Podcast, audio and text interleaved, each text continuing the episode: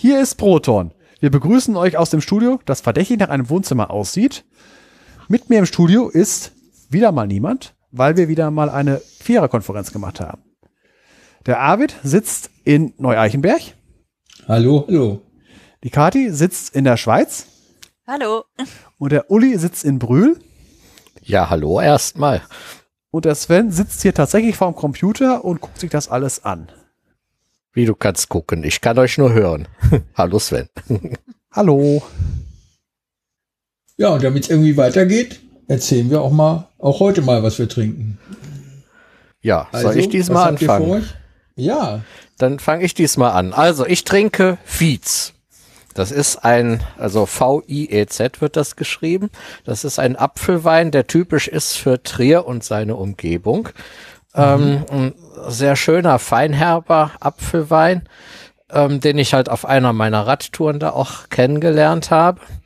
Der wird äh, zum großen Teil auch aus speziellen Viehzäpfeln hergestellt, die nicht ganz so süß sind, aber dafür sehr schön aromatisch. Und ich trinke diesen Viez, wie es sich gehört, aus der Porz. Die Porz, das ist ein Trinkgefäß aus Porzellan, daher auch der Name. Mhm. Ähm, das fast 0,4 Liter ist das traditionelle Gefäß für Viez. Deshalb sagt man auch Viezporz dazu. Ähm, es hat ja senkrechte, gerade Wände äh, und am oberen Gefäßrand ist so auf einer vertikalen Breite von etwa 1,5 Zentimetern steht der Rand etwas vor und es hat einen Henkel. Das heißt, Unwissende würden vielleicht sagen, boah, das ist aber eine große Kaffeetasse. Mhm. Ja. Soweit zu meinem Ein halber Liter oder? 0,4 Liter fast das. Also es gibt die mittlerweile auch schon für 0,2 Liter. Ähm, das wird dann äh, auch Ladyports genannt. Wobei ich äh, mir denke, dass äh, auch die Damenwelt durchaus in der Lage ist, 0,4 Liter von dem Getränk zu trinken. Ich weiß auch nicht, das erinnert mich so ein bisschen an Pint und Half Pint in mhm. Irland, als ich da war. Die Männer haben immer ein Pint gekriegt und die Damen kriegten immer ungefragt ein halbes hingestellt. Ähm, Kann man mehr mit verdienen. Und mussten doppelt so oft bestellen. Ja, genau. Anders lief das dann nicht. Ja, die müssen ja, ja sowieso zur Toilette zwischendurch. Das muss das ich auch. Ich bringe mal jedes Bier einzeln weg. Ja, ja ich sammle immer erst ein bisschen. Ähm, Und ja, ich trinke heute etwas ganz anderes, nicht mehr Deutsche Härte 3, weil es heute draußen kalt ist. Ich habe tatsächlich den Ofen in meinem Zimmer an. Ich habe so einen kleinen Kaminofen, den habe ich angemacht. Und ich trinke einen japanischen Grüntee, nämlich einen der Sorte Sencha.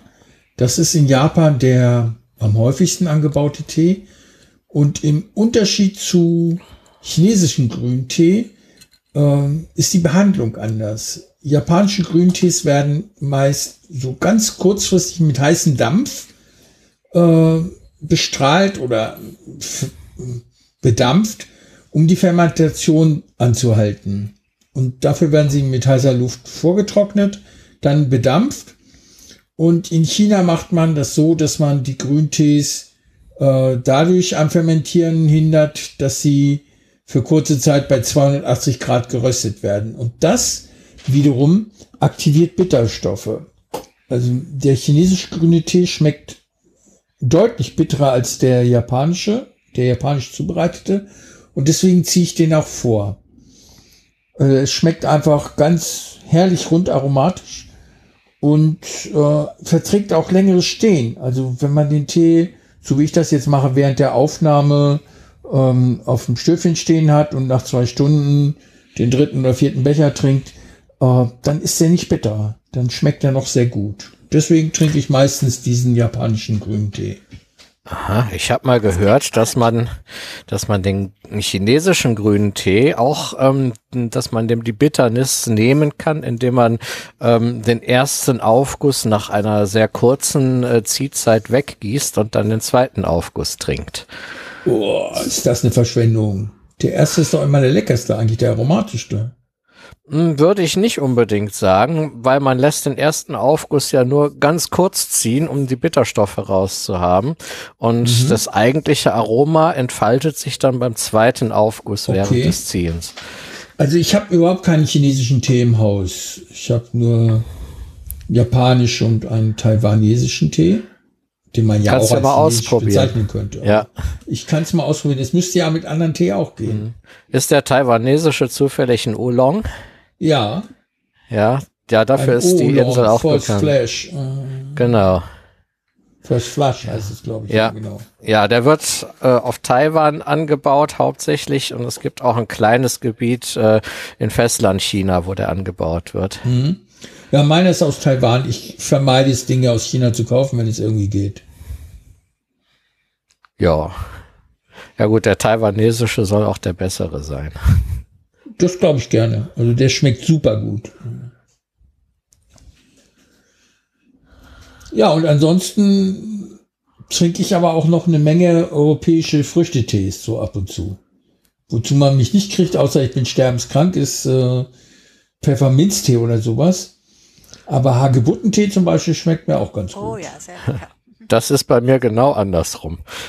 Ja, gut. Du trinkst lieber Pfefferminze. Ja, genau. Ich habe gerne Pfefferminz, Fenchel, Kamille, also die Oma-Tees. Boah, da fühle ich mich ja sowas von krank bei Fencheltee und Keine, Pfefferminztee. keine Nahrungskonkurrenten sind wir dann. Seit ich in der Schweiz bin, bevorzuge ich sogar Eisenkraut, also Verveine nennen die das hier. Wie nennen die das? Verveine, das Französische für Eisenkraut. Lateinisch wäre Ah. Verbena, Ja, die Franzosen lauten das offenbar in Verveine um und so wird hier der Eisenkrauttee genannt. Mhm. Schmeckt das sehr bitter? Nein, gar nicht, also ist ein ganz milder Kräutertee. Ja. Okay, werde ich mal probieren, wenn ich da vorbeikomme. Selbst wenn ich den verziehe, also wirklich mal vergesse und stehen lasse, wird der nicht bitter. Aber du trinkst jetzt was anderes, nehme ich an. Ja, ich habe mir extra für die Aufnahme zwei Hydroxybernsteinsäure besorgt. Mit CO2 natürlich, aber mit etwas weniger Fructose als auch schon. Aber das hast du letztes Mal schon getrunken, weniger ne? Zucker. Letztes Mal hatte ich schweizerische Härte mindestens drei. Ach so, okay. Und Sven trinkt wieder die braune Milch des Kapitalismus, nehme ich an. Exakt die in einer knallroten Flasche. Eigentlich müsste das ja explodieren. Ja, das als Symbol des Kapitalismus, das die ganze Welt erobert, in Rot, in Knallrot. Das die ganze Welt erobert. Ja, Ja. guck dir doch einfach mal an, das hatte ich doch mal auch schon, das habe ich schon mal mit irgendjemandem mal be beredet, von wegen, äh, wenn mal irgendwann unsere Zivilisation platt ist und irgendwie Archäologen äh, irgendwie mal Schichten ausgraben, dann werden sie weltweit und in einer ziemlich dicken Schicht das Coca-Cola-Logo finden, was immer gleich aussah. Schon seit 100, über 100 Jahren sieht das Coca-Cola-Logo immer gleich aus. Wenn man jetzt mal den großen Konkurrenten Pepsi guckt, der halt alle zehn Jahre oder noch schneller ein neues Logo sich ausdenkt, da ist Coca-Cola doch schon ein Anker der Stabilität. Ja gut, aber auf der anderen Seite können die Archäologen dann anhand der Pepsi-Logos äh, die Vergangenheit besser aufschlüsseln in einzelne Epochen. Ja, es kommt darauf an, wie dick die Schicht ist und, äh, und halt äh, aus welcher großer zeitlicher Entfernung das war. Das ist halt äh, dieses typische von wegen mit Dinosaurier. Äh, vor 65 Millionen Jahren äh, und jünger gibt es gar keine Dinosaurier mehr. Aber wann hat man das letzte Tyrannosaurus-Skelett gefunden? Äh, ist nicht bei äh, 65 Millionen und drei Jahren und das nächste bei 35, äh, 60 Millionen und zwölf Jahren. sondern meistens läuft es darauf hinaus, äh, 83, 107 und 115 und sonst irgendwie sowas. Und äh, da fällt sowas das nahe gar nicht auf. Das heißt, wenn man buddeln würde, irgendwie in 100.000 Jahren, dann kann man das gar nicht auflösen nach sieben Jahren. Und da wird man Coca-Cola halt überall finden und in der gesamten 100-Jahres-Schicht. Ja, das stimmt. Wobei diese Schichten äh, wahrscheinlich, das, äh, das ist auch wieder so eine Sache, man wird ja keine Schichten finden, sondern man wird die Müllkippen finden. Und das sind ja eigentlich keine Schichten, sondern Klumpen. Ja, stimmt. Oder gar nichts mehr wie bei uns. Ja, nee, das ist ja die Sache von wegen, äh, jetzt machen wir es mal wirklich, wenn wirklich mal eine Zivilisation von außen kommt und Archäologie beschreibt, was werden sie finden? Also nach einer Million Jahre werden wir auf der Erde wahrscheinlich durch Geologie und Plattentektonik, also äh, ja, nicht mehr so viel finden. Nach 100 Millionen Jahren äh, noch viel weniger. Was man aber noch finden kann, sind Satelliten, die oben rumkreisen. Weil auch wenn es möglicherweise ein Kessler-Syndrom gibt, also dass halt wie in dem Film Gravi Gravity äh, alles sich gegenseitig zerschrottet, ein paar auf äh, etwa etwas exzentrischeren Bahnen werden überleben und solange da nicht irgendwas passiert, werden die ohne mit leeren Batterien aber immer weiter kreisen. Sie werden ein paar Löcher in den Sonarpanelen haben, wegen Mikrometeoriten, aber sie werden Millionen Jahre da draußen kreisen. Das ja, das kommt ein bisschen drauf an, ob das erdnahe Satelliten sind oder geostationäre, die deutlich weitere Entfernung ja, sind. Oder halt irgendwelche ja. GPS-Satelliten, die dazwischen sind oder irgendwelche anderen Spezialsatelliten, die irgendwie äh, noch weiter als geostationär, dann, dann Dinger, die an den, L, äh, den Lagrange-Punkten äh, sich rumtreiben mhm. oder auf solaren Umlaufbahnen sind, also irgendwelche Raketenoberstufen. Das ist also, also wirklich, wenn ich jetzt in ein fremdes Sonnensystem komme und dort Archäologie, ob schon jemand da war, dann würde ich eher in den Umlaufbahnen suchen als auf den jeweiligen Planeten. Ja, das, das stimmt schon. Aber wie gesagt, die erdnahen Sachen, die kommen alle irgendwann runter durch den Atmospheric Drag. Also auch ja. da hat man noch eine sehr dünne Atmosphäre. Ja. Die muss man teilweise bei der Bahnberechnung auch mit einbeziehen. Die kommen irgendwann alle runter. Ja. Kann dauern, aber auf ewig ja. sind die nicht da oben. Ja, deswegen, deswegen äh, sollte man eher dann halt wirklich äh, bei, bei Satelliten gucken, ob irgendwelche in solaren Umlaufbahnen sind oder halt irgendwelche in irgendwelchen äh, sonst, sonstigen Bahnen, irgendwelchen übrig gebliebenen Hohmann-Transferbahnen zwischen Mars und Erdorbit und sowas. Ja, oder Sonnen. Also das war halt, jetzt ne? aber ein weiter Sprung von der Colaflasche zu Satelliten. Äh, ich, ich, ich, mag halt Raumfahrt und sowas und halt äh, solche so, so Astronomie-Theorie, Zivilisationstheorie und solche Sachen. Es hat eine, äh. das war, es war halt ist eine Flaschenpost. Ja. Gut, okay. sind wir bei den Getränken also in der Beziehung durch? Sehe ich das richtig? Ja. Ich glaube ja. Ja. Ja, dann geht's irgendwie was Neues. Hm. Ich habe Ferien seit heute. Ich hörte es. Wir sind im gleichen ich Bundesland. Die zweite Ferienwoche schon, also die eigentlich einzige ganze Ferienwoche schon hinter mir. Nächste Woche habe ich noch eine halbe. Weil ich ja eben auf zwei Kantonen oder mit Kindern aus zwei Kantonen arbeite und die haben hier halt unterschiedliche Ferien. Ach, wie ärgerlich. Naja, wie dem auch sei. Also ich habe. Volumen, der hat nächste Woche noch Ferien. Hm. Insofern ist es nächste Woche ja, zahm. Aber also ich habe vor, mal wieder eine Radtour machen am Main entlang. Ähm, aber darüber berichte ich dann in der nächsten Aufnahme. Ähm, Moment, äh, der Main ist doch das langweiligste Stück Wasserstraße Deutschlands neben dem Rhein-Main-Donau-Kanal, ne?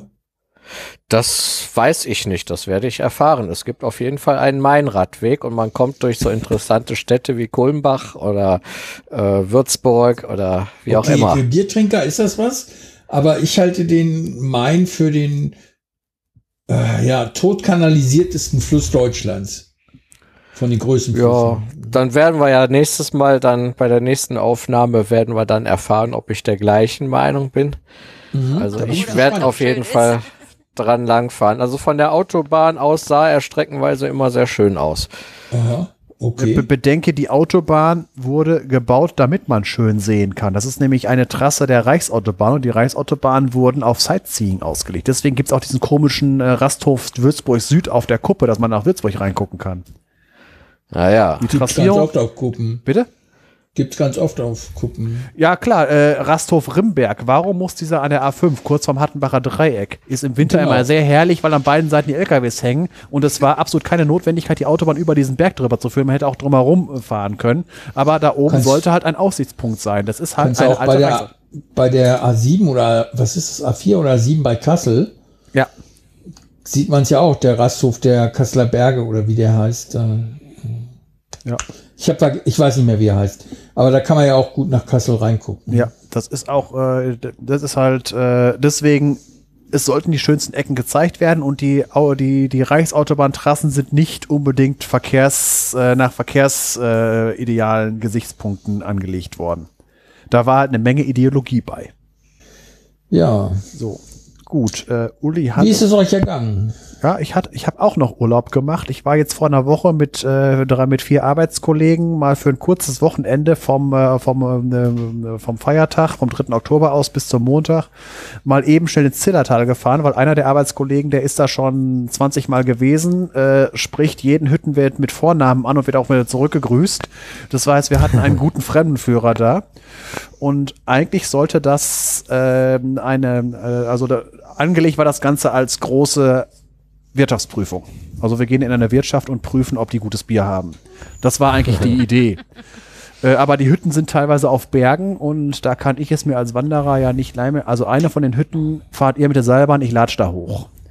Und da ich bisher keine Ahnung hatte, von wegen, was ich so im Hochgebirge äh, zur Stadt habe, habe ich mir das einfach mal angeguckt. Ja, wir wollten da auf, auf den Ahorn, äh, zur Ahornhütte, die ist an der, äh, an der Bergstation der Ahornbahn, habe ich mir das auf der Karte angeguckt. Talstation 650 Meter, Ahornbahn, äh, Bergstation 1950 Meter, 16, äh, 1300 Höhenmeter. Wow. Ja, dann habe ich mir das angeguckt von der Entfernung her. Ich konnte es ja nicht abschätzen. Ich weiß ja nicht, wie das in Serpentinen hochgeht. Habe mir mal einen GPS-Track runtergeladen. Hm, sieben Kilometer, Durchschnittssteigung fast 20 Prozent. Oh, nicht schlecht. Könnte, Wow. könnte, könnte, könnte hart werden. Habe ich immer, was, was nämlich für ein Zeitansatz? Das ist doch eine Steigung.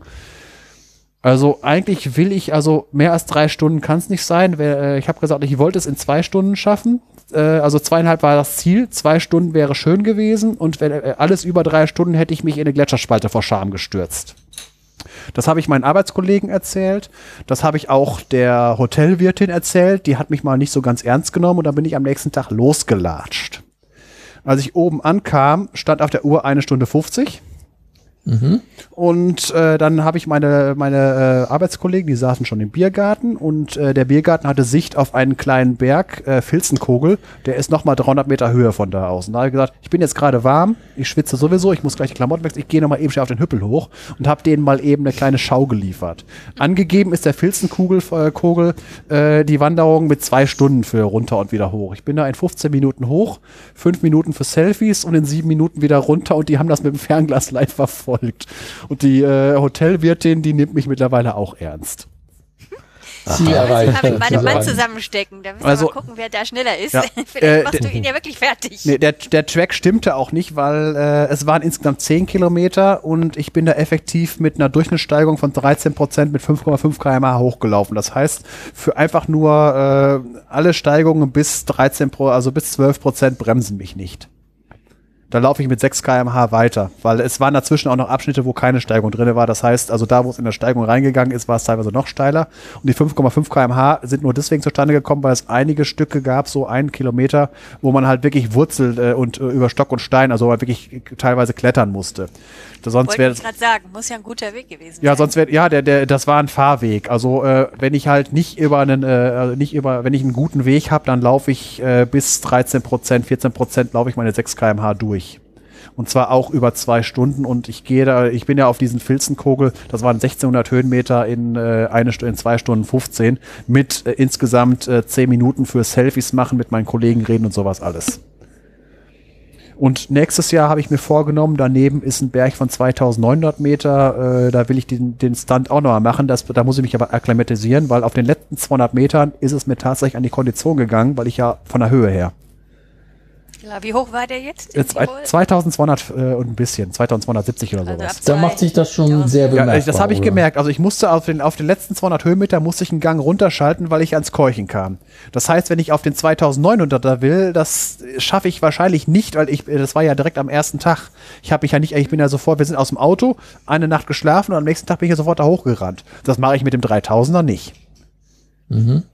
Also das, ja äh, so. Nee, nee äh, selbst äh, einfach nur, äh, es geht ja nicht, wenn ich da oben ins Japsen komme. Es bringt ja nichts. Dann lieber mal ein bisschen da oben rumrennen und dann am dritten Tag da hoch. Und vor allen Dingen nicht im Oktober. Das wäre heute, also jetzt vor einer Woche wäre das lebensmüde gewesen, weil da oben schon Schnee drauf liegt. Also musst du dann im August mal hin. oder? Ja, klar, klar, das ist im Spätsommer. Weil wenn ich im Mai dahin, dann liegt da noch Schnee, dann geht das auch nicht. Vor allen Dingen ist es dann noch äh, schön mit Eis überzogen, das kannst du ganz vergessen. Mhm. Da gehst du auch nur als Profi-Bergsteiger mit der entsprechenden Ausrüstung hoch, mit hier mit äh, Schneeschuhe, also mit, Ei- mit, mit, äh, mit, mit Spikes drunter und sowas. Also, Steigeisen und Pickel. ja, das muss nicht sein. Ich will da ja nur hochwandern. Nee, gut, das war halt meine Geschichte. Ja gut, Berge haben wir hier ja vor der Haustür und sind jetzt in den letzten Wochen, weil es wirklich schön war, auch öfters mal gewesen. Und ich weiß eben, ich kenne mich selbst sehr gut beim, ich fange schon bei 1700 Metern aufwärts deutlich an zu japsen. Komme allerdings auch nicht akklimatisiert klar, musste ich dann überraschend feststellen, es funktioniert. Unter anderem auch, weil meine Eisenwerte im Blut inzwischen so gut sind, dass ich da keine Einschränkungen mehr habe. Da sind wir Ende August den Mont Blanc rauf, äh, nicht den Mont Blanc, aber ein, eben am, am Mont Blanc Massiv einen Gletscher mit der Bahn rauf und runter gelaufen.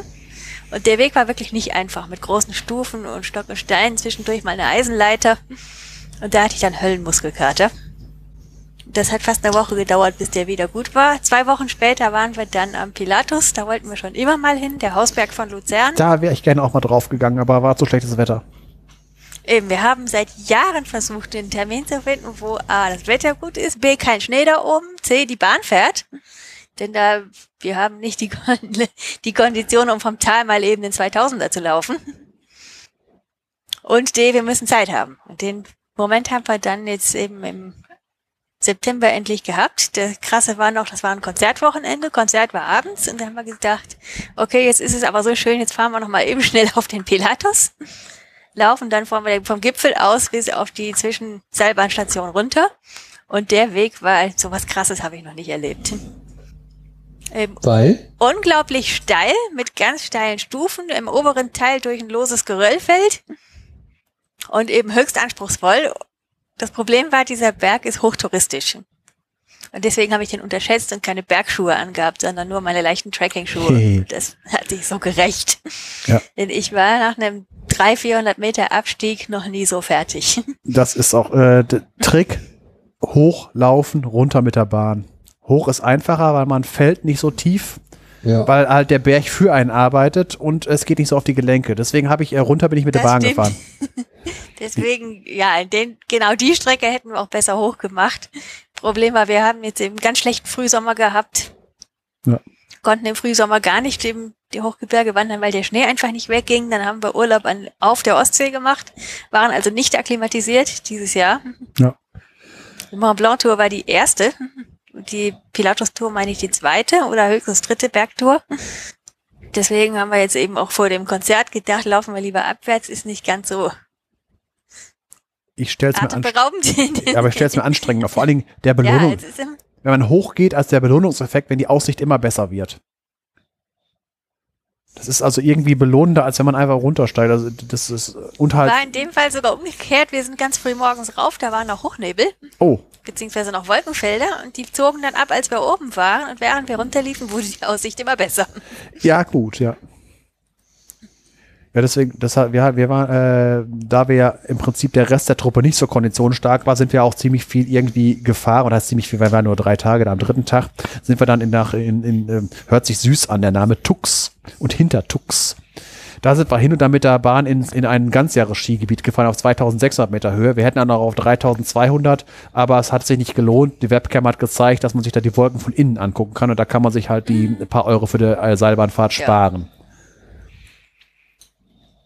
3000er hatten wir letztes Jahr, da sind wir, als wir einen unglaublich guten Sommer hatten, da sind wir im Bündnerland. Unter anderem auf die Diavoletzer rauf. Ja. Also ich, ich habe ja den Ehrgeiz da zu Fuß hoch, weil mit der Bahn hochfahren, das ist äh, auch gut. Das Problem bei uns ist, mein Mann läuft sehr viel schneller als ich. Das gibt immer Diskrepanzen, er muss auf mich warten und ich hechle dann hinterher und dadurch sind wir konditionell eben als Team ja. nicht so gut aufgestellt. Deswegen sagte ich eben, mein Mann müsste eigentlich mal mit dir laufen gehen.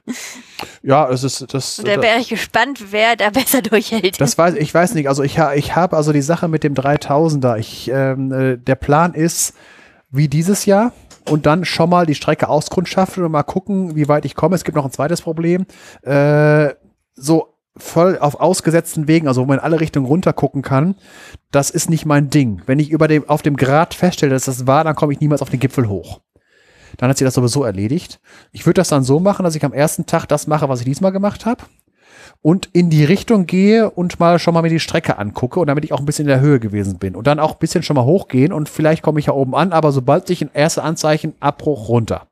Der Vorteil ist, da sind mehrere Hütten unterwegs, selbst wenn das Wetter umschlägt, sitze ich in der Hütte und kann da warten, bis der Mist weg ist. Und akklimatisierst dabei auch noch. Ja. Und halt äh, da oben kann man auch gut rumlaufen, weil da gibt's Rundwanderwege. Das ist äh, auch mal, äh, wenn ich diese Sportwandern mache, habe ich ja den Nachteil, dass ich einfach nur hoch und nicht viel sehe äh, dass ich da mir mal ein Blümchen angucke, weil Alpenflora, das ist ja mal was ganz was anderes. Mhm. Da siehst du ja Pflanzen, die hast du bei uns ja gar nicht. Das ist so für nächstes Jahr, falls ich mit den Kollegen nochmal da runterfahre. als ich noch gewandert bin, vor, das muss über 20 Jahre her sein, ähm, da war ich mit meiner Frau auf Korsika. Ich weiß nicht, ob ihr den GR20 kennt. Sagt mir gar nichts. GR20 ist ein, also das GR steht für Grand Radonnée, äh, ist ein Fernwanderweg Frankreichs. Die haben halt mehrere Wanderwege und das ist halt der Nummer 20. Der erschließt Korsika so in etwa von Nordwesten nach Südosten entlang der Be Gebirgsgipfel. Und da sind wir auf einen äh, Berg drauf gestiegen. Also es ist zwar ein Wanderweg, aber es war, als du von Geröllfeldern gesprochen hast, da habe ich mich daran erinnert gefühlt. Äh, Monte Ointo oder Onto oder Ointo hieß der. 2700 Meter hoch etwa. Und wenn man darauf geht, dann sieht man links und rechts der Strecke und manchmal auch auf der Strecke tatsächlich noch Schnee liegen. Aber es ist so, das war, wir waren im Sommer dort, das ist so ganz ähm, mürber Schnee eingebrochen. Also sobald man draufsteigt, fällt er in sich zusammen. Und äh, das war total schön, aber ich habe ich hab's gehasst, weil da an einem Tag hat du locker 3000 Höhenmeter, wenn du da lang gelaufen bist. Wir haben auch nicht den ganzen GR20 äh, erwandert, der, da braucht man 15 Tage für, wenn man nicht Sven heißt, sondern so ein äh. normaler Mensch, äh, als normaler Tourist da unterwegs ist. Und es war schwierig. Also so, ich habe mir einmal einen Knöchel angeschlagen, also so richtig blutig geschlagen, äh, obwohl ich einen Stiefel drüber hatte. Ne? Ich hatte einen Stein da drin äh, auf einmal. Und das ganze Vulkangestein ist auch ziemlich scharfkantig dort. Also es ist nicht, oh ja. äh, bedenke, nicht wirklich schön. Bedenke auf solchen, ich redete gerade eben, das war eine Fahrstraße, das war ideale Bedingungen. Ja. Da werde ich, ich will mich ja nicht umbringen, deswegen werde ich da auch langsamer, deutlich. Also ich habe gerade äh, die Karte zum GR20 aufgemacht. Der Berg hieß Monte Onto. O-N-T-O und war, ja, wie ich sagte, 2710 Meter war der hoch. Und da lag dann noch Schnee. Und zum nächsten Berg ging es dann auf 1400 runter, dann ging zum nächsten wieder auf 2400 hoch. Äh, das ist immer schon ziemlich viel Programm mit drauf und runter da. Und wir haben es dann am Col de Verde äh, abgebrochen in der Mitte von äh, Korsika. Mhm. Das war einfach zu anstrengend, um schön zu sein. Ja klar, da macht das auch keinen Sinn mehr. Mhm. Ja, vor allem ist es ja nicht nur Wandern, äh, man muss auch ähm, teilweise klettern. Also so richtig klettern, ne? mit Gurt und so. Äh, da stehen dann Leute, die geben dir das Material gegen ein paar Euro oder Mark. Damals, ich glaube Mark waren das oder Franc. Und Frau wahrscheinlich. Und dann muss man da oben natürlich auch schlafen.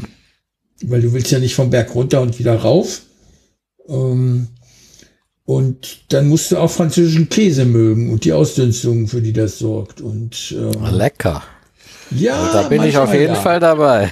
Gut, nicht, nicht jeder, Uli, nicht jeder Käse sagt mir. Dann bleibe ich doch lieber im Zillertal oder im Zillerberge eher.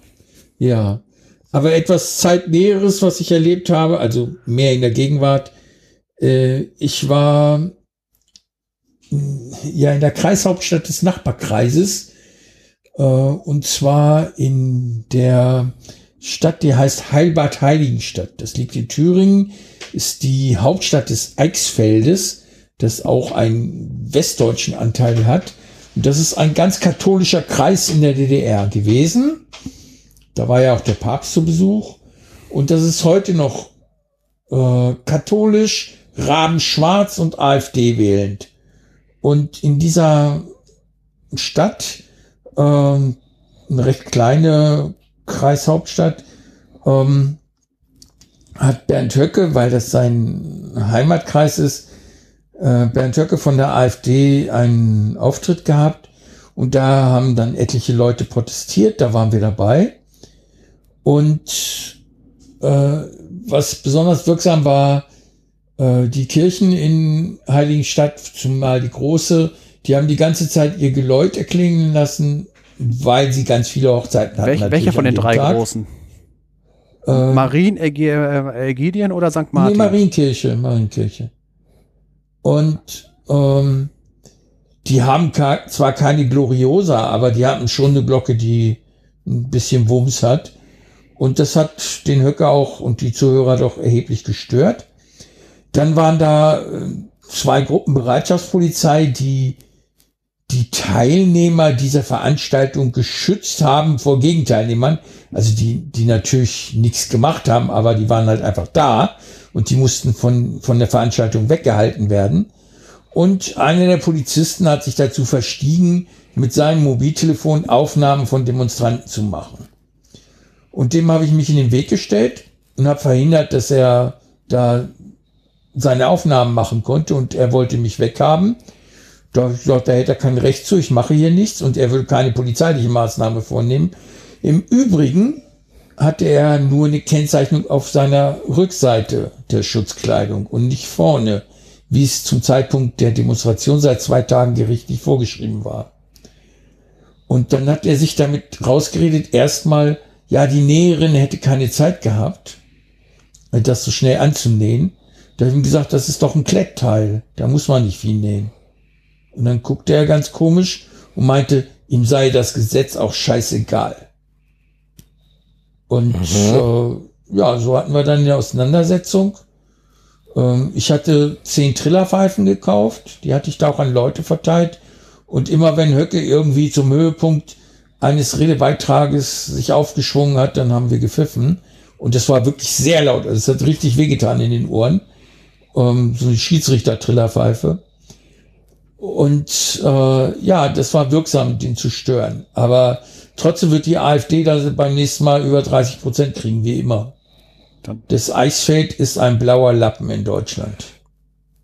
Dann war das ja ganz gut, dass wir da äh, die Klappe gehalten haben, weil äh, warum ich mir, warum ich gerade das mit den Kirchen erwähnt habe, ich war vor äh, vor vier Wochen auch da, aber in einer anderen Sache. Es war wieder Wandern und zwar äh, in der Nähe gibt es ja die Akademie Waldschlösschen und da habe Ja. ich gebucht ein schwules Wanderwochenende. Und der Abschluss war halt eine Ein, Stadtführung. ein, ein schwules Wanderwochenende. Ja, lauter schwule Männer rennen durch die, rennen durch die Okay. Wälder. Äh, hauptsächlich Thema war halt äh, die äh, Handstein, also die Burgruine und halt die Sache mit der, äh, mit, mit der Grenze. Und Ja. am letzten Tag waren wir halt in Heiligenstadt äh, Stadtführung. Und deswegen kannte ich jetzt auch die Kirchen und sowas alles. War Ein bisschen Mhm. was. Ähm, äh, ich hatte mir schon fast sowas gedacht, aber in der Beziehung, äh, wir haben nachher auch gesagt, von wegen, hätte man den Stadtführern sagen müssen, dass das alles schwule Männer waren. Weil das ist ja dann nur nicht gerade von wegen, wo du sagst, von wegen blaue Gegend, mh, äh, mal, da- wenn man dann halt in kleineren Gruppen oder alleine da ist und dass man dann halt da besser wahrscheinlich nicht Händchen halten über den Marktplatz läuft. Nö, auch nicht langhaarig. Weiß ich nicht, ich hatte keine Probleme. Aber wie gesagt, es war auch eine- zu dem Zeitpunkt, wo wir da warst, da mausetot. Mhm. Ja. Ja, gut, äh, ich habe mich jetzt da irgendwie nicht irgendwie bedroht oder sonst was gefühlt, aber halt, mir ist das natürlich klar, dass das halt äh, Ossiland und äh, Ja, und die, ach, es ist einfach eine braune Gegend. Grün, braun, schwarz, äh, grün, blau, schwarz. Also alles Schlechte haben sie dort vereint. Politisch gesehen. wieso jetzt grün? Habe ich grün gesagt? Ja. Ja. Schwarz, blau und äh, braun. Gelb? Braun, wollte ich sagen. Also braun. Nee, gut, äh, ich weiß nicht, Leben und zwar, ich bin halt äh, da mit den Leuten wandern gewesen und haben in Davids ist schöne Gegend und man liest irgendwie Infotafeln, hört sich Sachen von, äh, an von, von der Geschichte und dann fährt man halt wieder. Die Gegend ist schön, mir hat's da gefallen, aber da ich ja beim Urlaub machen sowieso wenig mit Einheimischen rede, sondern mir nur eher die Gegend angucke, hat mich das jetzt nicht gestört, aber ich habe mir sowas schon fast gedacht. Ja, ansonsten wollte ich nur noch ein kleines Projekt äh, beisteuern, das ich unternommen habe in den letzten Tagen. Und zwar habe ich mir Dateien angelegt. Das klingt jetzt erstmal trivial. Ich habe mir ein paar tausend Dateien angelegt, um äh, zu erfassen, was ich, um tageweise zu erfassen, was ich gelernt und gemacht habe und mit wem ich gesprochen habe, weil mein Gedächtnis ja immer schlechter wird. Also habe ich mir ein Verzeichnis angelegt mit sogenannten Tagebucheinträgen, äh, mit Dateien, die nach Datum benannt sind, mit nach Wochentag und Kalenderwoche für all die Tage bis Ende Januar 2030. So viel werde ich nicht brauchen, aber die Möglichkeit will ich haben. Und jetzt habe ich, bin ich gerade dabei, auch über Bash, deswegen ich habe auch keine Angst vor der Konsole unter Linux, ein Erfassungsprogramm zu machen, das für den jeweiligen Tag einfach, wenn ich reinschreibe unter, also auf der Konsole ein G eingebe für gelernt und dann ein Wort eintrage, dann wird es automatisch am richtigen Tag in die richtige Rubrik eingetragen und ich kann das am Ende der Woche nochmal so durchlesen, was habe ich diese Woche eigentlich gelernt und weiß ich das noch oder habe ich das schon wieder vergessen? Und dafür mhm. ist äh, Linux ganz gut. Also ich hätte keine Lust, von Hand äh, mehrere tausend Dateien zu erstellen. Ja klar, man kann in der Konsole kann man solche Sachen recht gut automatisieren. Da schreibt man sich halt ein Skript. Genau. Und dann läuft das. In meinem Fall waren es zwei, aber im Grunde so, wenn ich es gekonnt hätte, hätte ich es auch in einem schreiben können. Wahrscheinlich für jemand, der es gut kann, ein Einzeiler. Bei mir waren es halt zwölf Zeilen oder so. Ja gut, ich bin jetzt auch nicht der Skriptguru, aber ab und zu, äh, zum Beispiel zum, zum kleiner Rechnen von PDF-Dateien, vor allem wenn ich irgendwas eingescannt habe, da habe ich, äh, ja gut, das habe ich nicht komplett selbst geschrieben, aber das habe ich mir aus dem Internet gezogen und halt für meine Zwecke angepasst. Mhm. Äh, und das ist eigentlich recht günstig. Ne? Wenn ich irgendwas kenne, dann kommt da oft eine mehrere Megabyte große PDF-Datei äh, bei raus und äh, die rechne ich dann mit diesem Skript halt äh, auf äh, was weiß ich, äh, 700 Kilobyte oder so runter mhm. und dann kann ich sie halt auch gut als Mail-Anhang verschicken. Ich habe mir inzwischen angewöhnt, alles als Markdown zu speichern. Kein HTML mehr oder sonst was, kein PDF, weil ich aus Markdown alles erzeugen kann, wenn ich möchte. Markdown, Und, das sagt mir noch gar nichts. Das klingt dann schau dir das mal an unter Markdown ja. äh, bei Wikipedia. Kann ich nur mhm. empfehlen. Unter Linux gibt's mit Typora einen Editor und Viewer für Markdown-Dateien. Das ist sehr gut. Und Markdown ist einfach spitzenmäßig, um formatierte Dokumente selber zu erstellen. Einfach mit einem Texteditor. Ja, nee, mir geht's darum, ich muss ja hier und da mal was scannen. Ja, ja zum Beispiel, wenn ich einen Rolle. Vertrag. Das ist ja dann, das ist egal. Also kommt's ja auch so klar. Aber ja. ich mache das halt mit Markdown und mhm. spare dadurch sehr viel Speicherplatz ein. Und ich kann mhm. alles mit einem Texteditor bearbeiten. Auch das, ja. was später PDF wird. Und das ist mhm. wirklich schön. Ähm, aber ich wollte eigentlich noch einen Punkt ansprechen, den Sven hatte. Sven, du hattest doch gestern einen Malheur mit deiner Dropbox, ne? Äh, ja, ein Malheur äh, von wegen, äh, ich, ich hatte, ähm, ich habe ja gedacht, von wegen hier die Sendungsvorbereitung, da äh, mache ich ja, mache ich mir ja Notizen und damit die nicht weg sind, falls mir mein Computer abraucht, äh, macht man das gerne als ex, ich das gerne als externe Sicherungskopie, Dropbox. Da kommt man dann ja über ein anderes Gerät dann dran äh, habe jetzt den Fehler gemacht. Ich habe, äh, man hat ja, wenn man Dropbox in sein Dateisystem integriert, hat man einen Ordner, der sofort synchronisiert wird mit Dropbox. Und da habe ich in dem Ordner habe ich das Originaldokument angelegt und habe da, mhm. das ist, hat bisher immer schön geklappt. Aber jetzt hatte ich es mal gehabt, äh, da mache ich den Computer am nächsten Tag wieder an. Da kommt irgendeine kuriose T Fehlermeldung. Äh, äh, nicht mal ein Dateiname genannt, sondern nur irgendwas synchron, äh, bla bla bla, also äh, txt. Punkt, irgendwie ganz was Kryptisches, wie auch immer. Äh, äh, das wäre ein wahnsinns gutes Passwort gewesen. Und äh, äh, kann nicht synchronisiert werden oder sonst irgendwie das alte Version, soweit ich wusste gar nicht, worum es geht und irgendwas muss, und ich weiß, da ich nicht weiß, äh, ob ich jetzt okay oder äh, verwerfen, ich wusste nicht, was es ist. Ja, und äh, nachher hat sich herausgestellt, der hat irgendwie eine der letzten Iterationen äh, der, Datei, der, der, der Datei, wo ich äh, gespeichert habe, wieder zurückgesetzt und dadurch fehlte mir nachher beim Element, äh, ich spoiler schon mal was, fehl, ist auf einmal der Teil von wegen äh, Vorkommen und äh, Herstellung war auf einmal wieder weg. Äh, natürlich sofort wieder äh, kleiner Meltdown hier. Äh, ich wollte gerade wieder mal äh, irgendwo, ich hätte am liebsten, äh, wenn ich einen Sandsack gehabt hätte, hätte ich mir gerne mal die Boxhandschuhe angezogen äh, und habe hab mich einfach nur geärgert. Und danach äh, Lehre daraus, niemals ein wichtiges Dokument direkt in Dropbox. Lieber auf die Oldschool der Datei machen und dann am Ende des Tages mal eben schnell in die Dropbox reinkopieren. Und genau das wollte ich jetzt zum Anlass nehmen, kurz zu erzählen, wie ich das mache, weil es auch mit Skripten, aber nicht mit der Dropbox zu tun hat.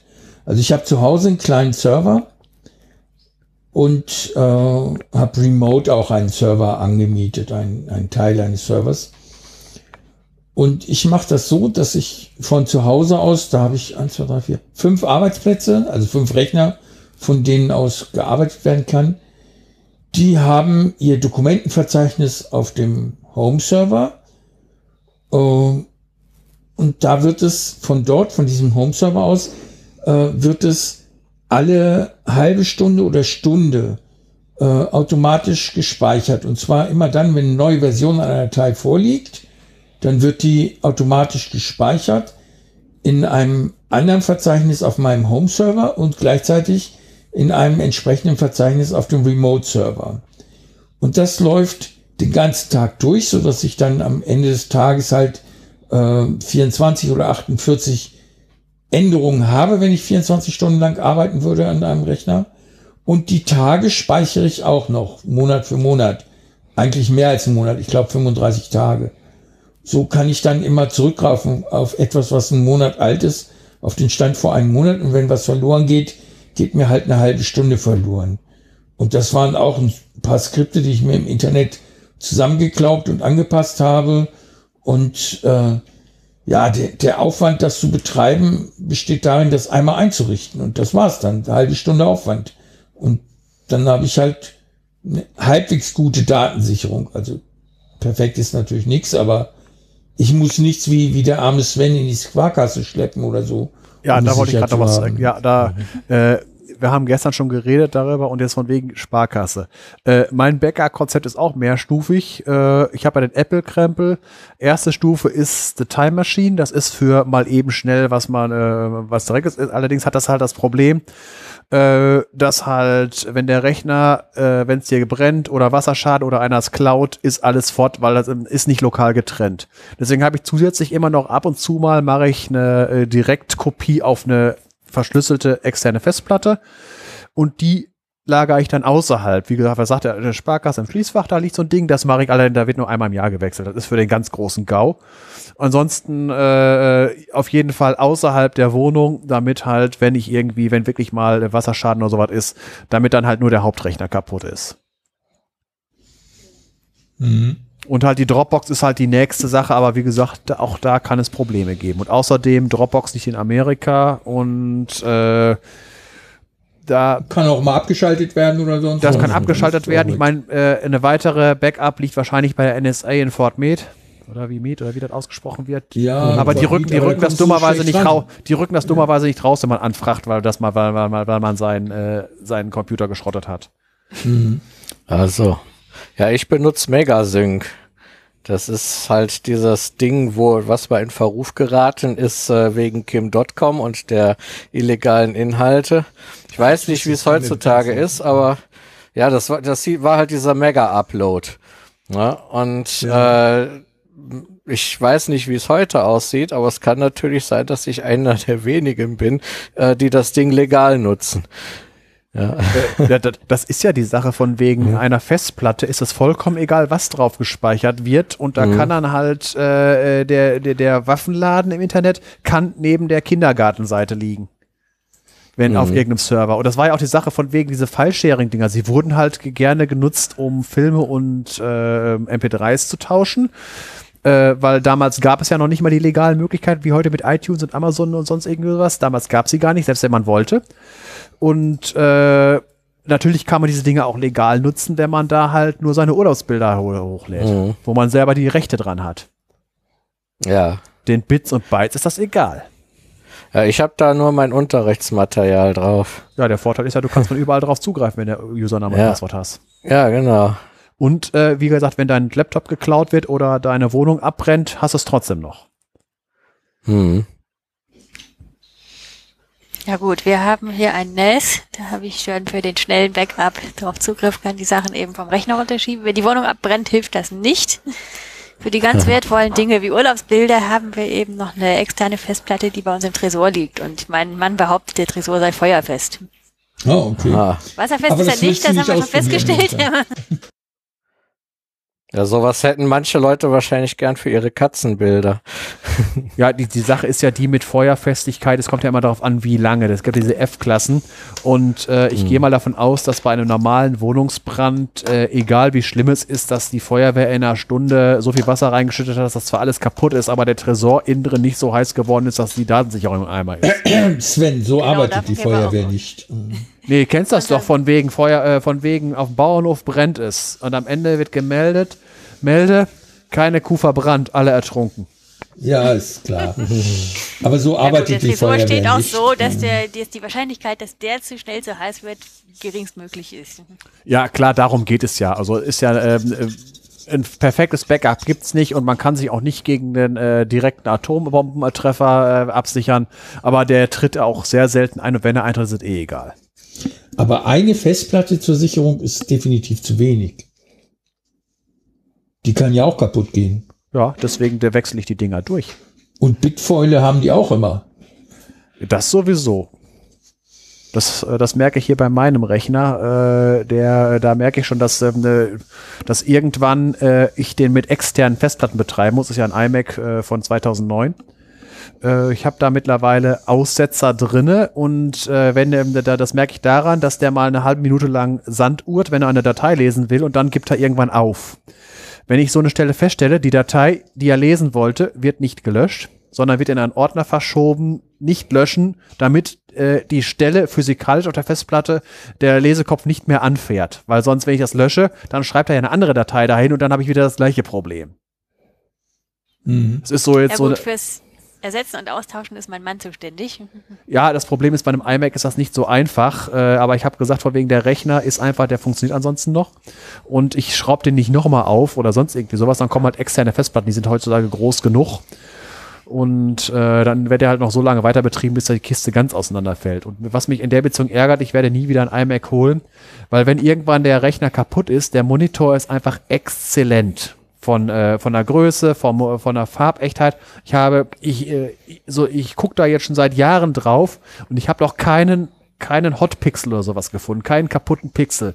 Egal, ob der Monitor ganz ein ganz schwarzes oder ein ganz weißes Bild anzeigt. Der, der, der Monitor, den die eingebaut haben, ist komplett. Aber so, wenn der Rechner irgendwann kaputt ist, ich weiß nicht, ob man einen iMac einfach nur als Monitor benutzen kann.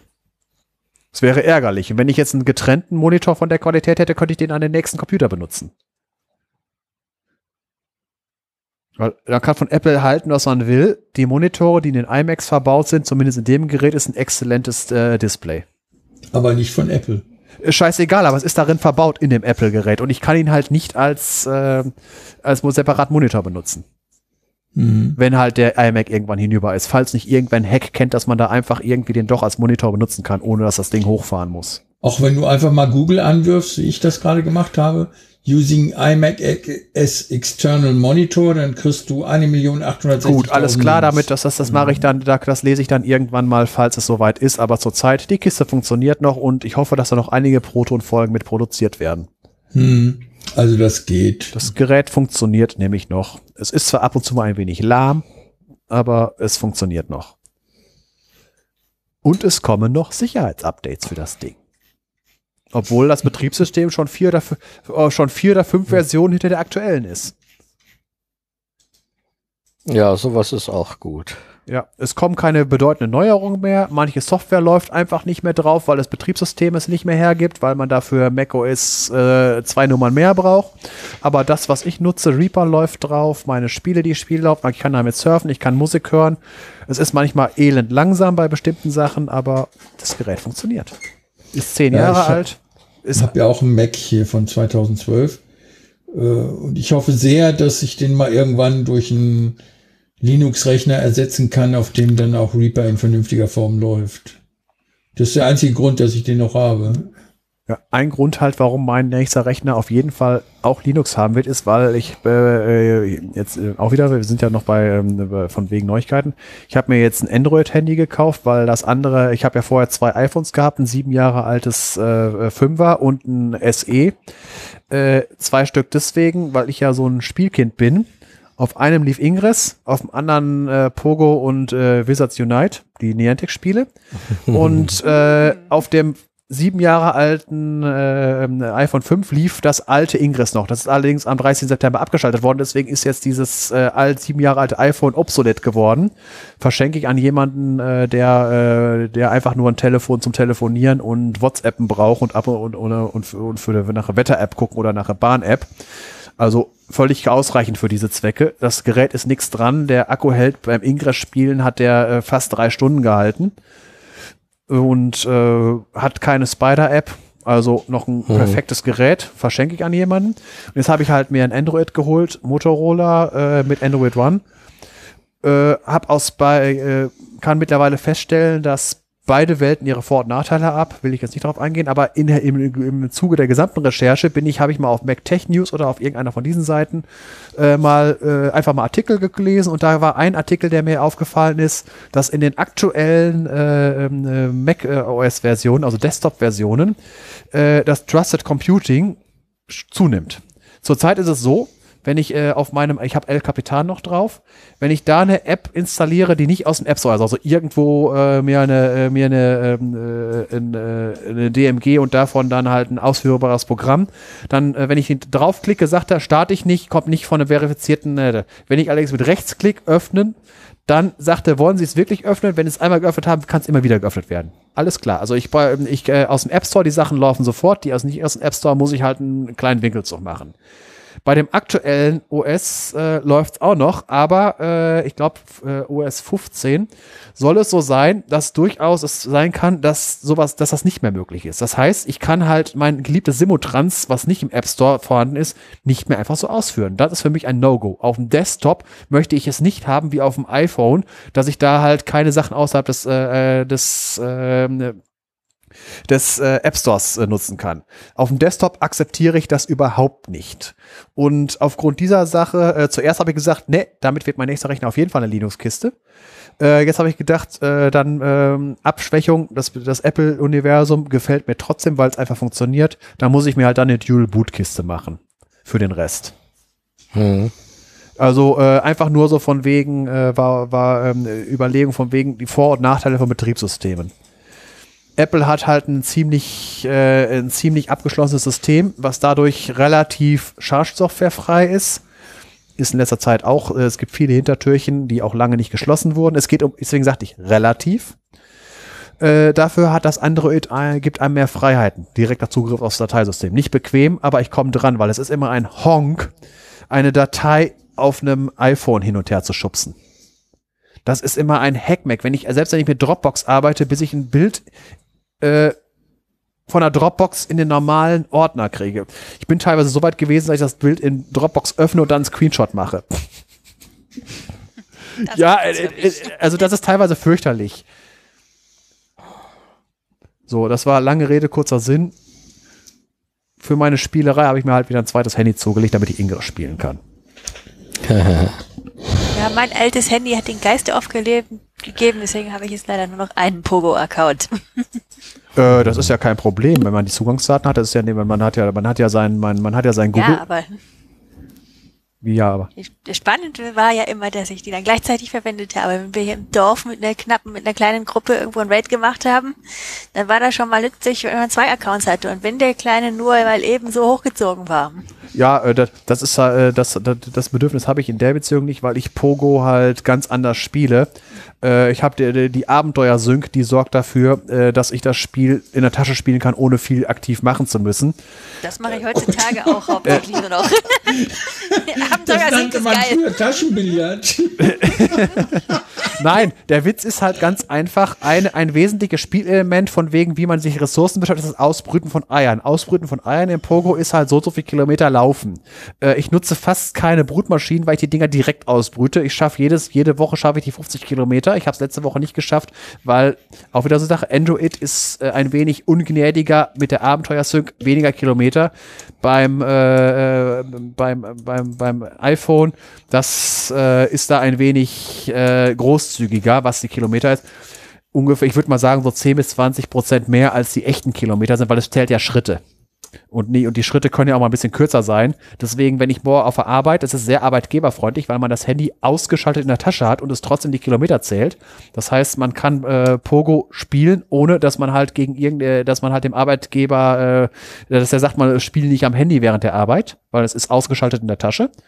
Und ich bin ja bei der Straßenreinigung und renne kreuz und quer durch die Stadt beim Mülleimer leer machen und dann mache ich halt teilweise nicht so große, aber ich laufe viel rum. Und die ganzen Schritte werden gezählt. Das heißt, zur Frühstückspause, plong, Ei ausgebrütet. Und äh, deswegen, ich raide sehr wenig die äh, Raid-Pässe. Ich habe irgendwie 30, 40 Raid-Pässe, die ich nicht brauche, weil die immer in diesen Bundles mit drinne waren. Und äh, das meiste von wegen äh, Sternenstab und halt, wer das Spiel kennt, weiß das, halt, die alle Leute brauchen das Zeug. Ja, ich, ich habe so viel Zeug durch das Eier ausbrüten. Auch da kommen die ganzen Bonusgegenstände raus am Ende der Woche, wenn man mehr als 50 Kilometer hat. Meistens die Zahl war mir dreistellig. Deswegen brauche ich das nicht so. Geht mir ja ähnlich. Ich habe jetzt auch stark nachgelassen. In der Anfangsphase habe ich viel mitgeradet und jetzt wiederholt sich sowieso alles und dann habe ich auch stark nachgelassen und schwöre auch auf Abenteuer Sync. Ja, also geradet habe ich nur, wenn ich aus Versehen mal, äh, also ich äh, äh, kleine Raids zum eben schnell mitnehmen, wenn ich, wenn irgendwie wieder mal so eine Wochenaufgabe ist, gewinne einen Raid oder man braucht das für irgendwie was. Äh, oder halt, wenn ich sehe, dass irgendwie so ein Community Day war und es stand, es stehen irgendwie 15 Leute um irgend so ein Ding drum. Ach, da ist gerade ein, äh, ein Elite, hier, wie heißen die, die so ein Elite Raid, so ein Level 5 Raid. Dann habe ich mich halt in den öffentlichen Raid mit reingehangen und dann hatte ich Glück gehabt, das Viech doch mal zu fangen. Die meisten von Legendaries habe ich auch hier von den Wochenquests. Wenn man sieben Quests gemacht hat, kriegt man das als Questbelohnung. Das kommt dazu, ja. Wobei das im Moment sich nicht lohnt, da sind immer nur Evolis drin im Moment. Ja, mit Blümchen. Ja. Viel schöner ist die Sache einfach äh, die Eiertausch von Leuten. Äh, ich habe einen, äh, ich hab hier von wegen eine, einer von, von unseren Proton-Hörern. Äh, ich sage jetzt mal keinen Namen. Auf jeden Fall, der sitzt in Berlin. Das gibt immer schöne Berliner Eier und das gibt Kilometer beim Tauschen. Und ein Arbeitskollege, der war in Istanbul und deswegen habe ich jetzt einen Istanbuler Dickdri. Ah, ja. Oh. Und zwar die? Alohan-Version, also die, die, aus, die, aus, die aussehen wie Trump. Drei Trumps nebeneinander aus Istanbul. du meinst die, die, die Blonden, Ja, genau. Die sehen halt aus wie, wie Trump. die Alola-Dinger. Apropos Protonhörer. Ähm, ich glaube, wir haben uns wieder irgendwo festgequatscht. Kann das sein?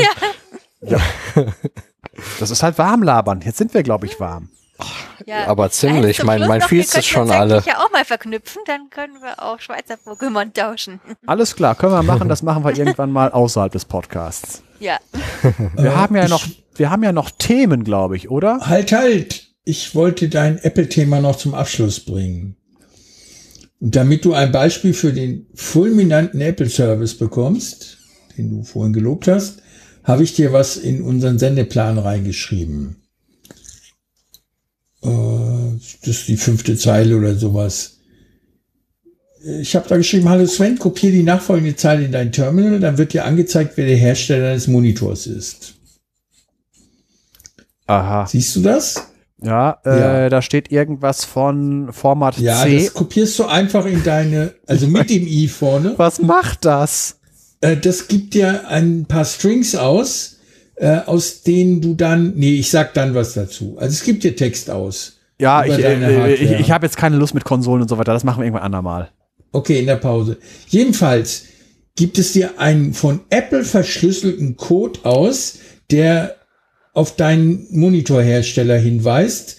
Du musst dann diesen Code googeln, um sagen zu können, dass es Samsung oder sonst wer. So viel zu dem Service. Unter Linux kriegst du den Hersteller direkt angezeigt. Hallo? Ja. Ich hatte. Also du musst schon die ganze Zeile kopieren mit dem i nee, ich, ich ne? bin da gar nicht da, ich bin gar nicht damit dran. Okay, gut.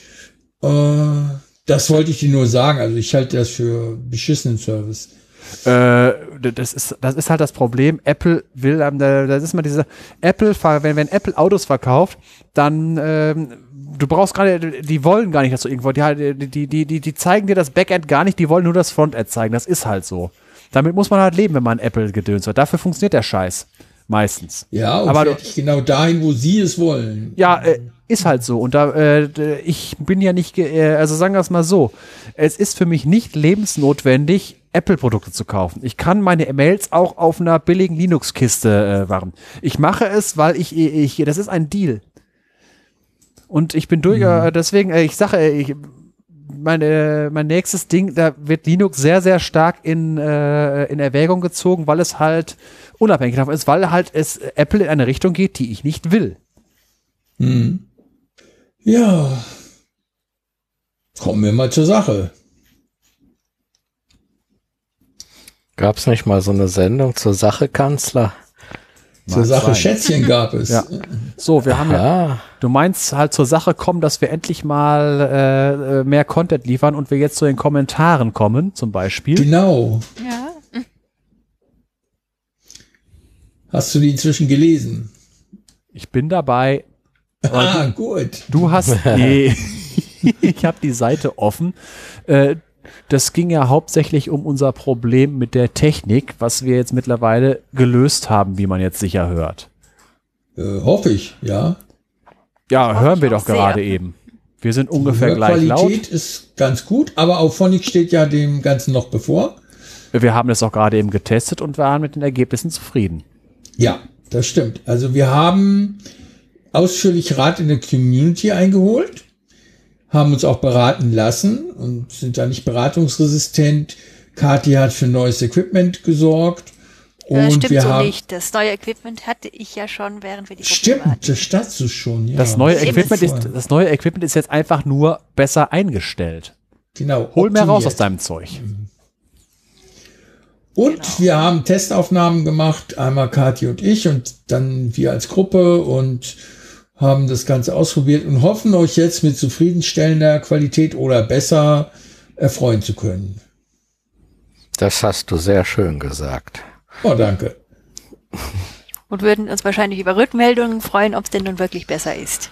Ja, zum Beispiel, Gewiss, ja. was ich eben vergessen habe zu fragen. Ich habe ja vorhin mal meine neue Räuspertaste ausprobiert. Hat die irgendwelche unerwünschten Klickgeräusche verursacht oder hat man mich einfach nur nicht mehr oder kaum noch gehört? Ich weiß, äh, ich weiß nicht, äh, äh, wann, Räusper dich wann, nochmal. wann du die Räuspertaste Okay. benutzt hast. Ich räuspere mich nochmal und zwar jetzt. Ja, man hört es ganz, ganz leise im Hintergrund. Das Ja, wird von Das Räuspern oder macht ihr auch ein Klicken? Äh, äh, wir hören Nein, überhaupt kein Geklick. Es, Klicken. es kam nur ganz Wenn wir leise. reden, hört man auch gar nichts mehr. Und auf Phonic wird das mit Sicherheit wegmachen. Also da bin ich mir sicher. Also Das wird platt wie Norddeutschland werden. Okay, wunderbar. Norddeutschland ist nicht platt, da steht immerhin der Brocken. Das ist nicht Norddeutschland, da fängt schon Mitteldeutschland an. Aha. Definitionssache. Sag das mal einem Ja. Bayern in München. Da ist alles Norddeutschland, was nördlich des Mainz ist. Bayern ist nicht Deutschland.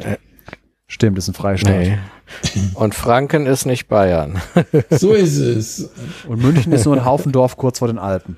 Früher ein freies Franken. Genau. Welches Franken? Da gibt's so viel. Über Franken lacht die Sonne, über Bayern die ganze Welt. So ist es. Wie kommt diese Frankenfreundlichkeit bei dir zustande? Ähm, sagen wir mal so, ich habe jahrelang behauptet, äh, Franken sei Bayern, aber eigentlich nur, um meine Cousine zu ärgern. Wenn man da ist, merkt man den Unterschied. Oh, den merkt man schon, bevor man hinkommt. Das ist einfach freundlicher. Da wird man begrüßt und zwar nicht mit Grüß Gott, äh, sondern Willkommen. Ich habe keine Ahnung, weil Bayern ist für mich nur ein Transitland, um inter andere interessante Teile der Welt zu erreichen. Also es ist ein großes Transitland, aber großen Aufenthalt hatte ich noch nicht und ich finde, das Deutsche Museum ist exterritorial. In München. Mm, Okay, Ist eine Reise. interessante wert. Ansicht. Ich finde, alle Museen sind exterritorial. Bis auf die Heimatmuseen. Äh, es ist für mich, äh, also das Ding ist für mich eher was Besonderes. Also das ist, äh, spricht mich halt mehr an als äh, halt ein Kunstmuseum. Deswegen meinte ich, es ist so, sowas Ach so. Besonderes. Das meine ich halt. Es heißt ja auch Deutsches Museum und nicht Bayerisches Museum. Ja, ich bin pro Franke, weil ich eine Frau aus Franken entführt habe und geehelicht. Aha.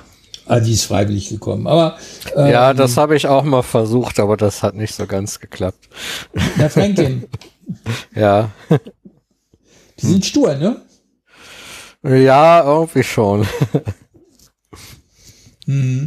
Ja, man muss viel Energie aufwenden und damit komme ich direkt zum nächsten Thema.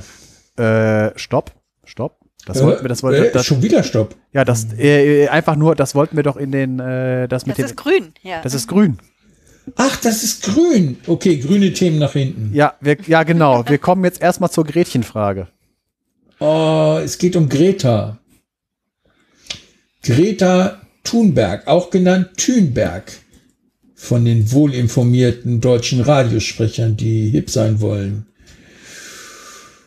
Okay, ich bin jetzt öfter, mh, öfter hatte ich die Gelegenheit zur Diskussion über Greta Thunberg und ob sie den Friedensnobelpreis verdiente oder nicht und ob sie ihn bekäme oder nicht und ob das, was sie macht, gut ist oder nicht und wie sie es macht, ob das gut ist oder nicht. Ich kann mich da nicht ähm, doll einmischen, weil mich die, diese ganze mh, Celebrity-Berichterstattung total nervt und ich mich auch nicht drum kümmere. Also ich weiß wohl, dass es da eine Muttergestalt gibt, die als Opernsängerin das Rampenlicht hatte und äh, für den Grand Prix der Eurovision für Schweden mal gesungen hat und die wohl offenbar Wert darauf legt, dass ihre Tochter da an prominenter Stelle im Vordergrund ist.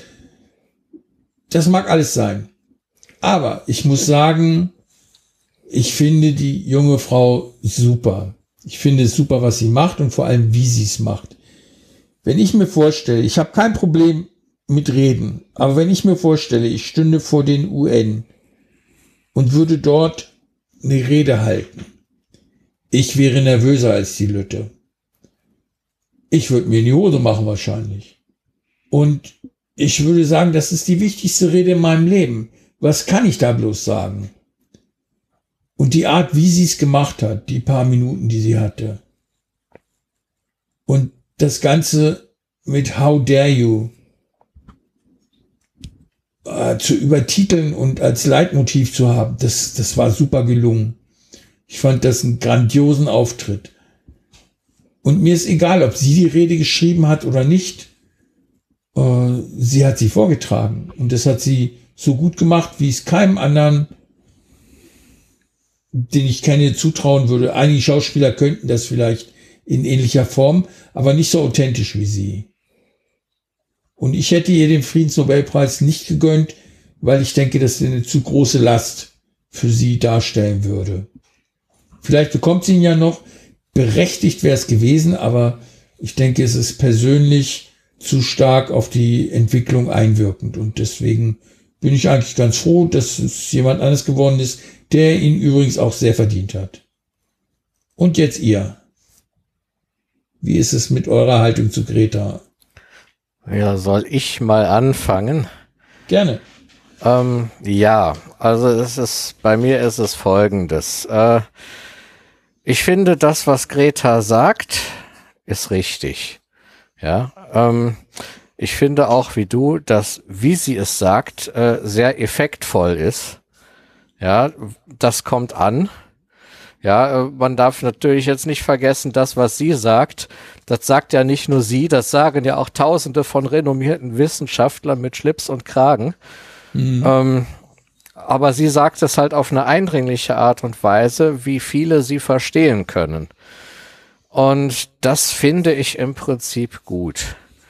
Dennoch versuche ich gerade verzweifelt, sie aus meiner Filterblase rauszuschmeißen. Ähm, das liegt einfach daran, ähm, dass ich es kaum noch ertragen kann, äh, wie die Leute sich an ihr polarisieren. Also ich sage bewusst nicht, dass sie polarisiert, sondern ich sage, die Leute polarisieren sich an ihr. Mhm. Ja, Das ist auch ähm, meine Erfahrung. ja, und äh, ja, und äh, wann immer von ihr die Rede ist, und das ist noch ein weiterer Aspekt, ist, ist relativ häufig von ihr die Rede und ich brauche davon mal Urlaub, muss ich ganz ehrlich sagen. Ähm, wann immer von ihr die Rede ist, gibt es Hasser, die, die sie wirklich niedermachen, teilweise aufs Primitivste. Ja, und auf der anderen Seite gibt es Leute, die sie total vergöttern in einer Art und Weise, dass ich äh, denke, nee, so kann es aber auch nicht richtig sein. Und wie gesagt, ich, ich habe irgendwie das ganz starke Bedürfnis, mich aus all dem mal zumindest für eine Weile rauszuhalten. Ging schnell. Okay. Da kann ich mich Uli eigentlich Großen und Ganzen anschließen. Mir geht das ähnlich. Ich habe die besagte Rede tatsächlich noch gar nicht gesehen. Muss mir da unbedingt mal ein Video suchen, aber aus ähnlichem Grunde. Vielleicht auch, weil ich, wenn ich in meiner Blase was sehe, dann bekomme ich meistens die Hasser mit. Die Vergötterer jetzt weniger. Ja, ich krieg beides. Und ich habe ja. eben das gleiche Bedürfnis, da einfach mal Abstand zu halten. Ja, äh, in der Beziehung äh, kann ich auch noch was. Also, wie gesagt, äh, bei mir ist es ähnlich, weil ich äh, ich bin auch nicht jemand, der halt äh, immer auf die neuesten Hashtags und Greta Thunberg ist natürlich das das das Hashtag, äh, der Hashtag wie auch immer, der halt immer wieder durch meine Twitter-Timeline geht. Und äh, persönlich, ich trenne das in, was bedeutet es für mich persönlich und was, äh, denke ich, bedeutet es für die Welt, äh, für soziologisch, sage ich dazu nochmal. Äh, für mich persönlich hm, ist mir eigentlich so ziemlich egal, weil sie im Prinzip mir nichts Neues erzählt. Äh, das ist also äh, wie Holz in Wald tragen. Und äh, jetzt von wegen mit, äh, was es für die Welt bedeutet, da hat Uli schon gesagt, von wegen dieses Polarisieren. Es soll, das, das finde ich jetzt gut finden. Also ich, ich, ich sehe die Welt immer so in der Metaebene. Bevor die Greta aufgetreten ist, gab es immer IPPC-Bericht Nummer 37. Wissenschaftler X hat das gesagt und da ist noch dieses und noch irgendwas Wissenschaftliches und sonst irgendwie so. Also nichts, was man irgendwie greifen kann. Menschen brauchen irgendwie einen schnellen Begriff äh, äh, oder halt irgendwas, wo man sich äh, dran hochziehen kann. Anderes Beispiel ist, wir können froh sein, dass wir das in Deutschland äh, noch kein Jörg Haider oder sowas aufgeschlagen ist als Galionsfigur für die Rechte, äh, dass da halt äh, das losgeht wie in Österreich damals. Äh, sondern dass sie halt im Prinzip, dass da äh, auf der auf am rechten Rand judäische Volksfront und Volksfront von Judäa und jeder will äh, Oberzampano sein, dass die sich alle nicht so, dass da keiner ist, der zieht und so. So und jetzt bei der Greta äh, haben wir jetzt äh, das Ganze ist äh, in einem Wort zusammenfassbar und äh, das sorgt dafür, dass Leute aus der Deckung kommen. Und jetzt kommt ein Bericht von der Front äh, weil äh, wir sind ja, also mit wir meine ich jetzt, äh, was ich so annehme, was die Hörerschaft äh, von Proton ist, die eher Zeit und Spektrum lesen und nicht weniger Kompakt oder Bildzeitung. Und äh, dementsprechend äh, in, in dieser linksgrünen Filterbubble hängt, wohl Komfortzone. Und ich komme dadurch, dass ich auf dem Bauhof arbeite, sehr häufig aus dieser Komfortzone raus. Und äh, da sehe ich halt, wie die Geräte auf dem Bauhof wahrgenommen wird. Fängt an mit, äh, also der Aufkleber, den habe ich noch nicht gesehen, dieser typische auf den Auspuffrohren äh, überaus äh, Fuck you Greta. Den gibt's auf dem Bauhof nicht. Aber es gibt halt die Sachen von wegen, ich stehe zu meinem Diesel und sonstige Bildzeitungsaufkleber. Und halt äh, die typischen Argumente von wegen, äh, die geht mir einfach auf den Sack, höre ich. Äh, dann halt die äh, als Wahrnehmung, die will mir was wegnehmen. Auto, Flug, Schnitzel. Ich bekomme nichts zurück, weil das Nicht-Eintreten der Klimawandelfolgen wird nicht auf der Habenseite verbucht auf dem Bauhof. Äh, andere bekommen was, die da oben, weil die sich nehmen, die Flüchtlinge Hartz IV und so weiter und so weiter, brauche ich glaube ich nichts Neues zu erzählen.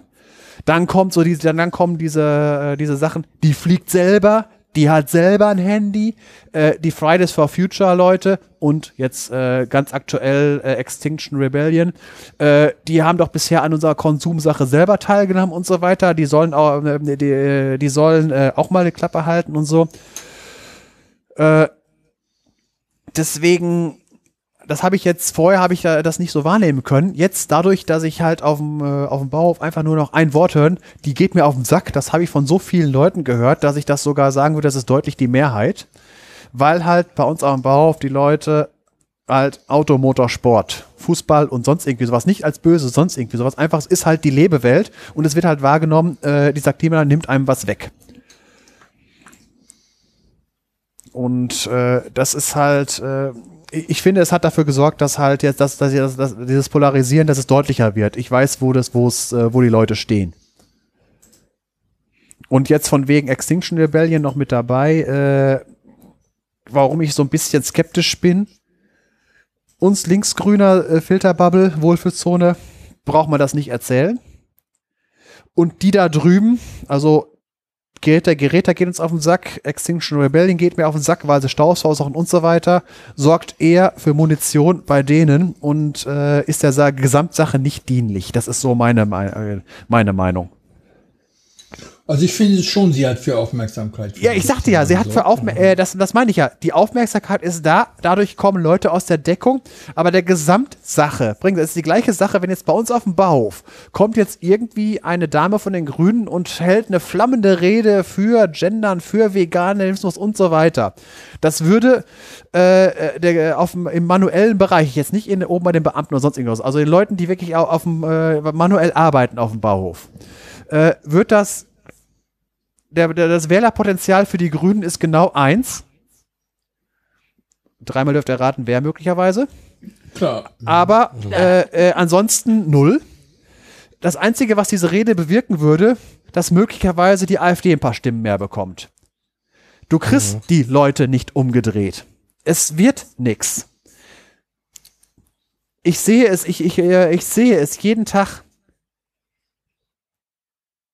Ja gut, was hilfreicher sein könnte, wäre vielleicht, wenn sich da nicht jemand hinstellt und sagt, äh, werde vegan, sonst ist das Klima im Arsch, sondern vielleicht sagt, versuch's mal mit ein bisschen weniger Fleisch, das hilft ja auch schon. Genau, das Was wie der meine Einstellung. Veggie Day von den Grünen. Ja, ni- nicht, nicht zwangsweise, sondern einfach als Vorschlag. Ne? Also bei mir ist, äh, bei mir zum Beispiel ähm, das bisschen, das, das, weniger Fleisch und dafür vielleicht auch besseres Fleisch, ja, auch aus besserer Tierhaltung. Das ist bei mir auf jeden Fall angekommen und wird durchgezogen. Ne? Aber zum komplett zum Veganer werden, ah, ah, könnte ich Ey, nicht. das ist das Na? Problem, weil sich alle Lager irgendwie auf Maximalforderungen eingraben und äh, Ja. äh, und, und äh, es ist immer so von wegen, äh, wenn jetzt irgendwie ähm, ähm, äh, machen wir mal dieses Typ, dieses leidige Thema Flüchtlinge. Äh, ich polarisiere jetzt, ich, ich male jetzt ganz schwarz und weiß, die Graustufen, da können wir nachher drüber diskutieren. Die eine Seite sagt, äh, äh, äh, dieses typische äh, Linksgrüne, alles lieb, äh, können wir alle mit Stühlchenkreis äh, bringen und die wollen alle nur unser Bruttosozialprodukt steigern. Alle reinlassen. Das ist eine Extremposition. Die andere Expe äh, Extremposition ist, wir müssen uns abschotten, wir müssen Mauern bauen, wir müssen schießen. Das sind alles nur Plünder, Mörder, Mör- Mörder und Vergewaltiger. Das ist die andere Extrem. Das, äh, die Wahrheit liegt dazwischen. Jetzt kommt irgend, jetzt, jetzt denkt einer aus dem grünen Bereich, hm, es gibt Probleme. Die Kölner Silvesternacht hat's, ge hat's gegeben. Sagt das in seinem Lager, er hat Jehova gesagt, steinigt ihn. Und umgekehrt geht das natürlich auch, weil man äh, äh, die Mitte wird, äh, die Mitte, äh, äh, die Leute, die in der Mitte stehen und sagen, auf beiden Seiten gibt's Argumente, äh, die nachvollziehbar sind, aber beide Seiten sagen, du bist entweder für uns oder gegen uns. Entscheid dich für ein Lager. Dazwischen gibt's nicht. Die Mitte wird aufgerieben. Und das ist jetzt nur ein Thema. Es gibt so und so viele, so viele Themen. Alle, Naja, das, der Mensch scheint dazu irgendwie zu tendieren. äh, äh, Zurzeit polarisiert sich das noch viel, viel mehr. Das, das, das hat zugenommen in letzter Zeit, dass man halt, dass halt die Mitte aufgerieben wird. Sie muss sich entscheiden. Äh, entweder bist du für mich oder dagegen, aber es gibt keine Kompromisse und das machen beide Lager. Und das ist jetzt, äh, ich habe jetzt nur das, die Flüchtlingssache als eine. Es gibt, das gibt's äh, mit der Umweltdebatte, das gibt's bei allem. Das gibt's bei Urheberrecht und äh, allem. Alle diese Themen sind, äh, man, man muss äh, schwarz oder weiß, nicht grau. ja. Er hat Jehova gesagt, steinigt ihn. Mhm. Ja, dieses Er hat Jehova gesagt, das wurde wirklich in diesem Film einfach äh, äußerst trefflich parodiert. Und es ist leider tatsächlich so.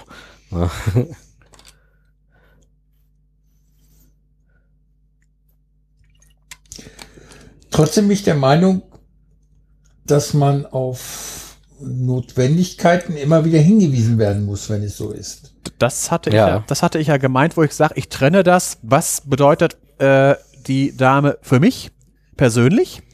Eigentlich nicht viel, weil sie erzählt mir nichts Neues. Und was bedeutet sie soziologisch für die Welt? Äh, man hat jetzt was Greifbareres als irgendwelche äh, Konferenzen, die irgendwo stattfinden und äh, wo es aussieht wie außer Spesen nichts gewesen. Und äh, wie gesagt, da haben die nur gelabert und da ist ein Dokument bei rausgefallen. Man hat einen Begriff, wo man sagen kann, ich bin dafür, ich bin dagegen oder wie wir jetzt darüber diskutieren, äh, es gibt Graustufen. Es, es, Ja. es, äh, es holt Leute aus der Deckung. Man sieht, wo Leute stehen. Sie lassen ihre Maske fallen. Okay. Äh, ich will das nicht vertiefen, nur den Hinweis noch. Äh, Greta Thunberg hat ja dieses Jahr den alternativen Nobelpreis erhalten. Den sogenannten. Der heißt ja eigentlich äh, Right Livelihood Award. Und den finde ich wesentlich angemessener als den Friedensnobelpreis für das, was sie getan hat. Er, er ist auch nicht, nicht Ja. so, er, er ist nicht so, äh, so, er wiegt nicht so schwer, wie du schon sagst, eine Last zu tragen. Das ist ja die, das ist ja die Sache äh, von wegen der arme Barack Obama, der das Ding als Vorschusslorbeeren gekriegt und halt dummerweise nicht liefern konnte, weil er halt politischen Zwängen äh, ausgesetzt war. Ja, und es war auch eine ganz falsche Wahl. Ja, das, das sag ja, das, das hat deswegen, äh, das nicht umsonst haben ja so, ähm, äh, ich weiß nicht, ob es der Postillon war, nächstes Jahr kriegt Assad den Friedensnobelpreis. So äh, übertrieben, so in der Art. Ja. Von, Putin überreicht ihn dann. ja, so in der Art. Ja, Äh, genau. Das meine so, ich, ich sage ja vollkommen übertrieben, so von wegen, weil äh, Barack Obama hätte, man hätte warten müssen. Es, äh, es war äh, als Symbol von wegen ein Schwarzer, der auch noch einen äh, muslimischen Namen als Zweitnamen hat, äh, so in der Art, ähm, wird in USA gewählt, da tut sich was, ja. Er konnte leider nicht liefern, weil Realpolitik, Reality hits you. Man hat noch einen Kongress und so weiter. Das, was der, was der Obama, äh, was den gehindert hat, seine Sachen umzusetzen, das hilft jetzt, dass uns der, äh, die USA nicht komplett um die Ohren fliegt. Richt, äh, wenn die, äh, der, der, der Trump hat ja gedacht, er könnte jetzt so wie Putin und Co. durchregieren, aber nein, es klappt nicht ganz. Es ist zwar nicht alles Gold, was glänzt, aber, äh, weil, aber es, es bremst ihn doch schon stark. Und deswegen war der Obama-Nobelpreis mh, gut gemeint, aber hat nicht ganz geklappt. Bisschen früh. Das Gefühl hatte ich auch, ich habe mich jetzt ja auch ein bisschen mit den wissenschaftlichen Nobelpreisen beschäftigt, die werden ja in der Regel relativ spät verliehen. Also mit Abstand zu der eigentlichen Leistung, sodass das immer so ein bisschen nach Lebenswerk aussieht, aus, wahrscheinlich aus genau dem Grund. Dass dann die Sache wirklich abgeschlossen ist, man hat die Folgen abgesehen und Ja, ob es wirklich, ob's wirklich äh, äh, was Bahnbrechendes war. Es, ja eben, es, man hat die Folgen abgesehen, kann sagen, das war wirklich bahnbrechend und eben die, die Arbeit ist quasi getan, also die Last ist nicht so groß. Ja. Ja, vor allen Dingen, äh, es ist besser, eine, ich hab's auch lieber, die Belohnung hinterher zu bekommen, als Vorschuss zu bekommen und dann liefern zu müssen und dann merken, dass man nicht liefern kann. Wenn ich nicht liefern kann und es hat noch keine Belohnung, dann fällt's keinem auf. Hm.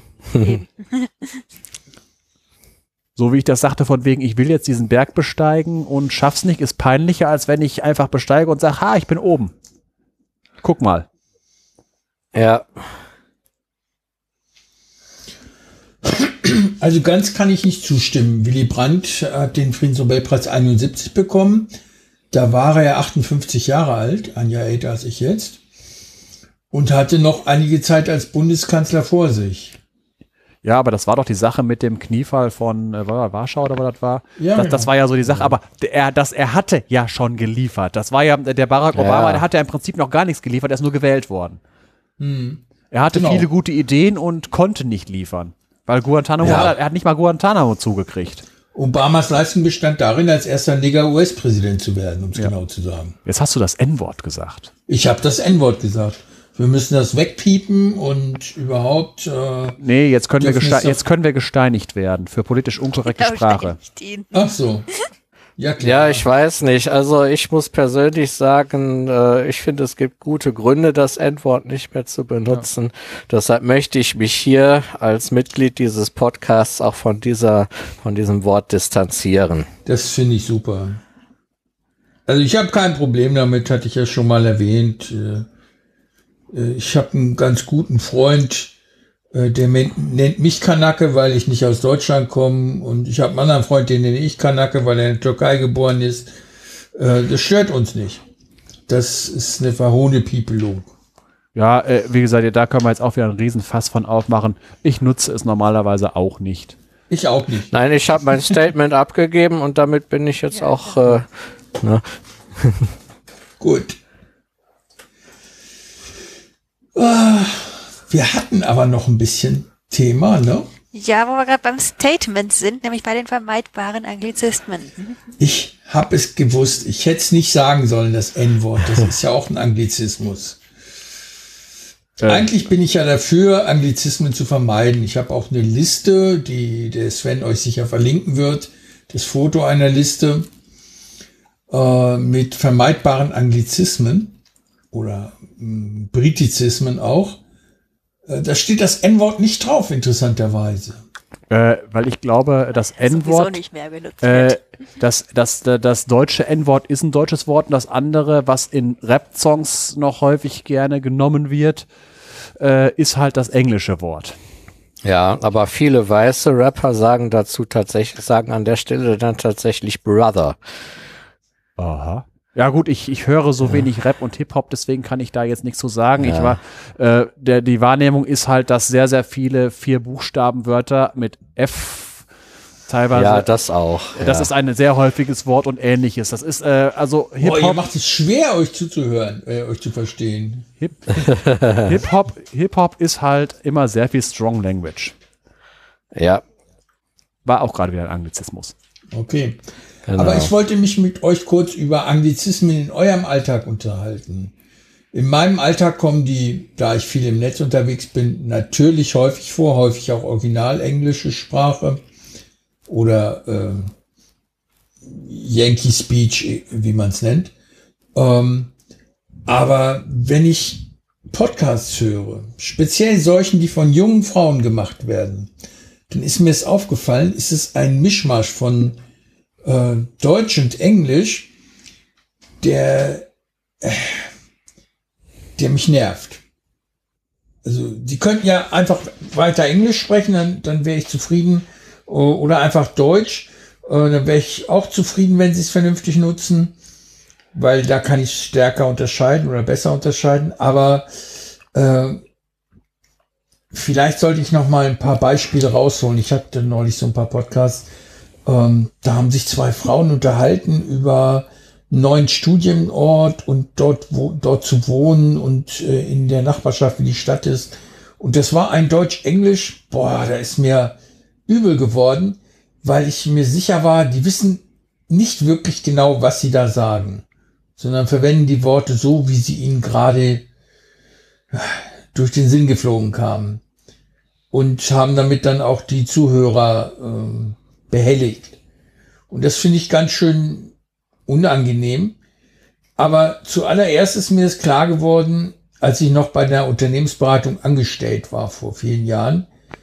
Da fing es in meinem Leben an, äh, denglifiziert zu werden.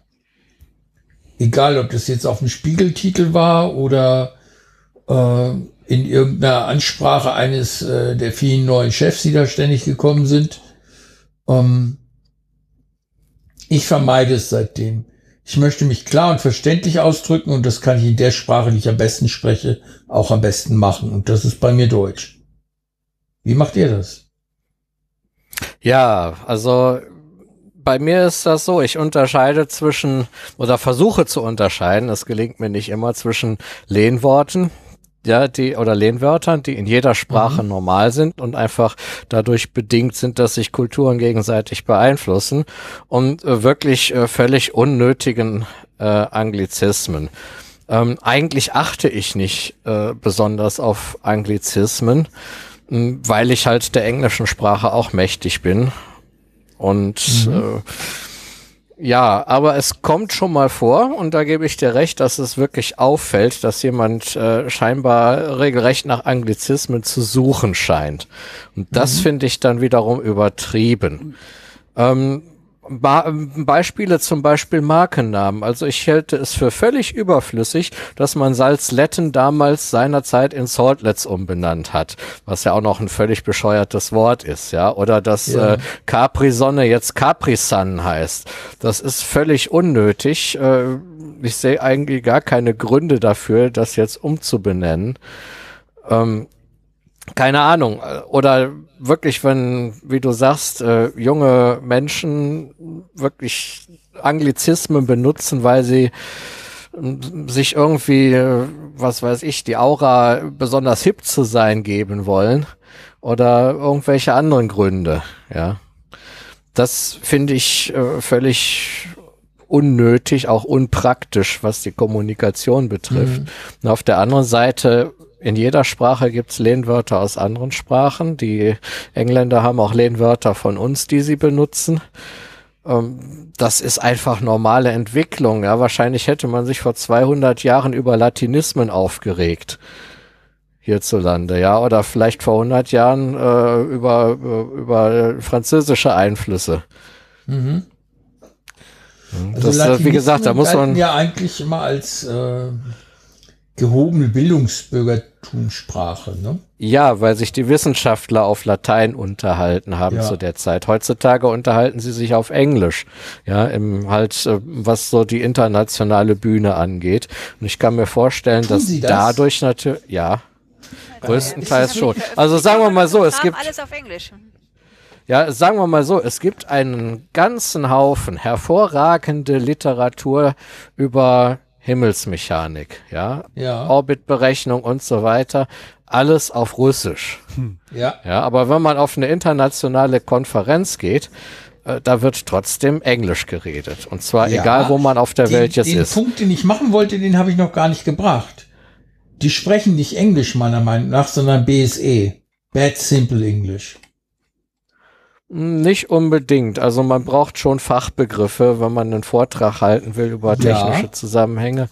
Und ähm, was, äh, was mir aufgefallen ist, äh, problematisch wird das, wenn jemand auf Englisch einen Vortrag hält, der der englischen Sprache nicht unbedingt mächtig ist. Das haben wir halt, habe ich halt bei Russen erlebt, so in meiner mhm. damaligen Berufserfahrung. Das habe ich sehr häufig auch bei Chinesen erlebt, dass man die, wenn die geredet haben, nicht verstanden hat und man sich halt auf die Folien konzentrieren musste, um zu gucken, äh, ist das interessant?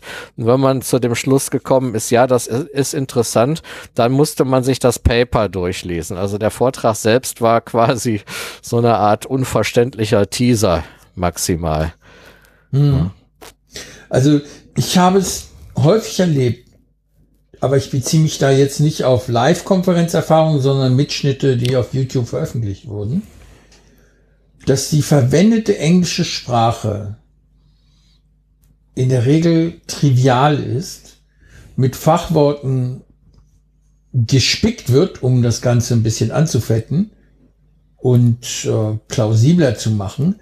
Aber in der Regel sieht man, dass die Leute, die nicht mit der englischen Sprache aufgewachsen oder ausgebildet wurden, und zwar gut ausgebildet, äh, dass das nicht deren Erstsprache ist. Das hört man und das merkt man auch hinter den Gedanken, wie sie formuliert werden. Wenn man dann nämlich tatsächlich die Gelegenheit hat, ich habe das bei Spanisch und bei Deutsch, wobei die spanischen aussagekräftiger sind.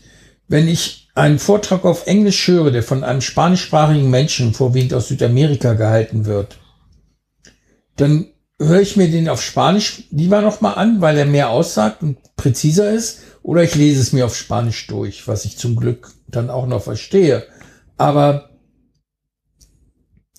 dadurch, dass alle Englisch sprechen oder irgendeine Form von Englisch, wird das gemeinsame Englisch immer weiter runtergezogen.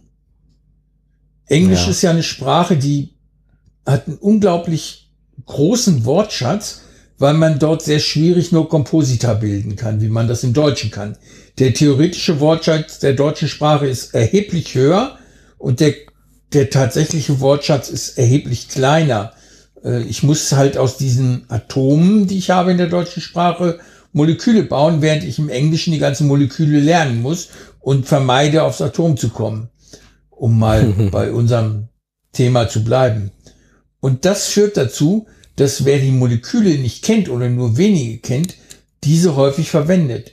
Ich sehe das gerade bei der Liste dieser vermeidbaren englischen Wörter, die ich in unserer ähm, in unserem Sendeplan mit reingepackt habe. Ich sehe da Worte wie Sale oder Shoppen oder äh, Catering.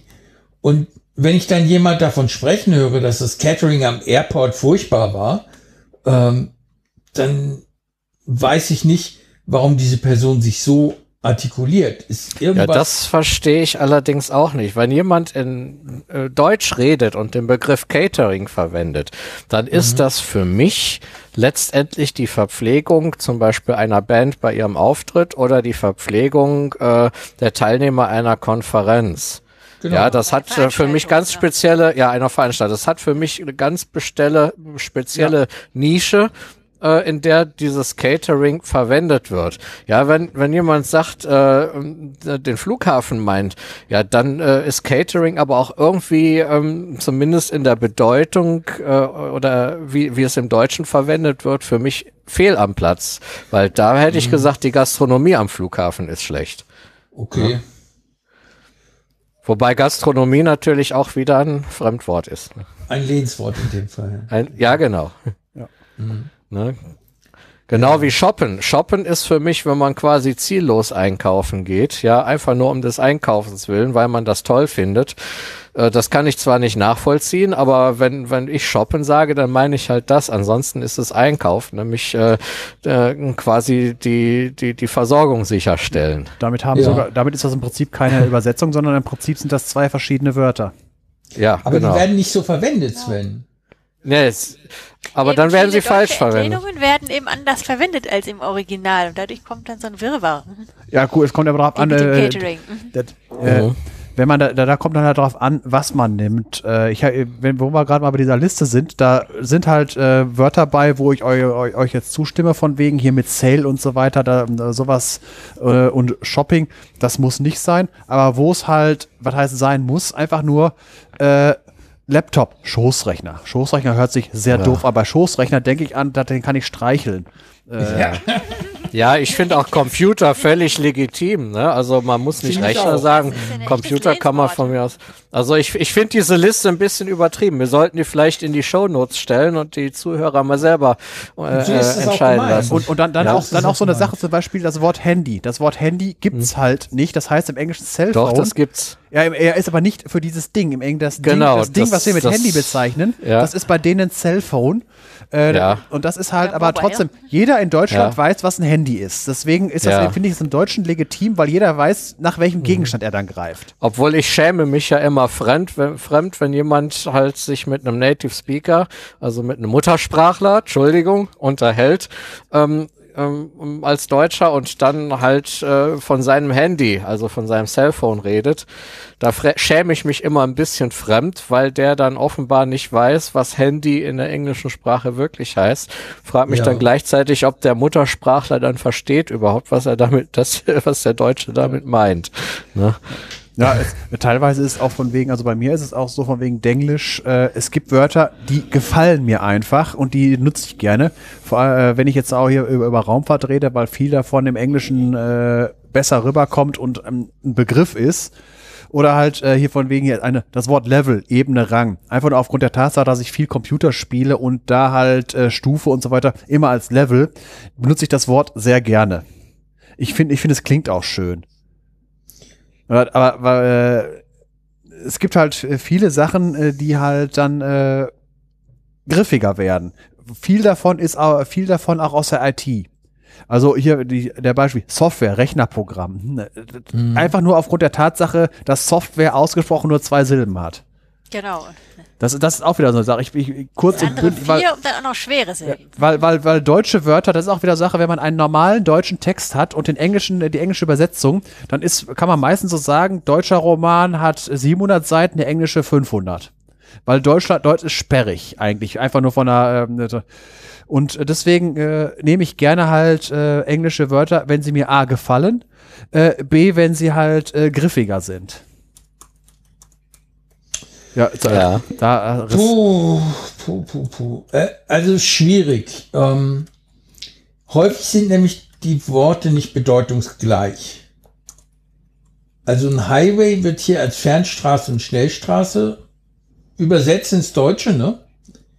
Ein Highway ist aber etwas anderes als eine Schnellstraße.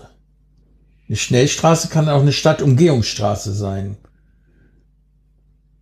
Ja, der, eigentlich ist das ja wörtlich gemeint gewesen. Highway, ein Hochweg, der halt Genau. äh, bei Hochwasser nicht überflutet ist. Das ist die ursprüngliche Bedeutung. Und das ist Genau. halt, das sind halt die Über, die Überlandstraßen damals gewesen.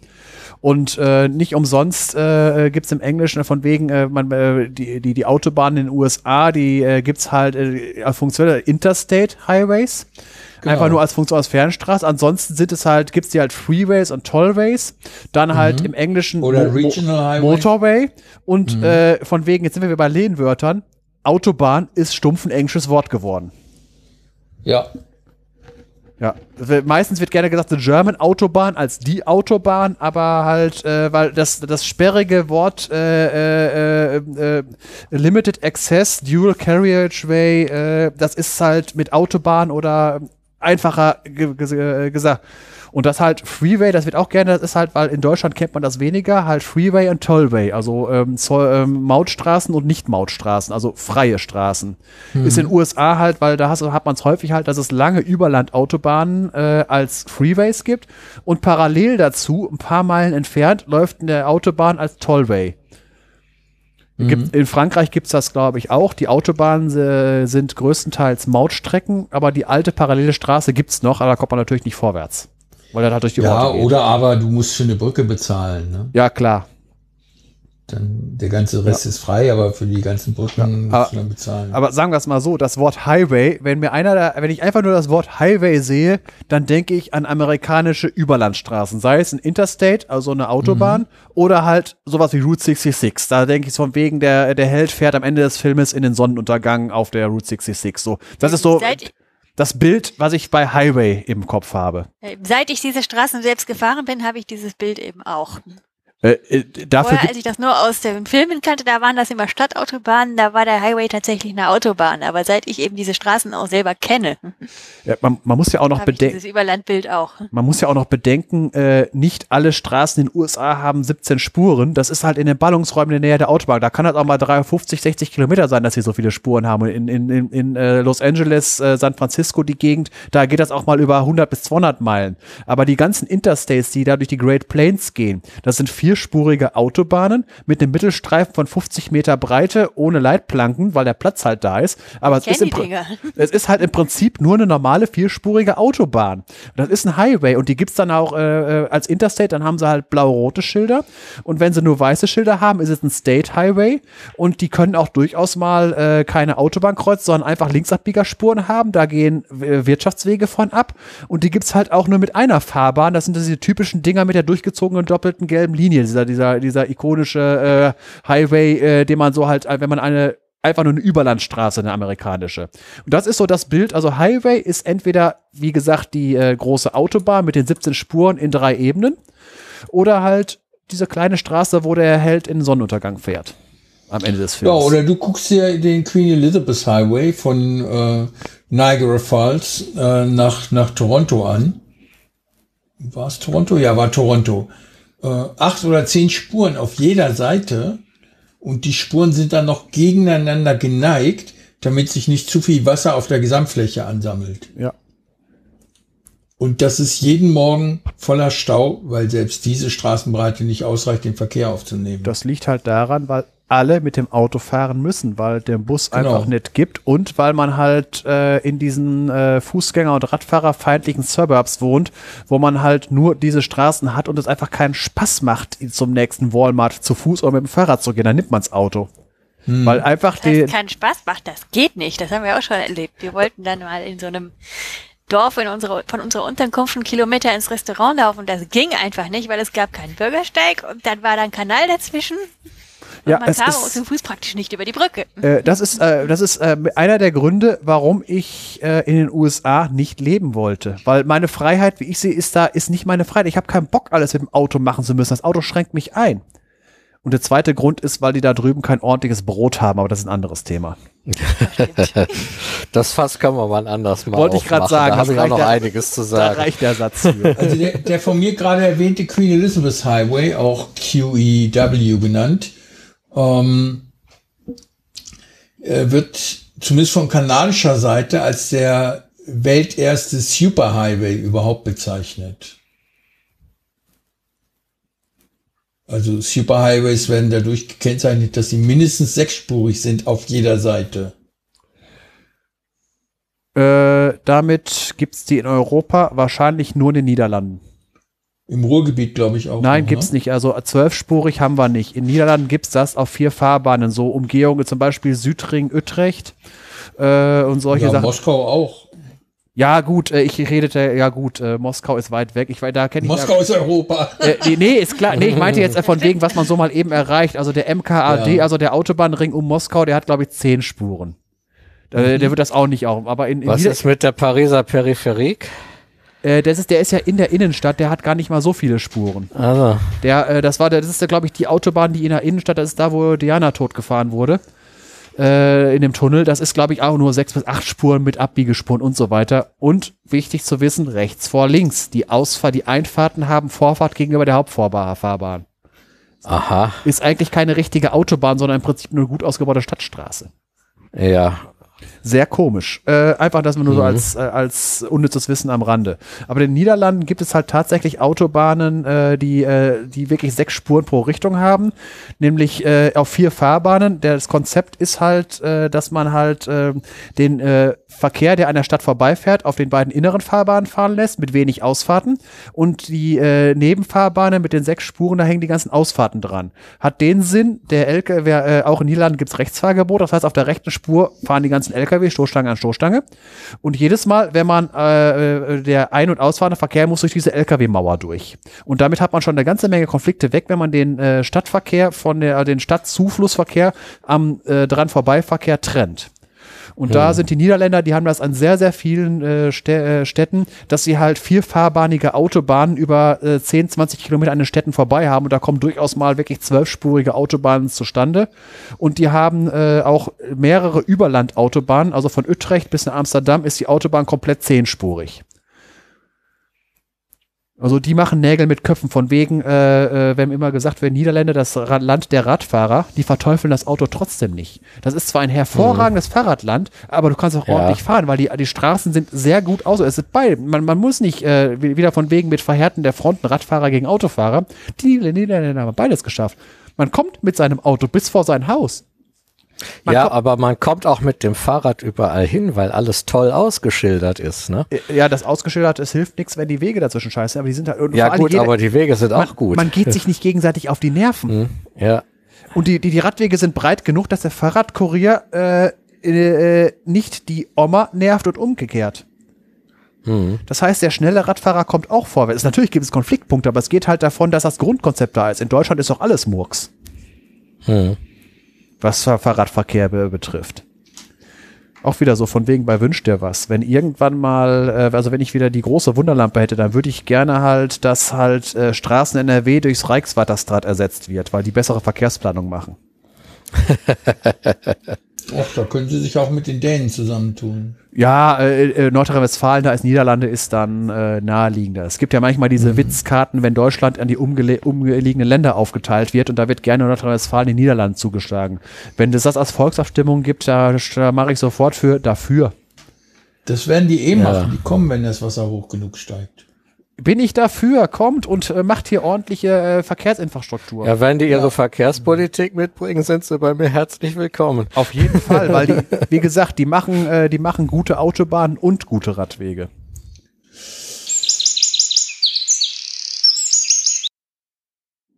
So, nach der kurzen Pause sind wir jetzt beim Element angekommen. Das da wäre diesmal Kobalt. Kobalt ist das Element mit der Ordnungszahl 27 und gehört zur Kobaltgruppe. Das ist die neunte Gruppe im Periodensystem hat eine Dichte von 8,9 Gramm pro Kubikzentimeter, einen Schmelzpunkt von 1495 Grad und einen Siedepunkt von 2900 Grad, alles in Celsius. Ist eins von den drei Metallen, die ferromagnetisch sind, das heißt von einem normalen Magneten einfach so angezogen werden und gehört zu den sogenannten Übergangsmetallen. Äh, Übergangsmetalle sind die Metalle, die äh, erstmal die D-Schale voll machen und sich nicht um die äh, äußeren Schalen kümmern. Die Atommasse ist äh, etwas merkwürdig. Ja, ist, äh, weil normalerweise im Periodensystem äh, die, äh, die, Atom, die Atommasse ansteigt, was bei Kobalt und Nickel nicht der Fall ist. Die, äh, das Kobalt hat die Atommasse 58,93 und ist größer als die mittlere Atommasse von Nickel mit 58,69. Das liegt an der jeweiligen Isotopenzusammensetzung. Es gibt nur das, äh, es gibt nur ein stabiles Isotop, das ist das 59er Kobalt. Die Atommasse mit 58,93, das kommt halt dadurch zustande durch den äh, sogenannten Massendefekt. Deswegen ist der äh, Gesamt, ist, ist, ist das Gesamtatomgewicht geringer als die rechnerischen 59. Kobalt hat nur ein stabiles Isotop, das 59er. Und äh, da ich ja beim letzten, ich habe ja vor, vor drei Folgen beim Eisen, habe ich ja schon was erzählt, wo das Eisen herkommt. Deswegen werde ich jetzt mal äh, erzählen, war, wie wie es zum, äh, wie, wie das Kobalt entstanden ist. Das ist, äh, wir haben ja gelernt in der in der Eisenfolge, dass halt äh, die Elemente in, äh, in Riesensternen erbrütet werden durch die sogenannte Alpha-Ladder, dass halt immer weiter Alpha-Partikel zu den äh, vorhandenen Atomen fusioniert werden. Und das dann über so über so Sachen wie äh, 48er Chrom, 52er Eisen, 56er Nickel äh, zu immer schweren Elementen geht, wobei bei 56 Nickel es aufhört, weil danach keine Energie mehr frei wird und sich das im Inneren des Sternes sammelt und der dann in Supernova explodiert. So, da es, da es von Kobalt nur ein stabiles Isotop gibt, das 59er, kann halt das für heute vorhandene Kobalt nur äh, entstehen, wenn halt wirklich 59er Kobalt entsteht. Das geht allerdings nicht äh, wie bei, äh, der, bei den anderen direkt über die Alpha-Ladder und anschließende Beta-Zerfälle oder Elektroneneinfänge, äh, hier der von wegen, wenn er, wenn, wenn dieser, dieser Alpha-Ladder über das 48er Chrom, 52er Eisen, 56er Nickel, danach wird zwar keine Energie mehr frei, es finden aber trotzdem nur Reaktionen weiter zu 60 Zink statt. Und per Elektroneneinfang könnte das zerfallen, zu, äh, zerfällt das zu 60er Kupfer und dann weiter zu 60er Nickel, aber 60er Nickel ist stabil und deswegen kann äh, daraus kein weiteres äh, Kobalt entstehen. Deswegen geht es nur über Kombinationen von Neutronenanlagerung und Beta-Zerfällen und zwar nicht während der, während der Stern noch altern existiert, sondern in der Supernova in dem sogenannten R-Prozess äh, in einer sehr hohen Neutronenflussdichte. Während, der, während einer Supernova-Explosion, habe ich ja damals erzählt, äh, werden sehr, sehr viele Neutronen freigesetzt, so dass halt auch äh, Isotope entstehen können, die, einem, die aus äh, Atomen entstehen, die eine sehr kurze Halbwertszeit haben. So geht das hier jetzt auch. Das funktioniert so, dass halt äh, während der Supernova-Explosion äh, die Atome, die vorhanden sind, viele Neutronen einfangen können und dann halt auch äh, relativ seltene Isotope entstehen können. Geht dann halt über, über äh, folgende Varianten. Wenn man jetzt die, in der sogenannten Nuklidkarte, den Link werde ich wieder einführen, von oben anfängt. Das heißt, dass äh, von, äh, von, äh, von oben halt wirklich auf, äh, in der Tabelle, dass halt Nickel 56 sich drei Neutronen einfängt und dann äh, direkt zerfällt zu Kobalt 59, weil das Nickel 6, äh, 56 dann zu Nickel 59 wird und das wiederum radioaktiv ist und dann zu Kobalt 59 zerfällt. Die andere Variante ist von unten, das Eisen 52, was ja in der Alpha-Ladder entsteht, sich insgesamt sieben Neutronen einfängt und dann per Beta-Minus-Zerfall zu, auch zu Kobalt 59 zerfällt. Beide, Ausgangs, äh, beide Ausgangskerne sind reichlich vorhanden, weil das ja das ist, was äh, in der Mitte des Sterns sich ansammelt und der deshalb als Supernova explodiert direkt von Eisen, also von, das geht von Eisen 52 los, deswegen los, weil das 56er noch nicht existiert. Das entsteht ja erst später, nach mehreren Wochen, aus dem zerfallenen Nickel 56 und Kobalt 56. Das sind auch die Isotope, die, die wir, die dafür sorgen, dass wir eine Supernova so lange nachleuchten sehen. Damit hätte ich jetzt auch das zweite wichtige Isotop genannt, was halt, ähm, was halt radioaktiv ist. Das ist das Kobalt 56 mit einer Halbwertzeit von 77 Tagen. Und das ist äh, das typische Nachleuchten, was man in einer, Supernova sieht, dass halt eine Supernova circa alle 77 Tage nur noch halb so hell leuchtet, weil halt die Hälfte jeweils zerfallen ist. Ist jetzt nicht exakt so, weil andere zerfallene Kerne auch noch leuchten. Ein weiteres Isotop ist das Kobalt 60. Das hat eine Halbwertszeit von 5,2 Jahren, äh, ist deswegen interessant, äh, weil, äh, weil es halt, äh, wem, wem eine Atombombe noch nicht äh, gemein genug ist, der kann das Ding noch schmutziger machen. Man packt normales Kobalt mit in die Atombombe rein. Während eine Atombombe explodiert, passiert im Prinzip das gleiche wie bei einer Supernova. Der R-Prozess setzt ein. Das heißt, Kerne fangen Neutronen ein. Aus dem ganz normalen, äh, aus dem ganz normalen 59er Kobalt entsteht 60er Kobalt, das mit der Halbwertszeit von 5,2 Jahren ein, ein starker Gammastrahler ist und halt für circa 50 Jahre bis circa noch ein Tausendstel davon vorhanden ist, ist die Stelle, wo die Bombe runtergekommen ist, einfach nicht mehr nutzbar, weil sie radioaktiv verseucht ist.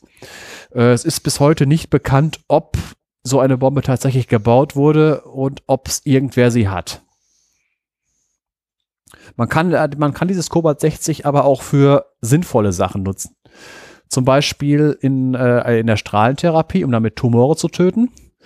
Was damit auch gemacht wird, äh, Insekten sterilisieren. Das ist so der Trick, äh, wie wird man Moskitos los? Man äh, setzt, man züchtet einfach Moskitos, bestrahlt sie, dass sie im Prinzip impotent sind und dann lässt man sie frei. Und das sorgt dafür, dass die äh, Insekten halt dann keine Nachkommen mehr haben können, weil halt die Männchen nur mit Platzpatronen schießen. Und das sorgt dann dafür, dass halt die nächste Generation nicht stattfinden kann. Äh, des Weiteren kann man, äh, wenn man die Dosis erhöht, damit auch einfach Keime abtöten, wird dann einfach zur Sterilisation ge genutzt. Und dadurch, dass das halt in der Medizin eingesetzt wird, äh, sind auch diese Geräte in Umlauf und irgendwann sind diese Geräte auch mal am Ende ihrer Lebensdauer angelangt. Und wenn die dann nicht korrekt entsorgt werden, können da dumme Dinge mit passieren. Da ist zum Beispiel in Thailand mal auf einem Schrottplatz so eine, äh, so ein Gerät äh, rumgestanden und äh, niemand, äh, irgendwann hat, äh, hat jemand gemeint, das Ding zerlegen zu müssen, um die äh, sonstigen Metalle, die da drin sind, äh, Kobalt ist ja nur in wenigen Grammmengen, aber das Ding besteht ja aus Stahl und Blei und sowas auch alles da drinne. Und die Leute hatten halt keine Ahnung, was sie da machen, Warnsymbole nicht gekannt oder so weiter. Und das hat dafür gesorgt, dass es mehrere Tote gab, weil Leute verstrahlt wurden. Das ist äh, irgendwo in Thailand passiert die Geschichte mit dem blauen Stein. Äh, ich, nee, ich glaube, das war Cäsium 137, das war in Brasilien. Ja. Go, ja, ja, äh, Zwischenfall. Die kenne ich aus dem Buch Atom von Rudolf Kippenhahn ähnliches Prinzip halt. Ja, äh, von, dem habe ich gelesen, das Buch 100 Milliarden Sonnen. Das ist ein herrliches Buch über, äh, das war zu Zeiten, als ich noch, es noch keine Wikipedia gab. Äh, da habe ich meine, ne, mein Grundwissen über die, wie, wie Sterne halt die Sache vom, vom Sternentstehung über die ganzen einzelnen Schalen brennen bis zur Supernova aus den 90er Jahren. Ja. Schön, schön, schönes populärwissenschaftliches Buch. Auf dem damaligen. Zweimal gelesen. Ja, ist ein herrliches Buch. Ja.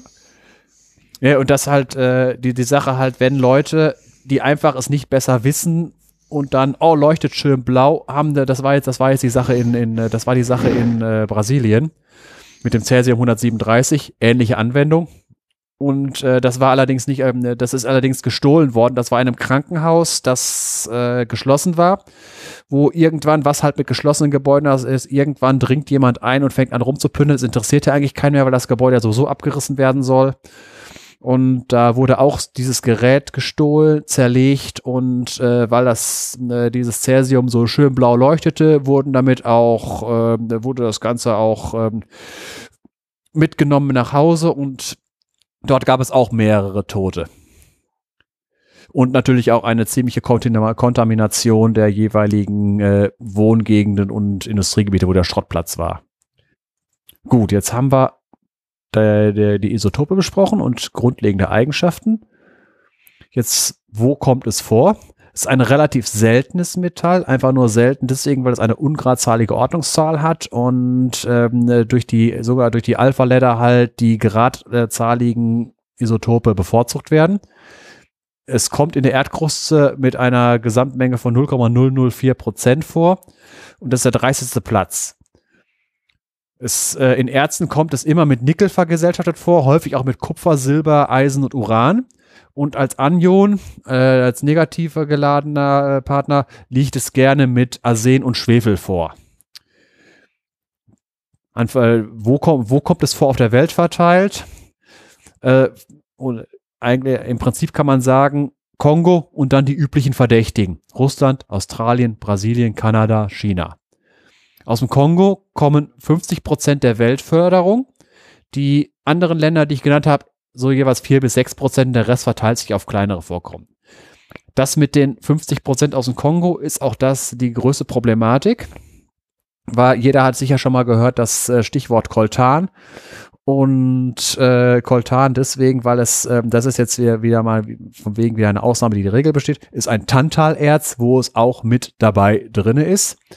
Und das wird halt unter menschenunwürdigen Bedingungen in einem Land namens Demokratische Republik Kongo gewonnen, wo halt auf Menschenrechte, Kinderarbeit und Umweltschutz überhaupt keine Rolle, äh, keine Rücksicht genommen wird. Außerdem ist es ein Bürgerkriegsland, wo halt mit den Erlösen dieser, äh, dieser Bergbautätigkeiten gerne auch weitere Waffen gekauft werden, damit man halt im Krieg schön weitermachen kann.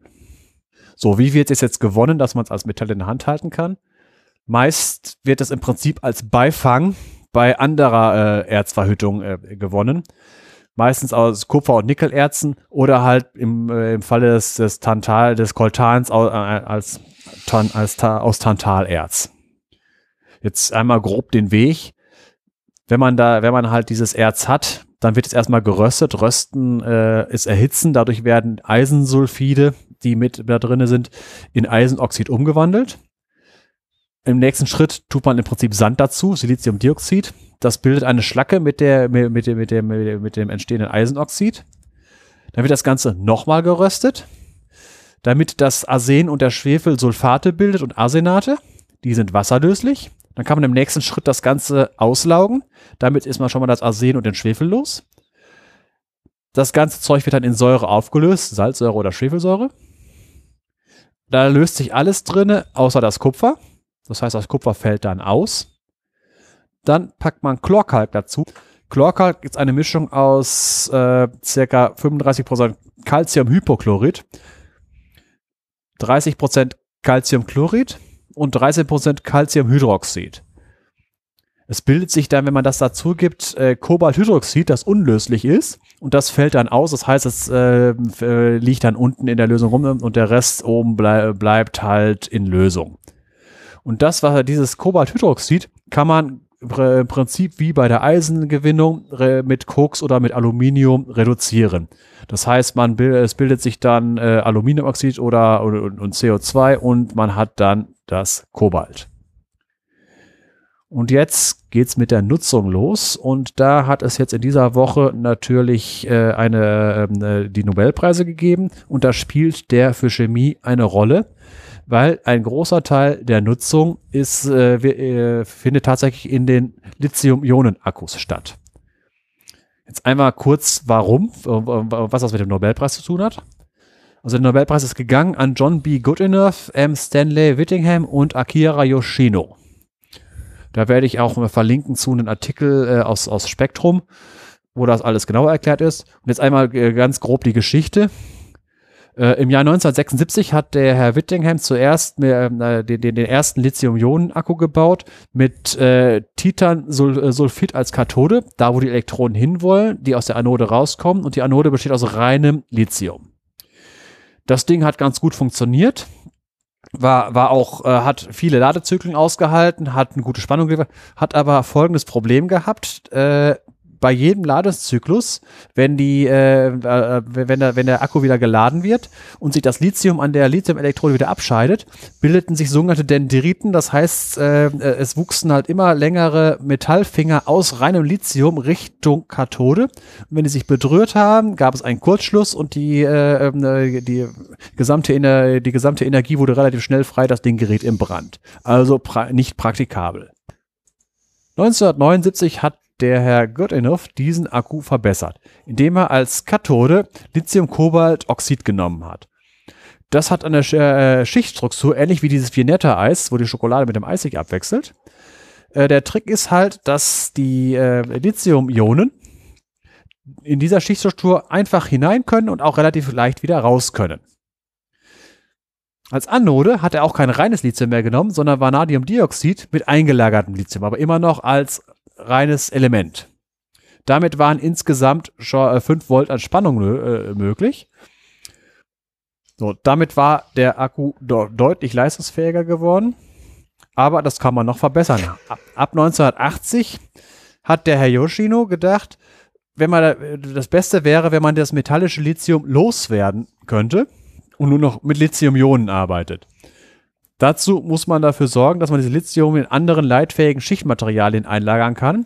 Und dafür wäre ideal gewesen Graphit. Das Problem, äh, die bei, bei all diesen Akkus braucht man noch einen sogenannten Elektrolyten. Der ist in diesem Fall Ethylencarbonat. Und der hat die unangenehme Eigenschaften beim Graphit in die Schichten, die der Graphit hat, einzudringen und sie auseinanderzudrücken. Und damit ist nach wenigen Ladezyklen der Akku komplett Schrott. Die Lösung wurde, äh, wurde äh, gefunden im sogenannten Petrolkoks. Das ist das, was bei der Erdölherstellung übrig bleibt. Was, äh, ich stelle mir das jetzt so vor, dass das im Prinzip eine Art äh, schwarzes Zeug wie Ruß oder sowas ist. Äh, chemisch von der Struktur her, da gibt es halt so Schichtstrukturen, ähnlich wie im Graphit, aber auch durcheinander, also amorph, also ohne, ohne, ohne amorph ist halt nicht geordnet, äh, Bereiche, die dafür sorgen, dass der, der das gesamte stabil bleibt, dass halt eben, wenn da was eindringt, dass es nicht auseinanderdrücken kann. Damit war im Prinzip der heutige Lithium-Ionen-Akku, so wie er heute in unseren Handys und unseren Autos benutzt wird, am Ende seiner Entwicklung. Jetzt kamen im Prinzip nur noch äh, Feintuning-Sachen. Jetzt gibt es immer noch ein Problem, die können immer noch in Flammen aufgehen. Nämlich durch sogenanntes thermisches Durchgehen, das bei entweder bei zu großer Hitze über 130 Grad oder durch Kurzschluss durch mechanische Beschädigung entstehen kann. Das passiert deshalb, weil äh, in diesem Fall reiner Sauerstoff O2 frei wird und der mit den äh, sonstigen vorhandenen Materialien reagieren kann und dabei wärmefrei wird und das ist eine selbsterhaltende Reaktion, die äh, halt äh, alle dafür notwendigen Komponenten sind in der äh, Batterie vorhanden und dadurch kann das halt nicht mehr gelöscht werden. Das sind dann halt so die Sachen äh, mit äh, Handys, die halt nur noch die Firestarter-App funktionierend haben und äh, spontan äh, brennenden äh, Elektroautos. Gibt's genug Videos von, ist jetzt aber nicht, äh, nicht das Problem, dass man deswegen die Technologie nicht mehr benutzen kann. Das sind halt einzelne Fälle. Und ich weiß nicht, wie viele, wie vielen Leuten, ja, die halt den Proton-Podcast hören, wirklich schon mal ein Handy in der Tasche abgebrannt ist. Mir noch nicht. Mir auch nicht. Mir auch nicht. Ja, eher noch Anekdoten drumherum, was man vielleicht noch erwähnen könnte. Ich habe ja auch ein bisschen über die frisch gebackene Nobelpreisträger gelesen, unter anderem John Goodenough, muss man erwähnen, der ist 97 Jahre alt und damit der älteste Nobelpreisträger überhaupt bislang. Hat Was vielleicht noch das 30. erwähnenswert ist, ist, dass der noch als Prof arbeitet und Genau, zwar wollte ich jetzt deut noch zu kommen. ach so, deutlich über 40 Stunden pro Woche. So genau weiß ich das nicht. Jedenfalls, der arbeitet noch und entwickelt weiter Akkus. Hat jetzt eine neue Idee, eben die nächste Generation etwas mit Glas zu machen als Elektrode. Das hört sich interessant an, weil die Leitfähigkeit von Glas äh, finde ich ein wenig eingeschränkt, aber mal sehen, was das gibt. Wahrscheinlich nicht mit dem Glas, sondern mit einem Glas Ja. oder glasähnliche Materialien, jedenfalls, um dann eben, wie gesagt, Kobalt aus dem Kongo, das ist nicht so das ideale Metall, äh, eben Material für die Zukunft. Dann eben auf einfachere Sachen zurückzugreifen. Ja, da, da gibt's ja auch schon die Ideen, das Ganze hier äh, halt Natrium-Ionen, äh, Akkus und so weiter. Genau, darum Gro- ging es mit dem sogenannten Glas, dass da eben Natriumionen dann Ja, der, der, äh, der Witz ist halt, sind. grundsätzlich funktioniert's, aber es ist halt äh, die Anzahl der Ladezyklen und sowas, das ist die Problematik. Natrium-Ionen-Akkus sind schon gebaut worden, aber halt nicht praxistauglich. Eben, und da ist er wohl noch am Tüfteln mit seinen 97 Jahren. Ich habe auch Fotos angeschaut vom 95. und 96. Geburtstag. Der schaut aus, als wollte der nicht so bald abtreten. Aha. Wer weiß, was der sich selbst für einen Akku eingebaut hat und den immer wieder auflädt. Trotzdem, da Nobelpreise nur an lebende Leute gehen, wo ist es da wirklich mal Zeit geworden, ihm einen Ja. zu verleihen? Ja. Denn das ist das, was ich vorhin auch schon gesagt hatte, als es um Greta ging, eben Nobelpreise werden meinem Gefühl nach eben relativ verspätet verliehen, sozusagen fürs Lebenswerk, wenn man schon absehen kann, dass die Sachen wirklich bahnbrechend waren. Und das sind jetzt ja eben Erfindungen gewesen, die in den 70er und 80er Jahren gemacht wurden. Ja. Es sei denn, man heißt Obama. Ja, eben. Und dann, ja, ist schiefgegangen. Ja. Jetzt hatten wir ja gerade die Anwendung, die halt im Prinzip jeder eine Tasche hat. Jetzt kommen wir mal zu was bunterem, nämlich Kobaltfarben. Jeder hat sicher schon mal den Begriff Kobaltblau gehört. Und das ist sogar geschichtlich recht bedeutsam, weil äh, ab dem 17. Jahrhundert sprossen in Europa die sogenannten Blaufarbenwerke aus dem Boden, die so merkwürdige Dinger hergestellt haben wie Zaffer und Smalte. Hört sich jetzt komisch an. Äh, am Anfang konnte man mit Kobalt noch nicht so viel anfangen. Da jetzt kann ich Ihnen auch direkt mal erklären, wo der komische Name herkam. Der, der kommt nämlich daher, weil ich habe ja gerade erzählt, dass Kobalt selten, also niemals als Element vorkommt und sehr, äh, sehr, sehr selten reine Kobalt-Mineralien gibt. Die kommt immer von der vergesellschaftet mit anderen Metallen vor, unter anderem auch Silber. Und äh, man meinte, man hätte ein Silbererz gefunden, weil es schön silbern glänzte. Man hat es dann erhitzt und da kam dann nur Unsinn raus, äh, was man halt erstmal so, als wenn man Silber sucht, nicht mit anfangen kann. Und dann hat man gesagt, das ist verhext, da Kobolde haben das Silber geklaut. Und da kommt dann der Name her. So, aber man hat trotzdem, äh, wenn man nicht gerade Silber gesucht hat, konnte man trotzdem was mit anfangen, weil man damit dann ein, äh, die damit halt blaue Farben herstellen konnte. Das funktionierte dann so, man hat halt diese Kobalterze geröstet, dieses Arsen, äh, arsenhaltige Zeug. Und das gab, da kam der sogenannte Saflor oder Zaffer raus. Das, so nannte man die Substanz. Was hat man damit gemacht?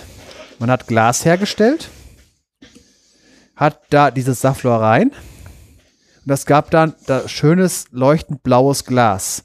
Kennt man heute vielleicht von blauen äh, Biermixgetränken einer Firma aus dem Sauerland.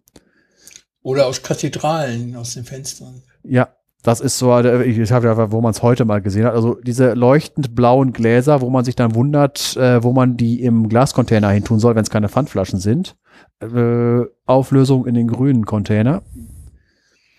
Ja, da tue ich so auch immer Ja, rein. das gilt auch für grüne und graue Flaschen. Also welche, wo man sich nicht entscheiden kann, welche Farbe sie jetzt zwischen grün und äh, braun haben. Gut. Das ist dann halt dieses blaue Kobaltglas. Und wenn man das Ganze, das Kobaltglas zermalt, dann kommt Smalte raus.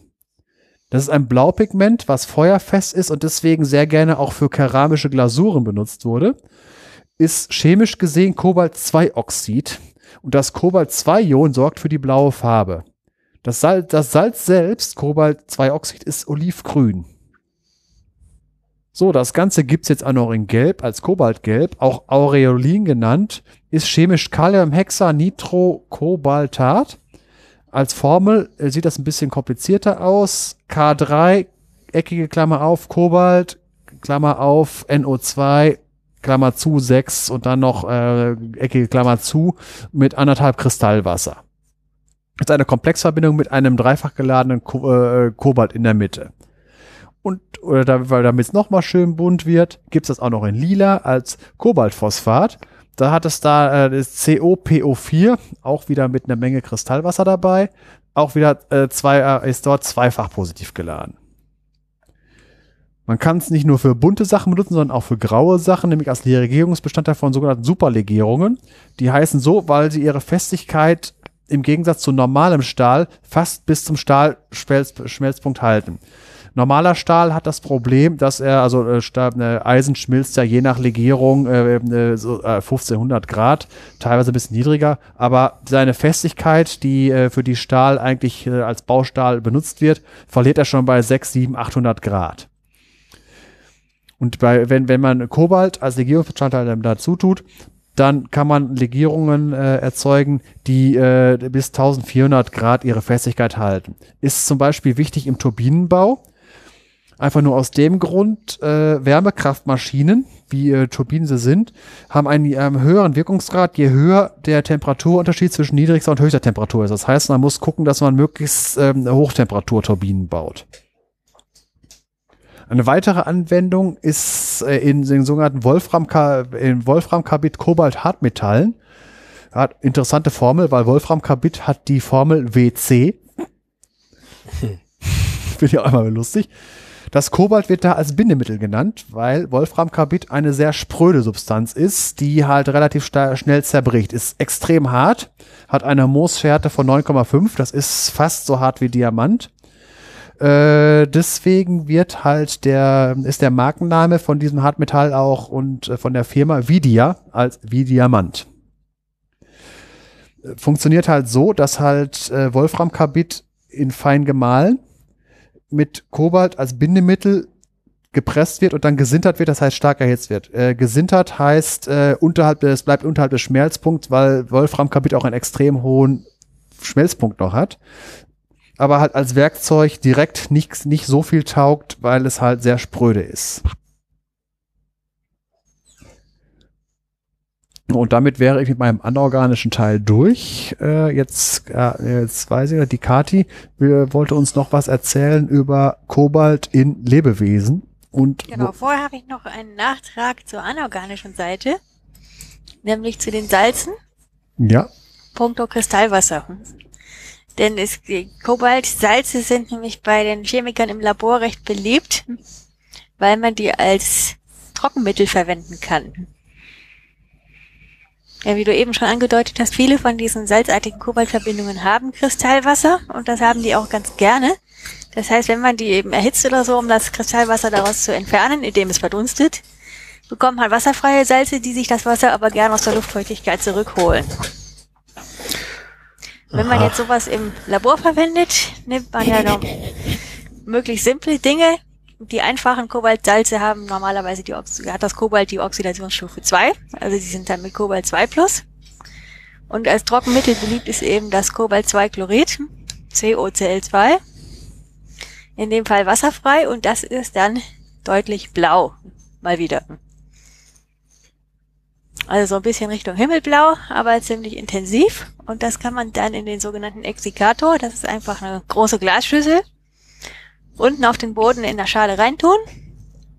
Die Glasschüssel hat einen Deckel, die mit einem luftdichten Schliff quasi verschlossen wird und dann kann man dort ein Vakuum ziehen. Also man tut sein gut zum Trocknen in die Schüssel, setzt den Deckel drauf, zieht ein bisschen Luft ab und lässt das Kobalt eben, das Kobaltsalz eben seine Arbeit machen. Und der Trick daran ist, sobald dieses wasserfreie Kobaltchlorid Wasser zieht, also Kristallwasser einlagert, ändert sich die Farbe. Das heißt, das Salz wird dann blassrosa. Und darin kann man dann sehen, wann das Trockenmittel verbraucht ist. Wenn es rosa ist, ist verbraucht. Muss man es rausnehmen, kann das irgendwo in den Trockenschrank oder Ofen stellen, bis es wieder blau ist und dann wieder verwenden. Kann es sein, dass es ähm, recht günstig ist und man das fürs Trockenlegen von Kellerecken benutzen kann? Das kann gut sein. Andere Anwendung ist auch für diese Wetterstationen, die es früher gab und vielleicht auch noch gibt, mit farbwechselnden Wettermännchen. Je feuchter es ist, so, je feuchter Ah, die ja. Luft ist, desto Mhm. rosafarbener sind die Männchen. Wenn es trocken ist, sind sie eher blau. Das Problem bei den Kobalt-2-Salzen ist, was man früher vor Jahrzehnten noch nicht wusste, aber heute bekannt ist, dass die meisten davon eben potenziell krebserzeugend sind. Das heißt, die gelten Mhm. heute als CMR-Chemikalien. Sprich, die sind nicht mehr so einfach zu bekommen. Ich kann mich nur daran erinnern, dass, Keller ein, dass der Keller eines Mietshauses, in dem wir gewohnt haben, mit solchen mm, Substanzen an manchen Ecken ausgestattet war, um den trocken zu halten, weil da Kohle gelagert wurde. Wie lange ist das schon her? Das war Anfang der 70er. Ja gut, da war das noch unbekannt, da war das noch ein ganz ganz üblicher Stoff. Ich habe einen Chemiekasten, einen Chemiebaukasten aus den späten 70ern von meinem Onkel quasi geerbt. Da ist noch Kobaltchlorid mit Wasser allerdings drin. Mhm. Ist eigentlich ganz lustige Sache, weil man damit eben unsichtbare Tinte machen kann. Denn dieses Blassrosa vom wasserhaltigen Kobaltchlorid in Lösung, wenn man die nicht zu konzentriert ansetzt, sieht man auf milchweißem Papier praktisch nicht. Und wenn man es dann eben vorsichtig warm macht, sodass alles Wasser aus dem Papier verdunstet wird, das wird die Schrift eben blau und damit lesbar. Mhm. Aber eben, es ist, man weiß, es ist heutzutage potenziell krebserzeugend, deswegen ist es in heutigen Chemiebaukästen noch nicht mehr drin. Mhm. Die unschuldigen 70er Jahre. Seit wann wusste man, dass das, äh, das äh, potenziell krebserregend ist? Ich weiß nicht genau, seit wann das auf der CMR-Liste steht. Beziehungsweise wann man das festgestellt hat, aber es muss jedenfalls nach den 70ern gewesen sein. Ja, ich habe meinen Chemiebaukasten Chemiebaukasten nämlich Mitte der 80er gekriegt und da war es nicht drin. Da war, waren so lustige Sachen wie Kaliumpermanganat und Schwefel und sowas drin. Aber sowas nicht. Also Kaliumpermanganat und Schwefel, da hast du ja schon mal ein paar Komponenten für die nächste Bombe. Ich habe ja noch viel besser. Ich habe ja noch Kaliumnitrat drin, Schwefel und Aktivkohle. Ah, da kann die Schwarzpulver. zum Direktmischen. Ja, gut, das das sind ja, Nitrate gibt's ja heute auch nicht mehr im Chemiekasten. ja, da muss man zum, Genau zum. Düngehändler seines Vertrauens. Genau. Also wenn ich da manchmal, ich, bin- ich bin mal irgendwo Auslieferungsfahrt gefahren, habe dann gesehen, wie da irgendwo äh, an einem, äh, da bin ich äh, vorbeigekommen, da lag säckeweise Ammoniumnitrat rum. Da kann man auch Dünger. schon mal, kann man auch schon mal, ja klar, damit kann man aber auch schon mal was anfangen. Ja, Die klassische Ammoniumnitrat-Dieselbombe. ja. Was ihr alles wisst. Ihr Man muss nur Tom. Clancy Welche lesen. müsste ich eigentlich mal zur Landi fahren, also hier zu unserem Bauern. Ja. Supermarkt. Ja, das war- haben. Es, es gab einen Tom Clancy-Roman, wo jemand einen Betonmischer mit dieser Ammoniumnitrat-Dieselmischung voll macht. Das wäre natürlich der, da wäre die Oklahoma-Bombe natürlich Kleinkram gewesen. Äh, jetzt spoiler ich mal, sie sind deswegen nicht angekommen, weil der Ausnahmezustand verhängt wurde und sie an der Grenze festhingen, mitten in der Sonne. Und äh, irgendwann haben die Leute sich gewundert, dass der Betonmischer A voll war und B nach Diesel gestunken hat. weil mit einem vollen Betonmischer fährt man nicht groß durch die Gegend. Ja, und der Rest, ja. Ach, jetzt weiß ich überhaupt, was du meinst. Ein LKW. Ja, Eben, ich habe erst an dieses kleine runde Ding von Ich der auch. Baustelle gedacht. Nein, jetzt- ich- Ich hab gedacht, was soll damit passieren? Nein, diese, ein vierachsigen. Betonmischer, wo hinten Volumen drin ist, dass man da mal eben äh, 20, 25 Tonnen Ammoniumnitrat mit Diesel mischen kann. Und das ist ja ein Mischer, das heißt, da konnte man direkt schön mitmischen. Das war also gar nicht mal so doof, diese äh, Sache. Also das ist so der Traum des Autobombers. Wo bekomme ich 25 Tonnen Ammoniumnitrat, ohne dass es jemandem auffällt? Äh, weiß ich nicht. Das hat Tom Clancy sich ausgedacht. kannst Es du sei, es, nur es sei, 500 er ist der Autor. Kaufen. Ja, irgendeine schlampig arbeitende Firma wird's schon geben. Ja, gut. Du Äh, musst es über Jahre besorgen. Ja, das auch. wie gesagt, es ist ein Roman und der Romanschreiber, wenn es für einen Plot notwendig ist, dann geht das halt. genau. Jetzt hatte ich gesagt, ja genau, die, die hatte ich gesagt, einfache Kobaltsalze, sie haben normalerweise Oxidationsstufe 2. Denn die sind stabiler als das Kobalt 3 Plus. Umgekehrt ist das bei den Komplexverbindungen. Da ist dann, sind die mit dem Zentralatom mit Kobalt 3 Plus stabiler. Deswegen hat das Kobalt Gelb, was wir eben hatten, eben auch Kobalt 3 Plus drin.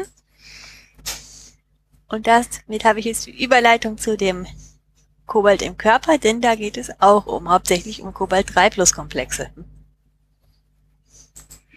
Denn, jetzt haben wir schon fast gespoilert, Kobalt gehört zu den Elementen, die wir früher in der Anorganik physiologische Schwermetalle genannt haben. Das heißt, alle Übergangsmetalle waren per se Schwermetalle bei uns im Grundstudium und die physiologischen waren diejenigen, die halt im menschlichen Körper vorkommen und dort auch irgendeinen Zweck hatten.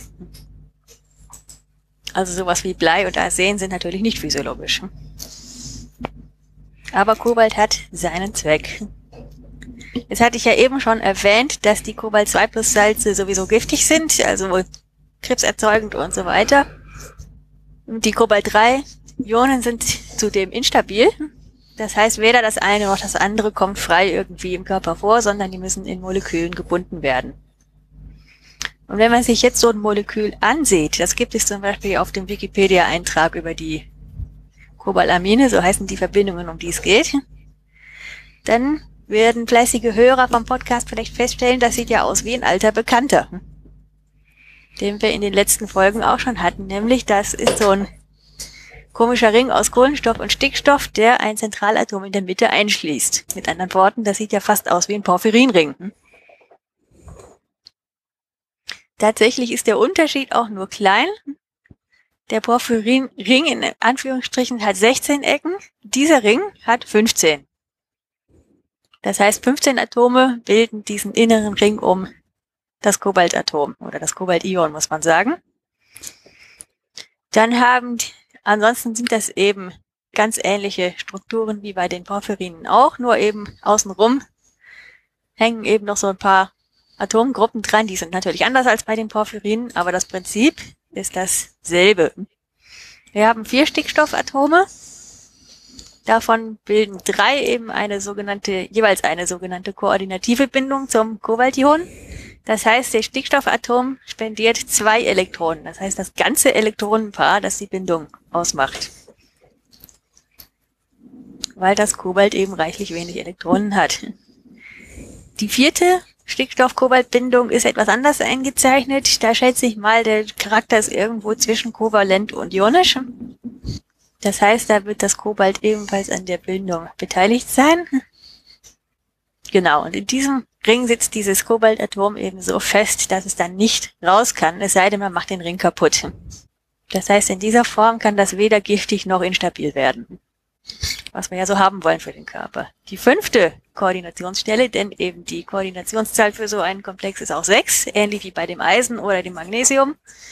Eisen im Hem und Magnesium im Chlorophyll.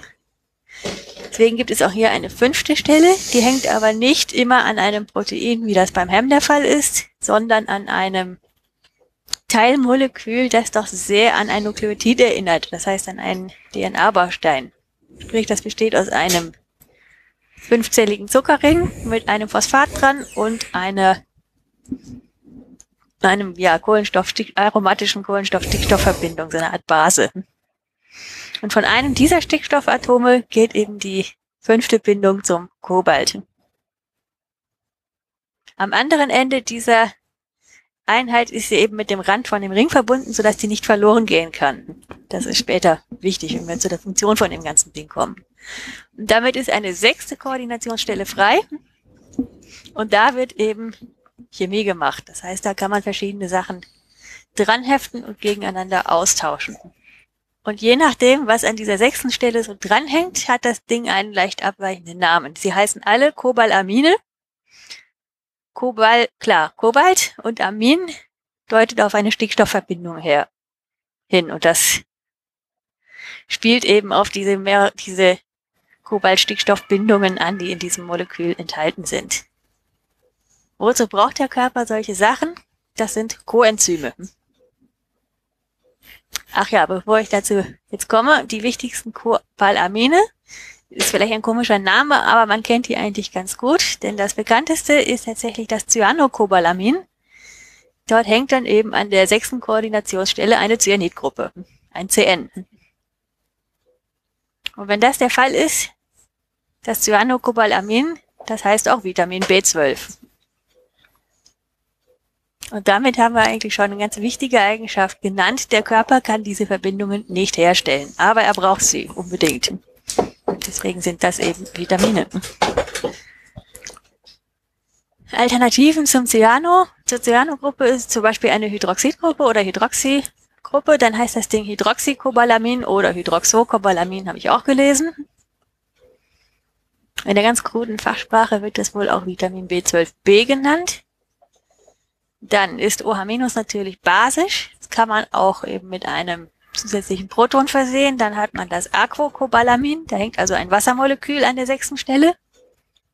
Und dann, was nachher den Stoffwechsel auch wichtig wird, ist, wenn die sechste Stelle durch eine Methylgruppe, also ein CH3 ersetzt wird. Das Methylcobalamin. Und zu guter Letzt gibt's noch eine etwas kompliziertere Gruppe, die wieder eben an diese DNA-Bausteine erinnert, ist also ein Nukleosid in dem Fall, das 5-Desoxyadenosin. Oder, wir es nicht so kompliziert zu machen, Coenzym B12. Für die beiden wichtigen haben sich die Biochemiker dann auch Abkürzungen überlegt, um nicht so viel schreiben zu müssen. Das Methylcobalamin wird gerne mal mit CBL abgekürzt und das Coenzym B12 als ADO-CBL. ADO für Adenosin. Die beiden letzten sind, wie ich erwähnt habe, Coenzyme. Das heißt, es sind Stoffe, die mit Enzymen zusammenarbeiten, um eben Reaktionen zu katalysieren. Das heißt, die Reaktion kann nur stattfinden, wenn das Coenzym vorhanden ist und seinen Job macht. Bevor ich jetzt zu diesem Job aber komme, noch ein bisschen zu den Eigenschaften. Bei den Porphyrinen war immer auffällig, dass sie farbig waren. Das Hem ist rot, das Chlorophyll ist grün. Das ist bei den Korinringen auch so. Wer was von Chemie versteht, sieht das, weil es auch in diesen Korinringen eine ganze Reihe sich abwechselnder Doppel- und Einfachbindungen zwischen den Kohlenstoffatomen und Stickstoffatomen gibt. Und wenn diese abwechselnden Einfachdoppelbindungen vorkommen, kann man schon fast voraussagen, der Stoff wird farbig sein. Ist bei den Cobalaminen auch der Fall. Am bekanntesten ist eben das Vitamin B12, das Cyanocobalamin, das ist tiefdunkelrot. Dazu kommt, es ist mäßig wasserlöslich und löst sich in unpolaren Lösungsmitteln nicht. Das heißt, B12 gehört zu den wasserlöslichen Vitaminen. Im Unterschied zu zum Beispiel Vitamin A und E, die sind fettlöslich. Das heißt, die lösen sich nicht in Wasser, aber dafür in unpolaren Verbindungen. Ah, jetzt habe ich ja noch ein bisschen was zur Geschichte. Also zur Entdeckungsgeschichte von Vitamin B12 und den anderen Cobalaminen. Und zwar, die beginnt mehr oder weniger in den 1920er Jahren. Da hat der Pathologe George H. Whipple entdeckt, dass man Hunde von perniziöser Anämie heilen kann, wenn man sie mit roher Leber füttert. Von was für Anämie? Eine perniziöse Anämie. Perniziös ist eigentlich nur ein Fremdwort für gefährlich. Ach so, okay. Das ist eben eine Blutarmut, bei der eben wenig rote Blutzellen vorhanden sind. Die sind dafür aber dann besonders groß und enthalten besonders viel Hämoglobin. Das mhm. heißt, am Hämoglobin mangelt es nicht. Aber aus irgendeinem Grunde kann der Körper nicht wirklich viele Zellen herstellen und macht sie dafür größer und stopft die mit allem Hämoglobin voll, was er hat. Und diese Anämie kann in Extremform eben tödlich sein und da kann man schon merken, Säuge, andere Säugetiere brauchen das Vitamin B12 auch. Das heißt, wir Menschen sind nicht die einzigen, die das nicht können. Hunde können das offenbar auch nicht. Weshalb Hunde offensichtlich perniziöse Anämie entwickeln können. Und das wusste man interessanterweise eben auch schon zuerst, bevor man an die Menschen kam. Das kam nämlich dann erst 1926. Da waren das die Ärzte George H. Minot und William P. Murphy, haben den sogenannten Antiperniziosa-Faktor beschrieben, den der Mensch unbedingt braucht, um eben keine Anämie zu kriegen. Wussten allerdings noch nicht genau, was das ist. Nur, dass es da irgendeinen Stoff gibt, den es halt braucht. Diese drei haben für diese Leistung zusammen den Nobelpreis für Medizin bekommen im Jahre 1934. Also auch wenigstens acht bis 14 Jahre nachdem sie ihre Arbeit geleistet haben. Den Stoff, also diesen Antiperniziosa-Faktor, hat man dann tatsächlich isoliert im Jahre 1948. Das war ein, waren unabhängig zwei Chemiker, Carl A. Volkers und E. Lester Smith ich meine, der eine Amerikaner, der andere Brite, haben unabhängig voneinander das Vitamin B12 isoliert. Also diese Verbindung von allen anderen getrennt. Was bei Naturstoffen schon mal recht aufwendig sein kann.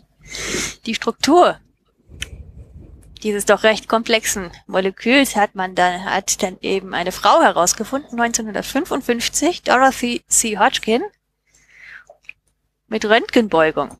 Das heißt, man hat aus dieser Substanz, die aus ziemlich komplizierten großen Molekülen besteht, irgendwie Kristalle gemacht. Sehr regelmäßige Kristalle und dann eben Röntgenstrahlen durchgeschickt. Die werden dann an dem Kristallgitter gebeugt, gibt dann ein schönes Punktemuster und sie muss dann irgendwie die Struktur da herausgelesen haben. Ich habe nicht wirklich viel anorganische Chemie gemacht. Organische erst recht nicht in dem Zusammenhang, deswegen verstehe ich von Röntgenbeugung in der Tiefe nicht besonders viel. Ich habe mal so Bilder gesehen. Das muss also auch eine ziemliche Leistung sein, jedenfalls gut genug für den Nobelpreis in Chemie 1964. Und um dann das zu beweisen, was sie, was Hodgkin dort eben in der Röntgenbeugung gesehen hat, haben dann eben Chemiker wiederum später, 1972, das waren Albert, Albert E. Eschenmoser und Robert Woodward, die haben das Ding komplett synthetisch hergestellt. Das heißt, sie haben sich irgendwelche Grundstoffe genommen und dann in wahrscheinlich 153 Stufen oder so dieses riesige Molekül eben synthetisiert. Und riesig hat in dem Fall was, das ist bis heute eins der größten Moleküle, die jemals total synthetisch hergestellt worden sind. Was heißt das groß? Groß. Jetzt müsste ich ja mal gerade gucken, ob hier irgendwo die molare Masse steht. Ja, die steht hier und zwar fürs Coenzym B12 mit 1579,6 Gramm pro Mol. Ein Wasserstoffatom wiegt 1 Gramm, pro Mol. Gramm pro Mol. Genau, ein Wasserstoffatom wiegt eben 1 Gramm pro Mol. Das heißt, das ist ein Molekül, das spr- entspricht einem Gewicht von 1580 Wasserstoffatomen. Ein Kohlenstoffatom wiegt 12 Gramm pro Mol, dann kann man sich das mal ausrechnen. Das sind also immer noch weit, weit über 100 Kohlenstoffatome wären das. Es ist natürlich viel Stickstoff, Sauerstoff, ein bisschen Phosphor drin. Die sind alle noch ein Mhm. bisschen schwerer. Wasserstoff ist leichter. Insgesamt sind das aber weit über 100 Atome. Aber das ist trotzdem nicht sichtbar mit bloßem Auge. Nein, sichtbar sind die nicht. Mhm. Das heißt, sie sind auch von Makromolekülen weit entfernt, aber jetzt so als Einzelmolekül ist das eines der größten und komplexesten, die man jemals total synthetisch hergestellt hat. Ab wann spricht man vom Makromolekül, wenn es sichtbar wird? Makromoleküle sind ja, äh, ein, meine ich jetzt, als habe ich jetzt als anderes Wort für Polymere genannt, also so so ewige, ewig lange Kettenmoleküle. Mhm. Okay, ab dem Moment, in dem sie sich verketten, ist es schon so ein Makromolekül. Ich sehe hier gerade die Summenformel vom, von so einem Cobalamin. 100 Wasserstoffatome, 72 Kohlenstoff und 18 Stickstoffatome, das sind ja schon bei 200, also Ja. bei 190. 17 Sauerstoffatome gibt 207, einmal Phosphor, einmal Kobalt, also irgendwo fast 210. Wenn wir jetzt noch eine Cyanogruppe oder irgendwas mit einrechnen. Hm? das ist ja eine Teilezahl wie bei einem durchschnittlichen Lego-Baukasten. Ja, bei Lego-Baukästen wäre das noch ein kleinerer, also so ein mittelgroßer, sagen wir mal so. Denn, kurze Anekdote zwischendurch, der Reto hat vor ein paar Tagen den drittgrößten Lego-Baukasten aller Zeiten erstanden. Das Taj Mahal. Das hat knapp 6000 Teile. Oh je. Da ist man Da Zeit hätte der Felix Spaß dran. Ja, wir werden am Sonntag hoffentlich auch Spaß haben. Ich dachte, das sei das, was sie bei Heise jetzt gerade gebaut haben. Die haben bei Heise Autos einen ähm, originalen Land Rover und einen aus Lego-Teilen gecrashed und wollten das Crash-Verhalten vergleichen. Und dafür mussten sie ein Jahr lang einen Teil, einen Land Rover aus Lego-Teilen bauen. Ja gut, mit Lego-Baukasten meine ich ja diejenigen, die tatsächlich offiziell im Handel waren. Ach so, das ist schon vorgefertigt sozusagen. Eben, den man so als Kasten kaufen kann im Geschäft. Hm? Oder Mhm. konnte. Hm? Hat denn der Legoland Rover auch eine Straßenzulassung bekommen? Der was bitte? Der Legoland Lego Rover. Land Rover. Oder wie viele Sterne hatte ich sie? weiß nicht, es gibt ein Video von dem Crashen auf Heise Autos. Pass auf, der Lego hat noch gewonnen. Ich glaube nicht. Aber der hat schon reichlich Masse. Ja, natürlich. Denn eben ja so Freestyle-Gebäude von von Fanentwürfe gibt's ja jede Menge, die größer sind. Der klassische Lego-Turm schon. Welches Kind hat nicht aus der gesamten Lego-Kiste einen Turm gebaut, bis die Teile alle waren? Ich. Wir hatten Fischertechnik. Lego kam uns nicht ins Haus. So war das. Oh. Ich nehm's gerne. Ja, ja, ich habe auch gerne damit gespielt im Kindergarten. Aber äh, zu Hause war das irgendwie eBay. Ich weiß auch nicht warum. Warum? So Ja, das immer Fischertechnik, da hat sich alles gedreht, geblinkt und geleuchtet. Das war irgendwie schön. Aber sowas gab's doch auch von Lego zu, zuhauf. Fischertechnik kam dann später bei mir. Also du musst mal mein Alter überlegen. Ja, so viel älter als ich bist du doch auch nicht. Naja, aber als ich angefangen habe zu spielen, war hm, 70. Da gab es von Ja. Fischertechnik gerade mal, ich weiß nicht, fünf unterschiedliche Teile oder acht.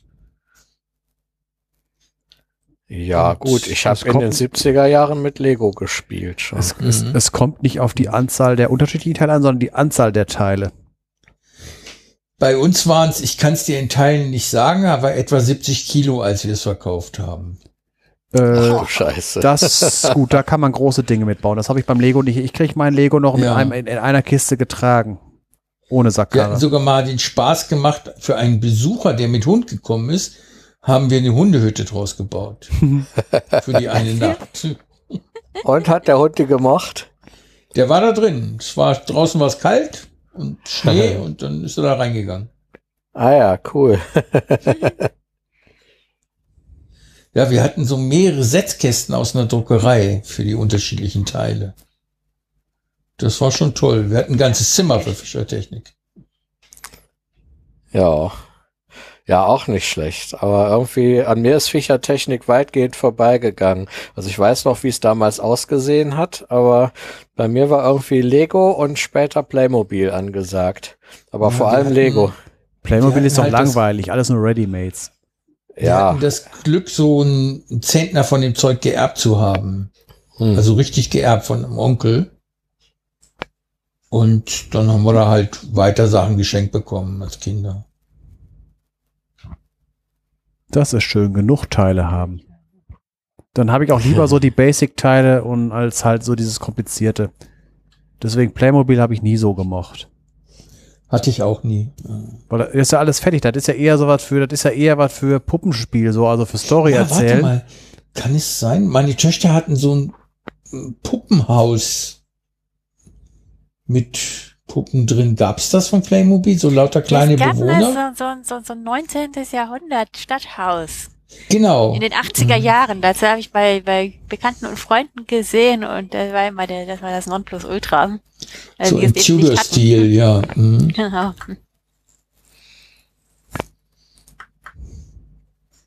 Aber gut, wir schweifen ab. Passiert. Ja, was ist denn jetzt dran? Immer noch Wir das, sind jetzt bei den Kobalaminen. Ich hatte jetzt ein bisschen Geschichte erzählt, wie die Entdeckung war, dass eben der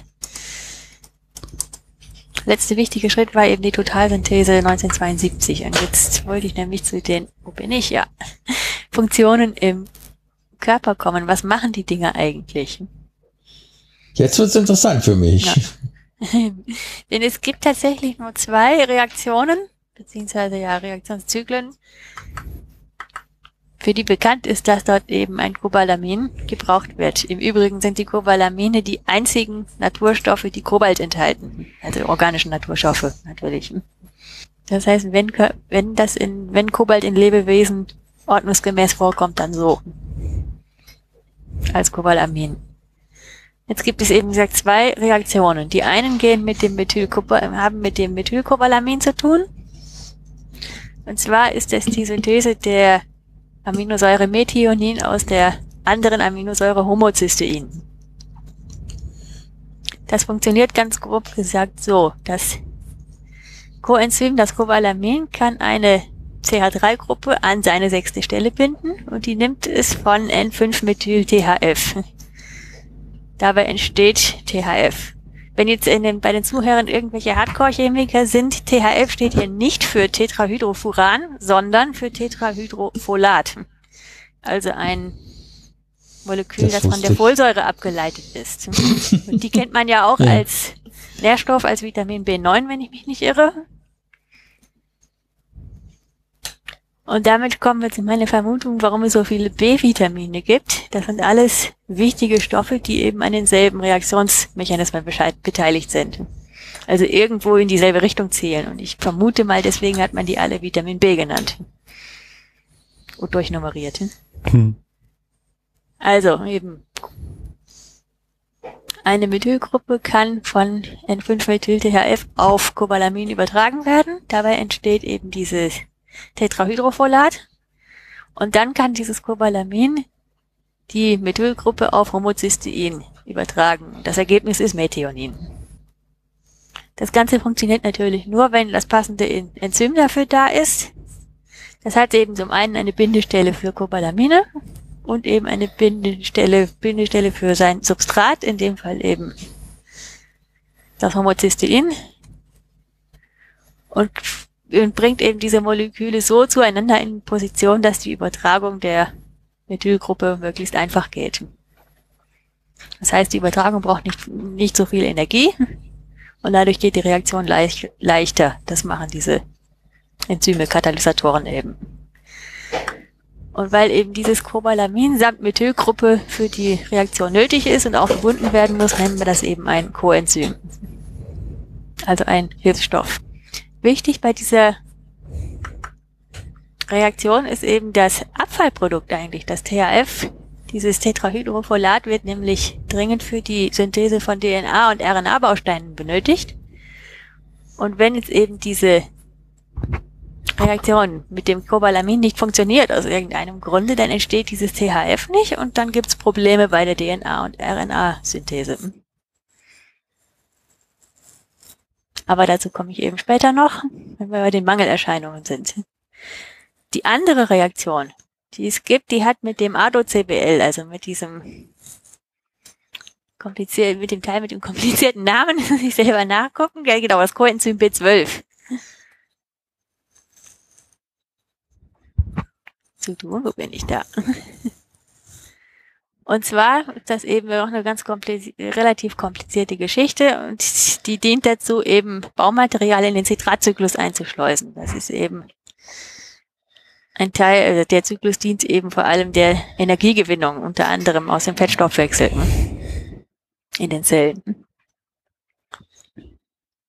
Das heißt, vereinfacht gesagt, komme ich mal zu einem der Enzyme, und zwar das Enzym, was hier entscheidend ist, nennt sich Methylmalonyl-CoA-Mutase.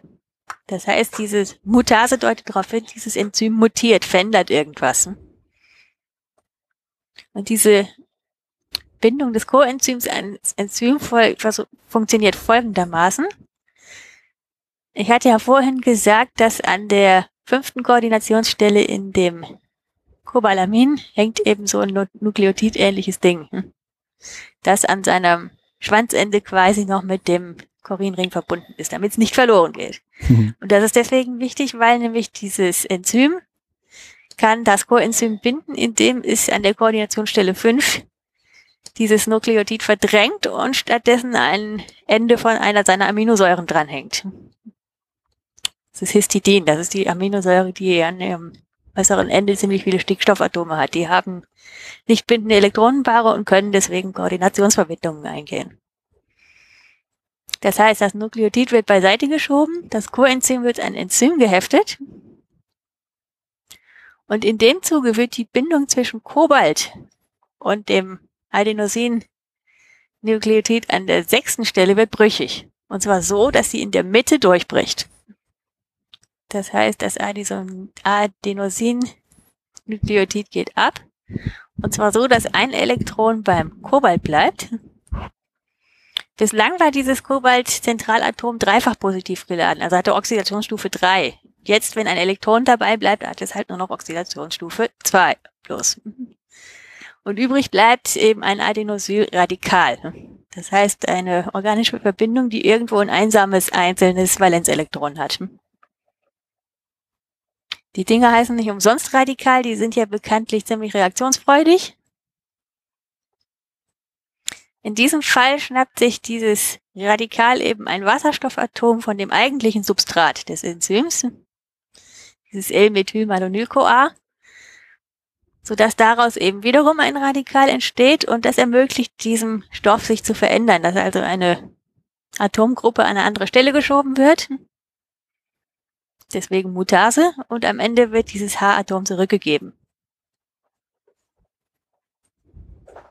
Und dann muss dieses Adenosylradikal, was dann wieder entsteht, am Ende re regeneriert werden, aber das ist jetzt eben nicht entscheidend.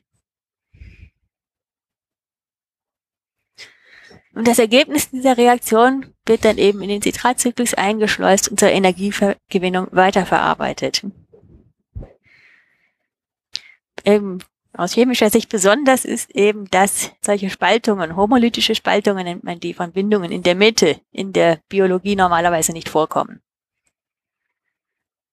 Normalerweise sind die Spaltungen dann heterolytisch, das heißt, die Bindungen brechen in Anführungsstrichen so, dass dann Ionen entstehen. Also einer kriegt keine Elektronen, der andere alle. Und nicht jeder eins. Das ist also eine Besonderheit an dieser Reaktion. Damit kommen wir gleich zu den Mangelsymptomen, wenn also diese Cobalamine fehlen. Wenn es am Methylcobalamin fehlt, dann fehlt letztendlich auch der Rohstoff für die RNA- und DNA-Synthese. Und wenn man kein Erbgut und keine Messenger und so weiter herstellen kann, dann trifft das am ehesten solche Zellen, die eben besonders schnell nachgebildet werden. Und die Zellen sind naturgemäß im Knochenmark und machen dort Blutzellen.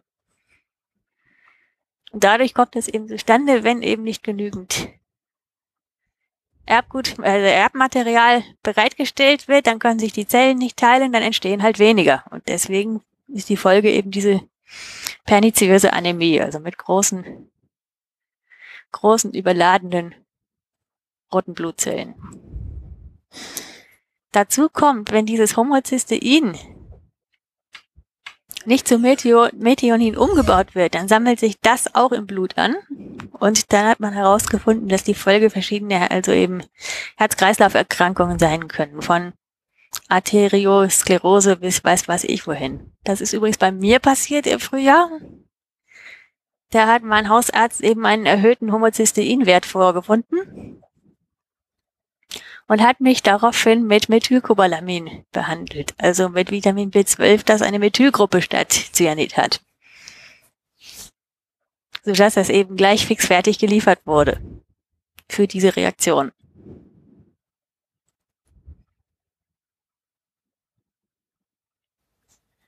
Wenn nun das andere, das Coenzym B12 fehlt, dann ist eben, gibt es Schwierigkeiten bei der Energiegewinnung in den, Gewinnung in den Zellen. Und das scheint wohl besonders im Gehirn zu stören. Klar, da braucht man viel Energie. Das heißt, wenn man langfristig eben Coenzym B12-Mangel hat, dann gibt das eben richtig Schäden an den Nerven und zwar eben neurodegenerative Schäden, die Prozesse finden dann statt, die können sogar ein bisschen ähnlich wie eine Multiple Sklerose aussehen, so im Symptombild. Das heißt, es gibt Anfäng anfangs neurologische Symptome, so wie eben Ameisenlaufen, Kribbeln, auch mal Brennen auf der Haut und das kann im Alter dann eben aussehen wie eine scheinbare Demenz. Es kann im Extremfall zu Lähmungen führen speziell der mhm. Beine bis zur Querschnittslähmung und am Ende ist das und die Anämie sowieso kann das tödlich sein. Dazu kommt auch, diese schweren neurologischen Symptome sind häufig nicht umkehrbar. Das heißt, wenn die Nerven kaputt sind, können die nicht repariert werden. Das heißt, wir brauchen das Vitamin unbedingt, sollten wir vielleicht wissen, wo kommt das eigentlich natürlich vor. Denn, wie schon erwähnt, Menschen und viele andere Säugetiere können das nicht herstellen. Wer kann es herstellen? Das sind Mikroben, also Bakterien vor allem. Und die kommen ja naturgemäß vor, zum Beispiel als Symbionten in unseren Verdauungstrakten. Beim Menschen sind die im Dickdarm. Problem ist nur, wir resorbieren Vitamin B12 im Dünndarm, also davor. Das heißt, die Bakterien, die dahinter wohnen, die nützen uns gar nichts. Besser fahren da die Wiederkäuer mit ihren vielen Mägen. Da sitzen nämlich die Bakterien im Vormagen das bedeutet, wenn man irgendwie befürchten muss, dass die Rinder oder was auch immer B12-Mangel erleiden, weil vielleicht nicht genug Kobalt in den Weiden ist, dann kann man eben direkt Kobaltverbindungen ins Futter geben und die Bakterien machen daraus dann B12. Also Cobalamine. Die die Kühe dann anschließend resorbieren können und sind dann damit versorgt. Das Problem, das Umgehen Karnickel auf ganz eklige Art. Genau. Die fressen nämlich dann das, was hinten wieder rauskommt. Genau. Dann kann man nämlich das Problem, dass es am Dickdarm vorbei, am Dünndarm vorbei ist, nochmal. Ich ja, möchte nicht Kaninchen sein. Ich möchte nicht Kaninchen sein. Eben, deswegen fehlt die, also, dieser ist eigentlich ein ganz spezieller Code, der da gefressen wird. Blinddarmcode hatte ich gelesen. Deswegen, wenn die Kaninchen ihren Code fressen, nicht dran hindern. Die brauchen das. Ja, schönes Thema, anderes Thema. ja, anderes Thema. Bakterien sind natürlich auch auf Oberflächen von Dingen.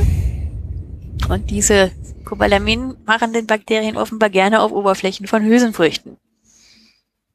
Also Erbsen, Bohnen, Linsen und solchen Dingen. Das war mein erster Gedanke, musste ich ein bisschen schmunzeln, soll man die dann vielleicht nicht waschen, bevor man sie isst? Aber offensichtlich bessere Lösung ist, die Teile zu fermentieren. Damit soll man angeblich wohl ein bisschen B12 binden können. Mhm. Effektiver sind aber dann eben die Säugetiere, das ist nicht einfach daran zu kommen, also lagern wir unser B12 im Körper ein, und zwar in der Leber, auch in den Nieren. Das machen Tiere auch.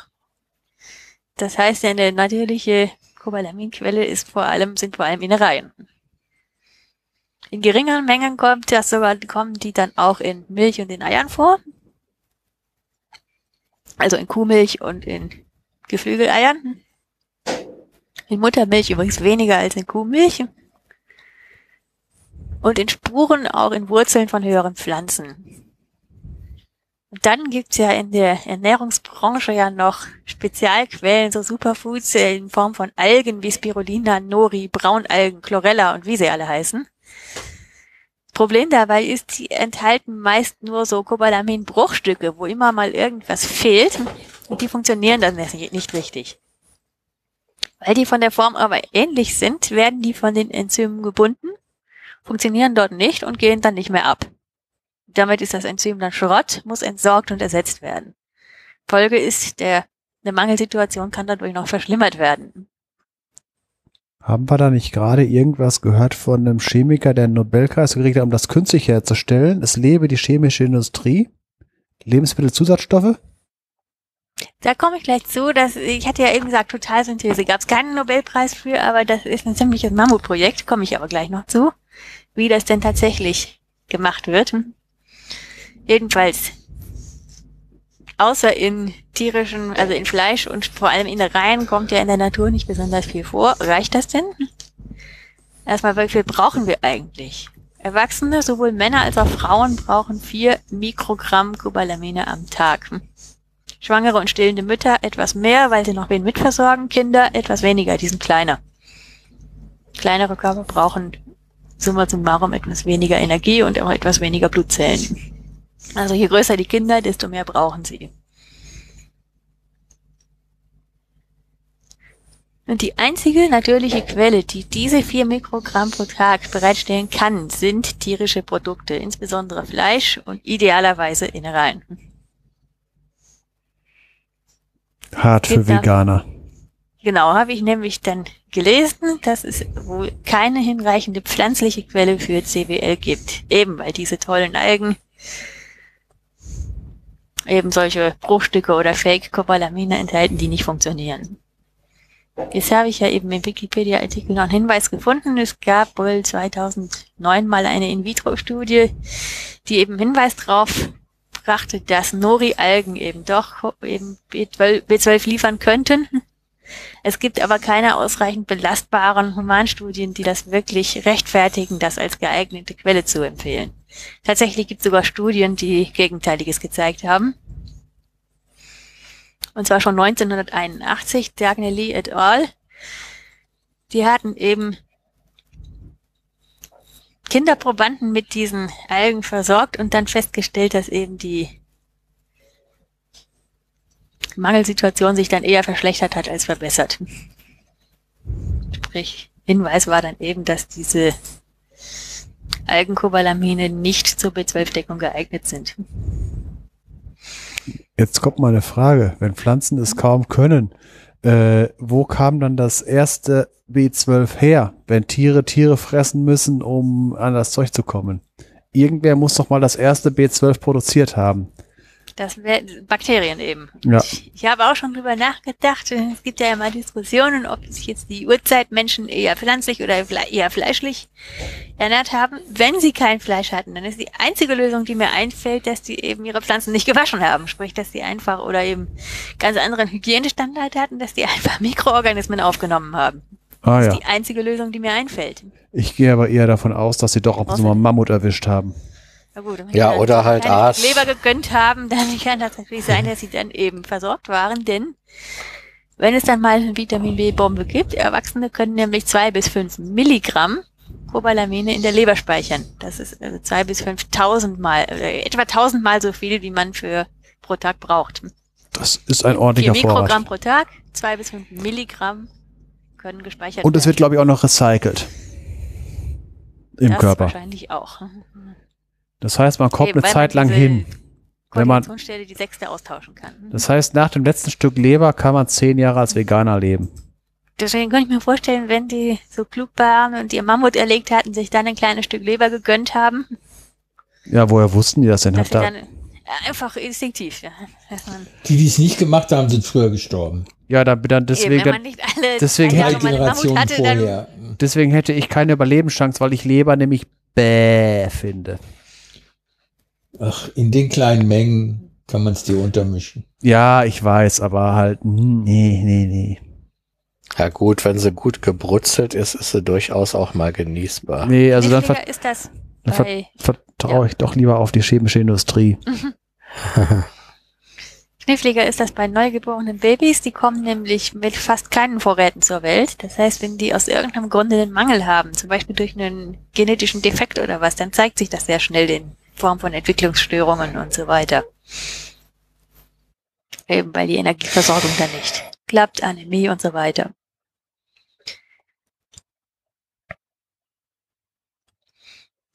Jetzt gibt es eben noch einen Nebeneffekt, den man vielleicht wissen sollte. Ich hatte ja eben erzählt, dass eben mit, bei der einen Reaktion mit den Cobalaminen unter anderem Tetrahydrofolat entsteht.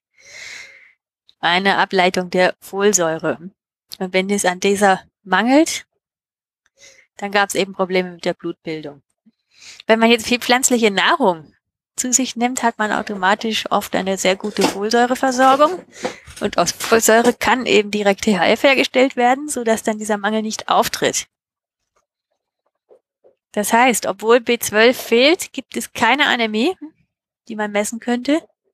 Aber diese neurologischen Gefahren, die bleiben und die Homozysteinwerte werden dann wahrscheinlich auch erhöht sein. Das heißt, eine gute Folsäureversorgung kann einen Vitamin B-Mangel maskieren. Da muss man also höllisch aufpassen. Nur weil man keine Anämie hat als Vegetarier, heißt das noch lange nicht, dass man auch keinen B12-Mangel hat. Wie entsteht so ein Mangel? Klar, hatten wir schon mehrfach gesagt, vegetarische oder vor allem vegane Ernährung bringt den praktisch mit sich. Wenn man kein B12 bekommt, dann entsteht eben früher oder später eine Mangelsituation. Zweite große Möglichkeit ist eben, wenn man an einem Mangel an intrinsischem Faktor leidet. Das ist eben ein Stoff, der im Magen hergestellt wird und wichtig ist für die Aufnahme von Cobalaminen.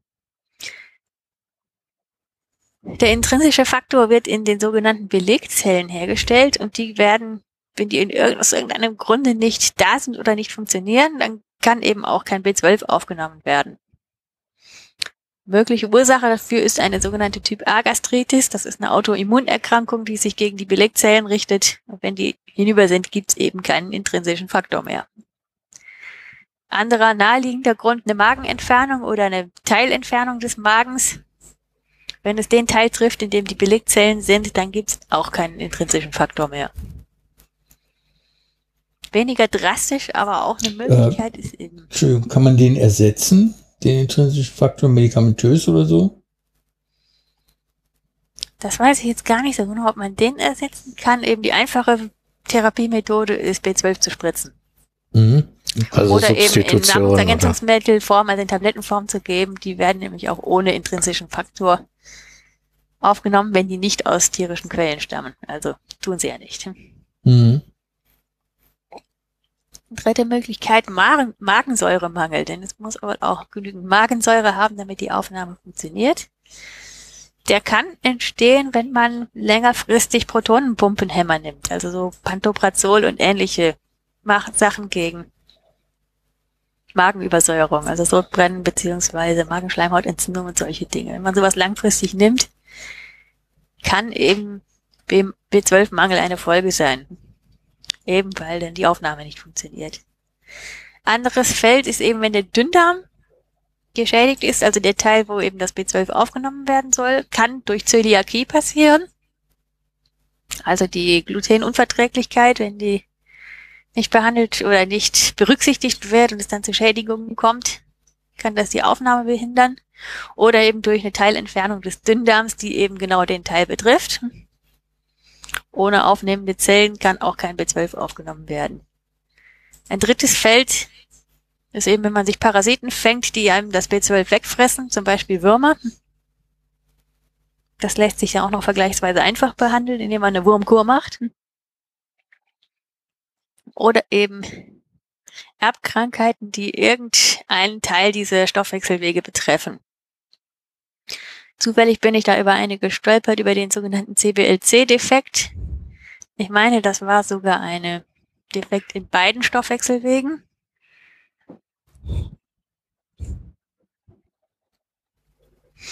Weiß ich jetzt nicht, ob ich so weit ausholen soll, die ganze Geschichte, die ich da gelesen hatte. Ja, wenigstens ganz kurz. Also es ging um eine Familie, die hatten einen Jungen, der war eigentlich seine weitgehende Kindheit durch gesund, bis er dann plötzlich mit 13 Jahren nicht mehr richtig laufen konnte und das wurde immer schlechter. Fing erst an zu stolpern, ist dann schlussendlich sogar im Rollstuhl gelandet. Die Eltern sind mit ihm von Arzt zu Arzt und keiner konnte wirklich feststellen, was los ist. Und schließlich hat die Mutter dann völlig unzusammenhängend eben ein, ein zweites Kind bekommen. Und das kleine Baby wurde dann eben dem Neugeborenen-Screening unterzogen, wie das zu der späteren Zeit dann eben üblich war. Und zufällig am Rande wurde dann eben ein Messwert gemessen, der erhöht war und dann eben auf eine Stoffwechselstörung im Vitamin B-Stoffwechsel hindeutete. Und dann hat der Kinderarzt gesagt, gut, dass wir es festgestellt haben. Das Baby bekam dann Vitamin B12-Spritzen regelmäßig und ist gesund aufgewachsen. Und dann hat die verzweifelte Mutter ihm erzählt, sie hätten noch ein krankes Kind, wüssten nicht, was mit dem los ist. Und dann kam eben der Arzt auf die Idee, also auch als er die Symptome hörte, eben CBLC-Defekt ist erblich und wenn ein Kind das hat, warum nicht das andere auch? Und das war dann tatsächlich der Fall. Beide Kinder hatten den Defekt geerbt. Und dann haben sie es bei dem Jungen den Fortschritt der Krankheit immerhin noch aufhalten können. Nicht mehr umkehren, aber wenigstens aufhalten. Das ihm sein kleines Schwesterchen mehr oder weniger das Leben gerettet hat.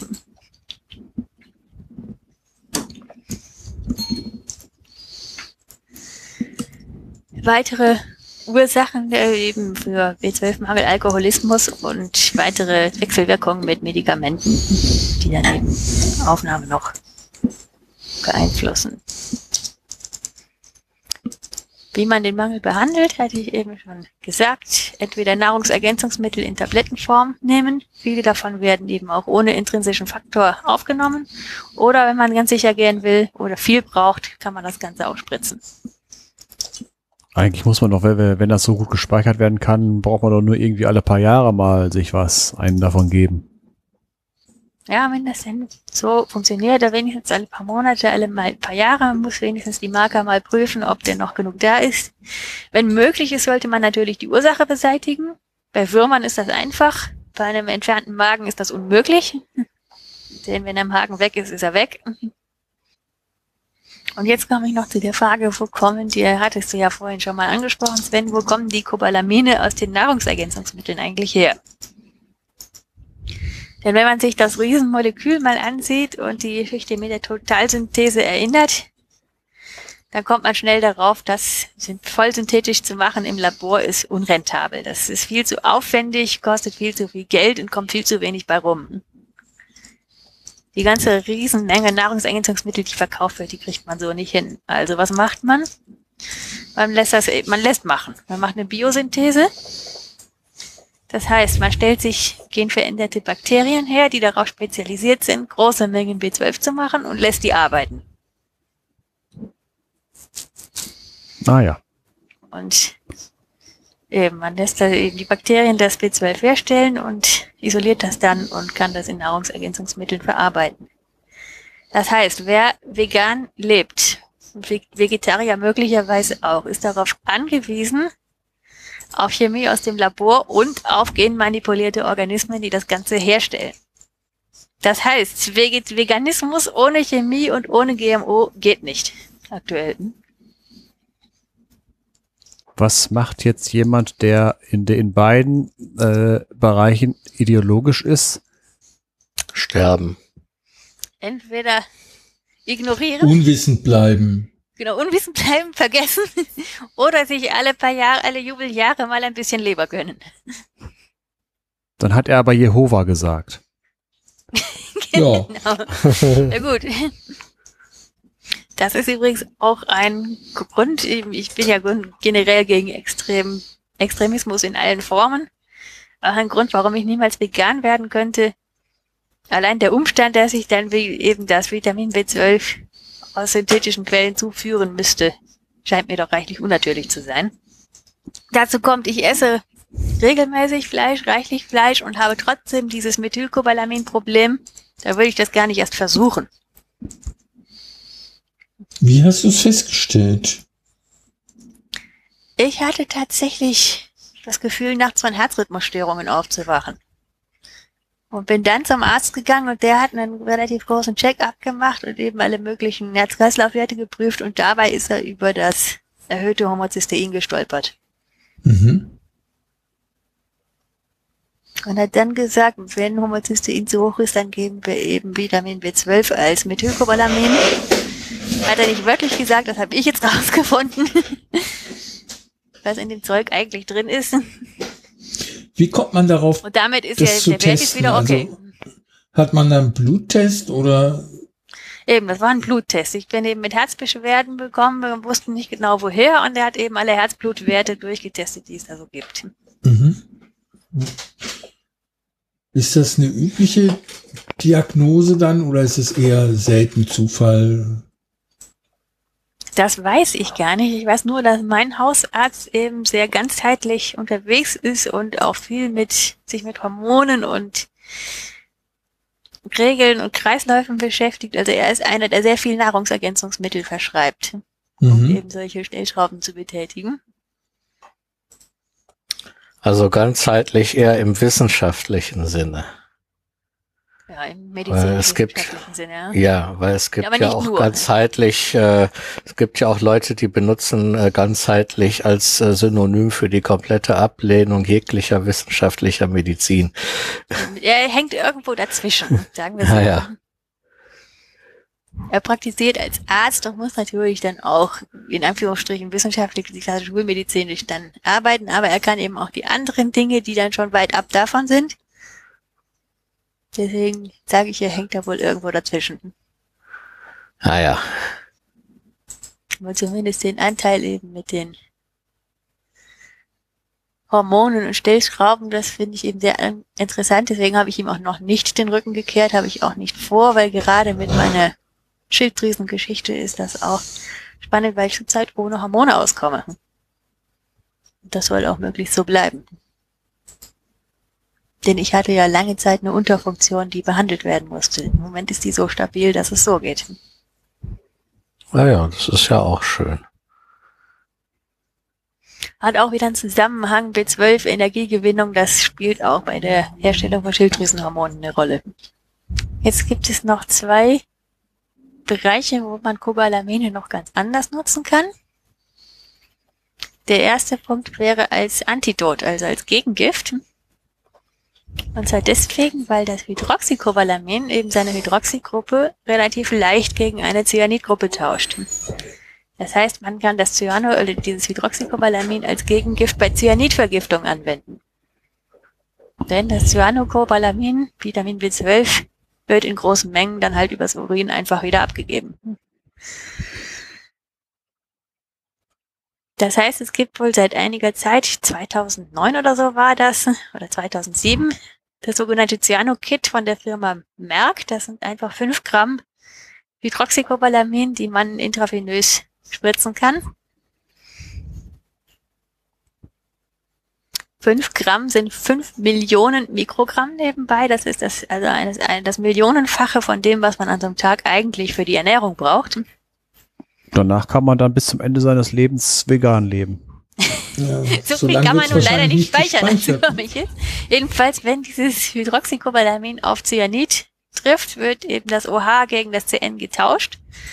Das bleibt dann relativ stabil am Cobalamin und kann so keinen Unsinn mehr anrichten. Also irgendwelche Zellatmosketten unterbrechen. Denn ansonsten sind Cyanide ja hochgiftig. Wenn die frei durch die Gegend schwirren. Die Folge ist, das Ganze wird dann über die Nieren und den Urin wieder abgegeben. Deswegen ist die- eine der häufigsten Nebenwirkungen roter Urin. Ich hatte ja vorhin Das gesagt, Cyanocobalamin ist rot. Das ist aber harmlos. Das ist einfach nur, weil das Ding farbig ist. Dann habe ich gelesen, leichter Blutdruckanstieg ist möglich und allenfalls noch eine lokalische, al- lokale allergische Reaktion, wenn man Spritzen gibt. Und jetzt, wenn man jetzt irgendwie so einen Gendefekt hat und eben häufiger B12-Spritzen bekommt, kann es auch mal eine Medikamentenakne geben, aber das ist auch alles. Das heißt, mit Vitamin B12 kann man sich eigentlich nicht ernsthaft vergiften. Eben, selbst die millionenfache Überdosis bewirkt nicht viel mehr als rotes Pipi und bisschen Blutdruck. Also keine Vitaminvergiftung. Es ist typisch, von den wasserlöslichen Medi äh, Vitaminen kann man sich eigentlich nicht vergiften. Die fettlöslichen sind ein anderes Kapitel, weil die sich wirklich anreichern können.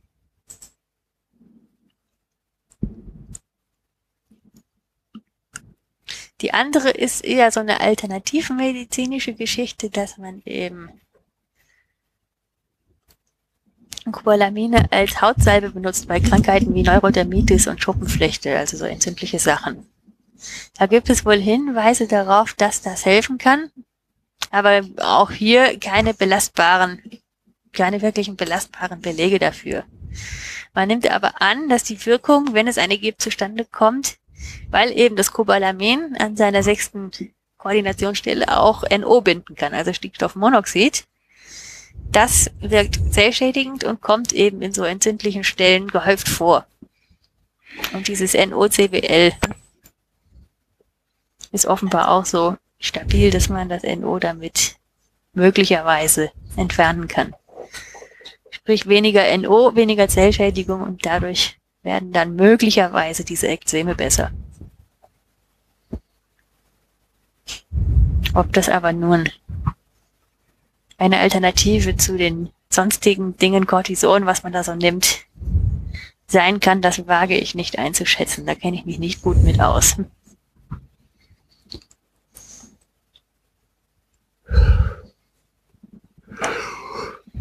Also, Zusammenfassung.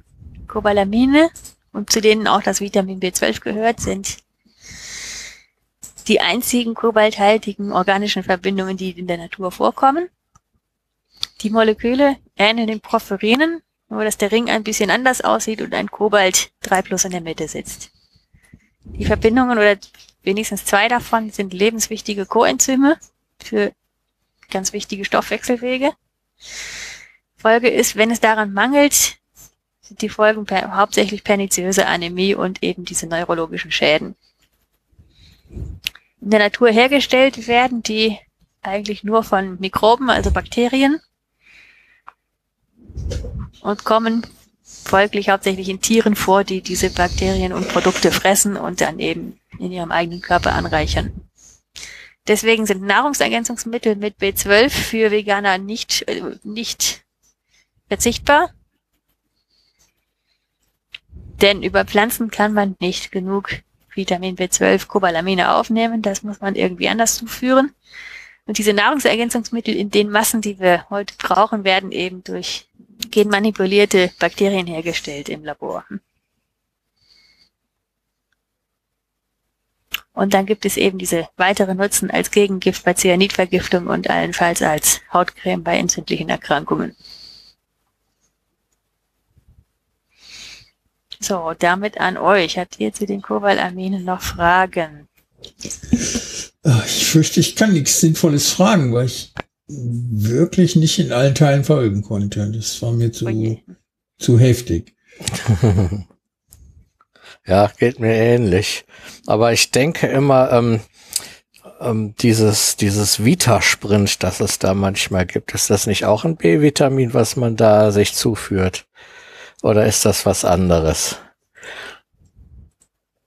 Also es gibt erstmal jede Menge Nahrungsergänzungsmittel, die Vitamin, B-Vitamine enthalten. Vitasprint B12 meinst du wahrscheinlich? Ja, genau. Da sagt man ja immer, dass das eigentlich nichts bringen soll. Also höre ich immer Frage, wieder. welches da drin ist. Ja,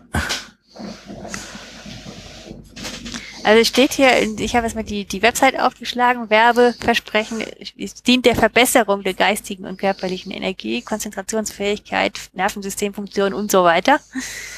Verbesserung ist immer die Krux. Natürlich, wenn ein Mangel besteht, kann es was, was verbessern, aber wenn es darüber hinausgeht, sind das oft leere Versprechungen. Mhm. Also über einen Mangel hinaus. Also, das heißt, das würde im Prinzip nur was bringen, wenn man irgendwo einen Mangel hat. Ja, wenn man irgendwie einen Mangel hat oder eben jetzt das Homozystein-Problemchen, was ich da habe, das finde ich natürlich auf Anhieb nicht die Fachinformation, welches Cobalamin da drin ist.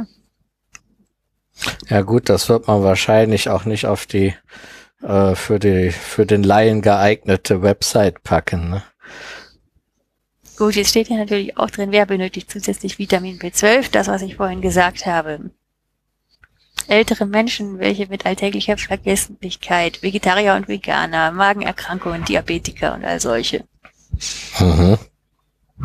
Also sind dann schon natürlich auf diejenigen als Zielgruppe gesehen, die da eben Bedarf haben könnten. Aber dann, ob eine Dosis von 500 Mikrogramm pro Tablette wirklich was bringt, das halte ich auch für. Wenn man es nicht überdosieren ich. kann, viel, viel, ich weiß auch nicht, wie Ja, teuer, eben. das, wie teuer das in Wenn der man Herstellung 5 ist. Mikrogramm braucht, warum dann 500? Dann will ich ja 495 irgendwo Bache ab. Ja, die Frage ist, wie viel kostet das in der Herstellung? Das ist egal. Ja, aber eben gut, ich bin Minimalist, was die Chemie angeht, so viel wie nötig, so wenig wie möglich. Wenn es nicht schadet und billig ist, Und diese Fläschchen sehen tatsächlich knallpink aus, aus und dann haben sie dann geschrieben, ohne Farbstoffe, ist ja auch gar nicht nötig. Ja gut, aber wenn was pink ist, dann unterstellt man natürlich als Laie Eben. wahrscheinlich Farbstoffe. Da stellt Farbstoff, aber das Zeug ist wirklich rot. es ist selbst ein Ah. Farbstoff. Ich habe es tatsächlich gefunden, das ist Cyanocobalamin, also das ist tatsächlich das Vitamin B12. Hm. Nicht die schicke Fix-Fertig-Form, die ich da habe.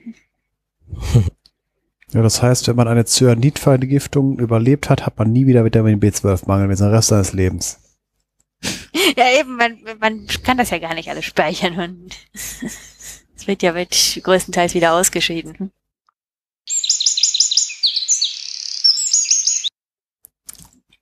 Rätsel mit Z.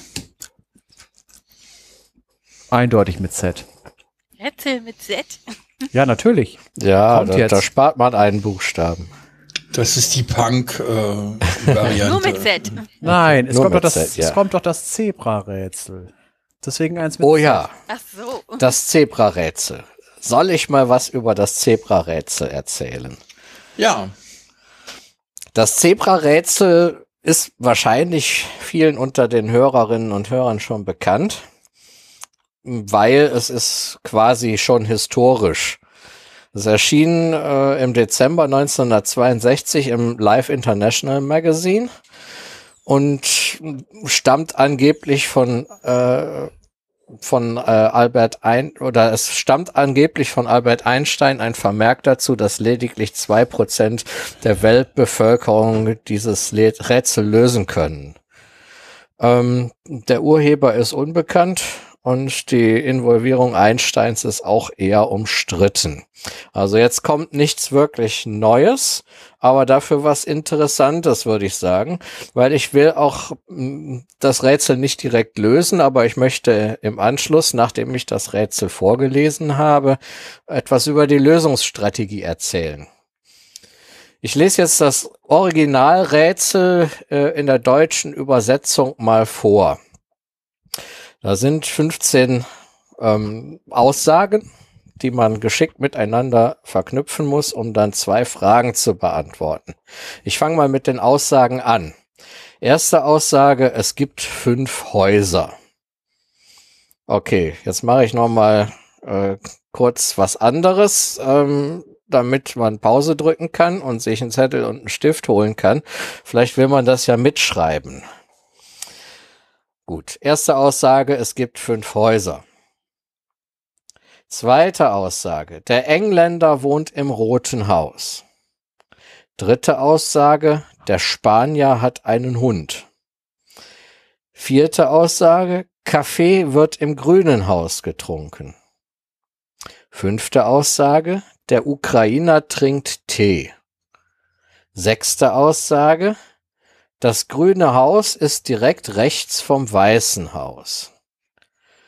Siebte Aussage, der Raucher von Old Gold Zigaretten hält Schnecken als Haustiere. Achte Aussage. Achte Aussage, die Zigaretten der Marke Cools werden im gelben Haus geraucht. Neunte Aussage, Milch wird im mittleren Haus getrunken. Zehnte Aussage, der Norweger wohnt im ersten Haus. Elfte Aussage, der Mann, der Chesterfields raucht, wohnt neben dem Mann mit dem Fuchs. Zwölfte Aussage, die Marke Cools wird geraucht im Haus neben dem Haus mit dem Pferd. Dreizehnte Aussage, der Lucky Strike Raucher trinkt am liebsten Orangensaft. Vierzehnte Aussage, der Japaner raucht Zigaretten der Marke Parliaments. Und fünfzehnte Aussage, der Norweger wohnt neben dem blauen Haus. Und jetzt kommen die Fragen, wer trinkt Wasser? Ist die erste Frage. Und wem gehört das Zebra? Ist die zweite Frage. Natürlich gehört alles, was Zebra ist, mir, ähm, aber das hat jetzt nichts mit dem Rätsel zu tun. Ähm, ja, ich stehe auf Zebras. Also ich, ich meine, ich verachte ja manchmal die Pferdemädchen, aber mal schwarze Streifen auf ein weißes Pferd und du hast mich. ähm, ja, das nur nebenbei. Das heißt, was wir Sag mal, offenbar reicht wissen, eigentlich einfach, wenn eine Frau eine Zebrahose trägt oder Strumpfhose? Jetzt wird's ganz schön. nicht unbedingt.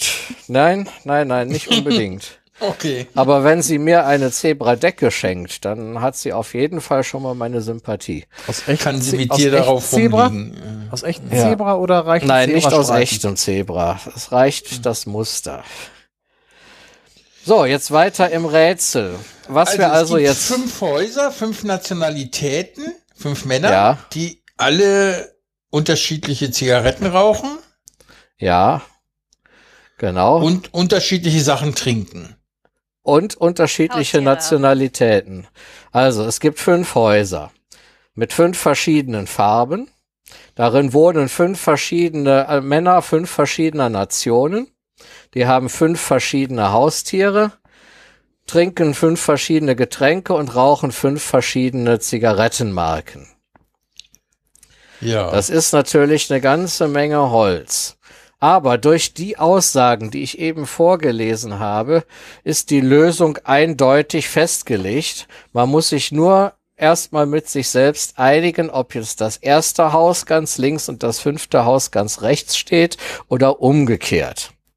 Der Einfachkeit halber geht das, äh, äh, sage ich, das erste Haus steht ganz links und das fünfte Haus steht ganz rechts. Ja, für die Lösungsstrategie. Da sucht man sich dann erstmal optimalerweise nummeriert man die Häuser als erstes durch, ja, schreibt diese Nummern untereinander, macht daneben ein Quadrat, das man dann in fünf Zeilen und fünf Spalten unterteilt. Ja, und dann kann man zum Beispiel, wenn man die Nummern in den Zeil vor die Zeilen geschrieben hat, also die erste Zeile steht fürs erste Haus, zweite Zeile fürs zweite Haus und so weiter, kann man jetzt die Spalten dieser 5x5 Matrix mit zum Beispiel mit der Farbe belegen. Ja, rot, grün, weiß, gelb, blau.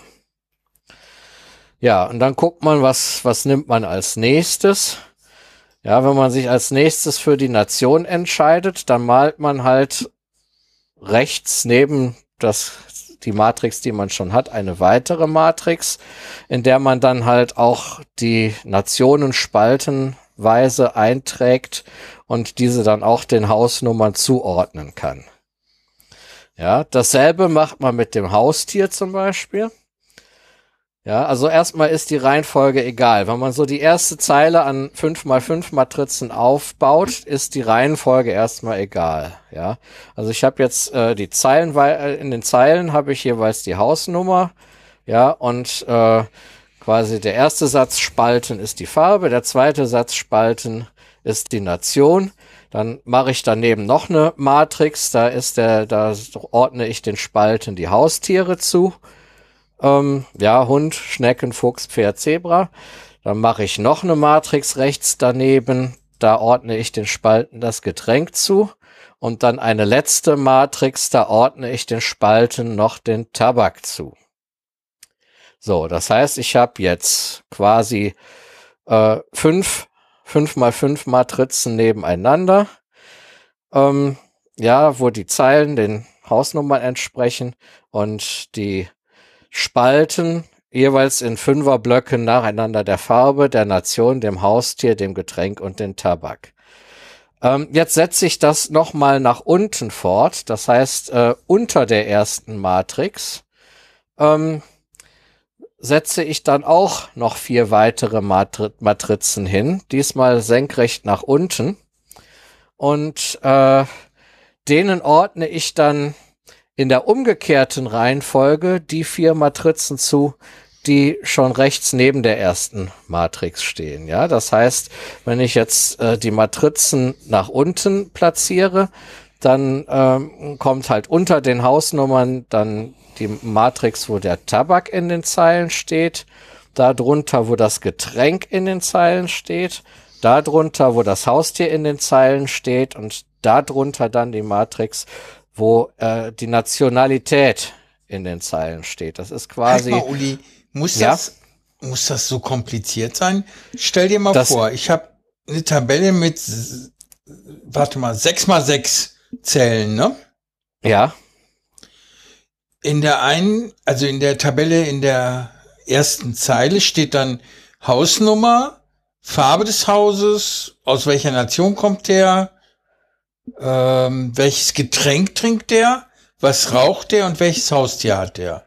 Dann das ist die, die Lösung. Ja, so kannst, so kannst du die Lösung am Schluss hinschreiben.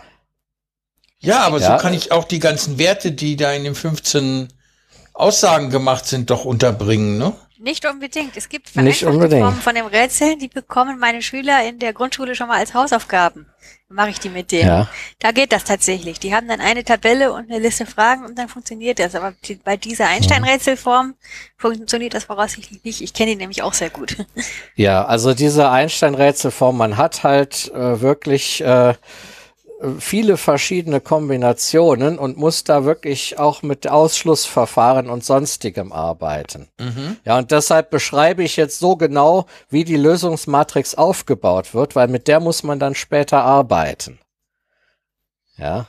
Mhm. Ähm, das heißt, ich habe jetzt eine Zeile aus 5 mal 5 Matrizen. Ja, wie gesagt, fasse ich nochmal zusammen, wo jede einzelne Zeile der Hausnummer entspricht und da wird dann jeweils in Fünferblöcken in Spalten erst die Farbe, dann die Nation, dann das Haustier, dann das Getränk und dann der Tabak zugeordnet. Und nach unten von der ersten Matrix aus gesehen habe ich jetzt quasi in den Spalten jeweils die Farbe, also fünf Spalten und dann werden zeilenweise in der umgekehrten Reihenfolge wie vorher dann Tabak, Getränk, Haustier und Nation zugeordnet. Ähm, das muss man genau in der umgekehrten Reihenfolge machen, weil sich daraus dann automatisch noch weitere Matrizen ergeben.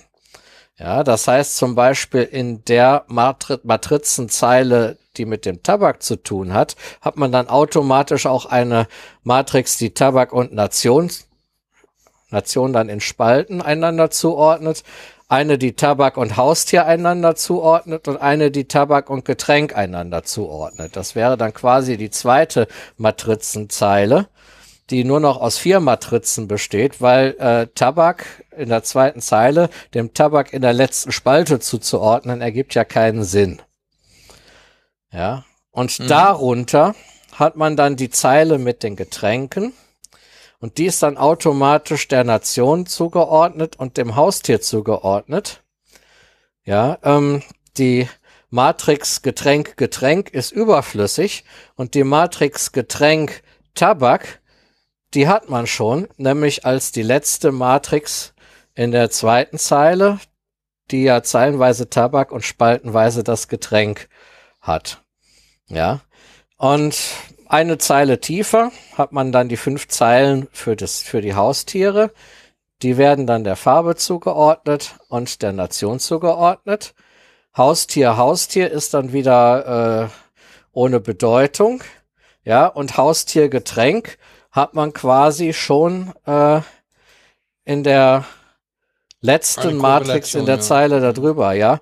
Ähm, ja, und dann zum Schluss hat man dann nur noch eine Matrix, die ordnet die Nation der Farbe zu. Das heißt, man hat jetzt für alle möglichen Kombinationen hat man die Möglichkeit, einen Matrix-Eintrag zu machen. Mhm. Und dann kann man anfangen, diese Matrix zu benutzen. Ja, das heißt, wenn man zum Beispiel weiß, ähm, dass das, wo hatten wir das? Irgendwie war da was mit einem blauen Haus. Der Norweger wohnt neben dem blauen Haus. Ja, das ist, das ist jetzt nicht. Ähm, Gerade mal gucken, wenn man weiß, der Norweger wohnt im ersten Haus. Ja, dann nimmt man sich die Matrizen vor und guckt Norweger. Ja, zum Beispiel die, die Matrix Haus Nation ist in der ersten Matrizenzeile die zweite. Dann kann man bei Norweger und Haus in dem Kästchen wo die sich kreuzen, äh, kann man ein X hinmachen oder ein Plus hinmachen. Ja, weil die Aussage, die hat man ja. Und dann mhm. kann man quasi in der Zeile, in der ersten Zeile bei Haus Nummer eins bei allen anderen Nationalitäten ein Minus machen und bei dem Norweger äh, bei allen anderen Hausnummern ein Minus machen. Mhm. Ja, das heißt, man hat auf jeden Fall schon mal äh, den Ausschluss, dass der Norweger in Haus 2, Haus 3, Haus 4 oder Haus 5 wohnt, äh, hat man quasi grafisch dann schon dargestellt. Da muss man sich dann keine Gedanken mehr drüber machen. Mhm. Ja, und man kann äh, diese Matrix-Einträge auch äh, miteinander kombinieren. Ja, wenn man zum Beispiel weiß, der Norweger wohnt in Haus 1 und man bringt dann noch irgendwas anderes über Haus 1 in Erfahrung, dann kann man das auch gleichzeitig in der entsprechenden Matrix dem Norweger zuordnen. Das, was ich ja, beziehungsweise ausschließen. Habe. Ja, ja genau. Aber in halt äh, komplex. Wenn man jetzt zum Beispiel nur, ähm, nur drei Eigenschaften hat, dann ist das deutlich einfacher. Na, wenn man zum Beispiel nur Hausfarbe und Nation hätte, dann bräuchte man eigentlich äh, ja bräuchte man eigentlich nur zwei Matrizen, ne? Nee, drei, mhm. drei vielleicht. Ne? Schülerrätsel ja. oft auf. Die haben dann ja. drei, drei, Eigenschaften wie ein Name, ja, genau. Berg, eine Bergeshöhe und ein Gebirge und das war's dann. Ja.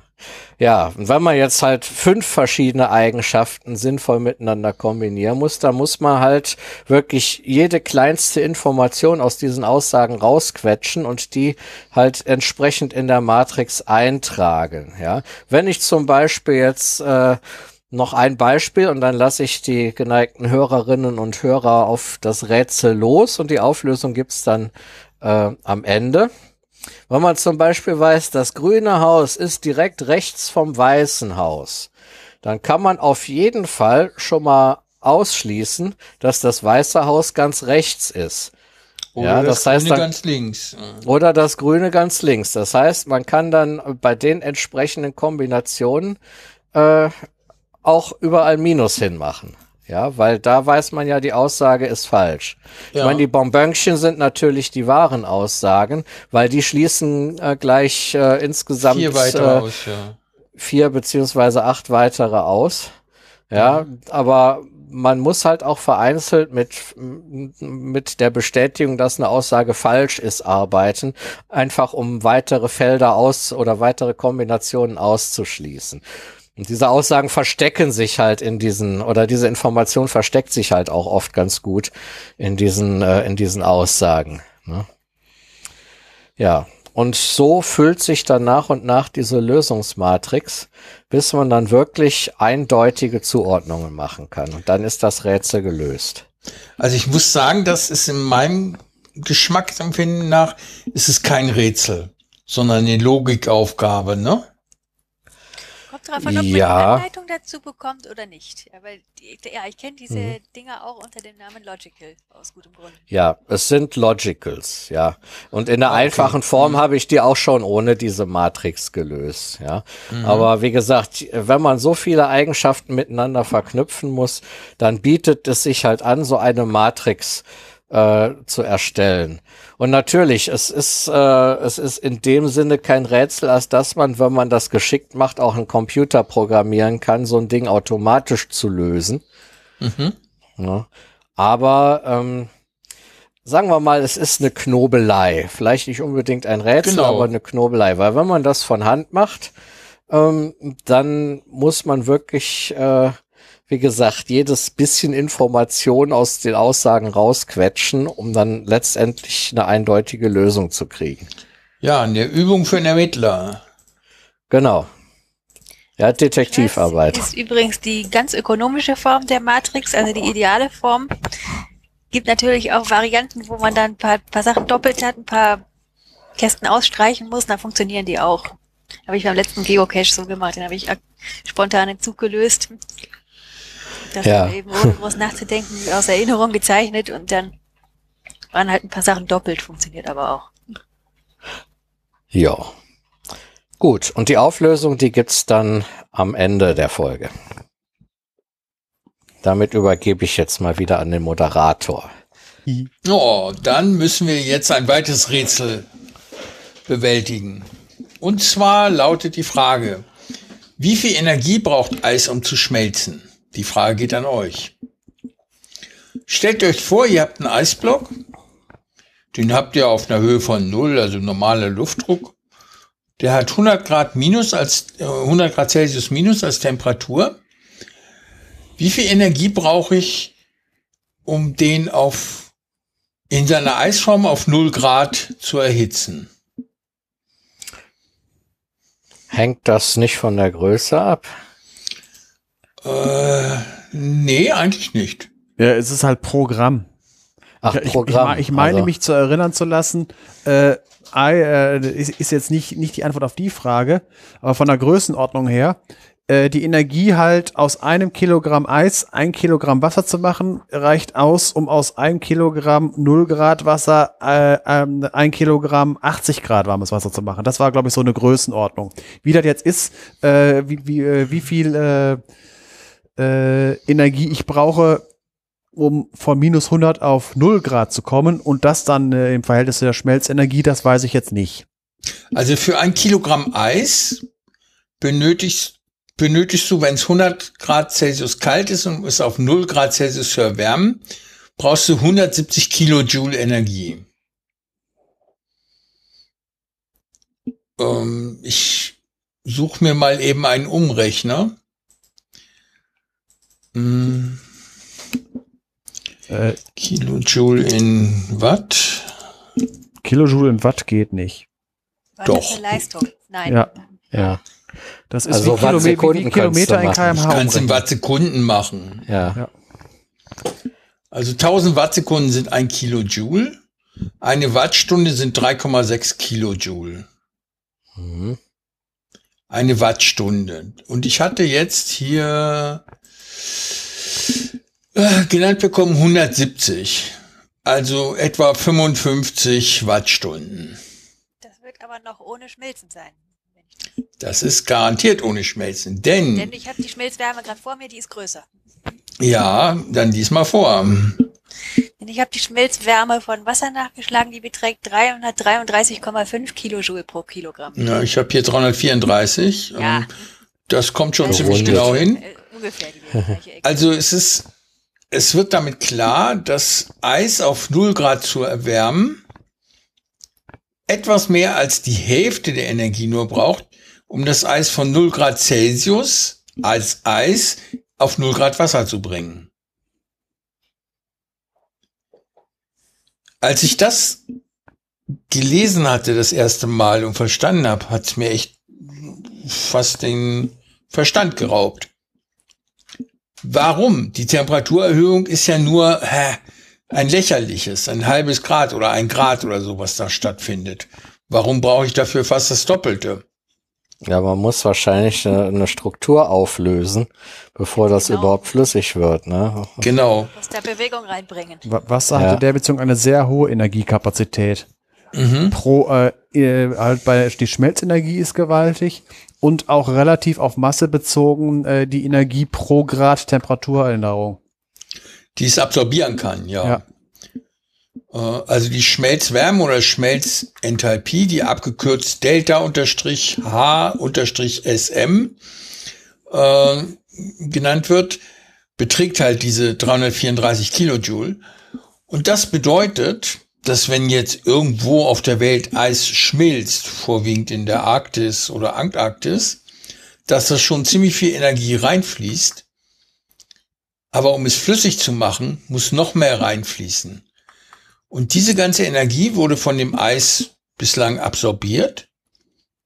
Und wenn das Eis weg ist, dann geht es umso schneller, dass die Erwärme, Erwärmung der Umgebung halt deutlich schneller stattfindet. Das ist also einer der Vorgänge, die für so eine Art Hockeykurve bei der Erwärmung der Erde sorgen werden. Aber ich wollte ja nicht mehr über klimatische Veränderungen und Folgen sprechen, sondern ich wollte einfach nur klar machen, dass wir ohne Eis praktisch auch ohne Schutzschild dastehen, was die Wärmeaufnahme angeht. Das, das Eiskellerproblem. Das ist ja der Trick bei einem Eiskeller, hattest du ja vor ein paar Folgen mal erzählt, dass man da Genau. im Winter so viel Eis reinpackt, dass das halt äh, auf null Grad bleibt, weil halt die äh, Schmelzenergie so groß ist.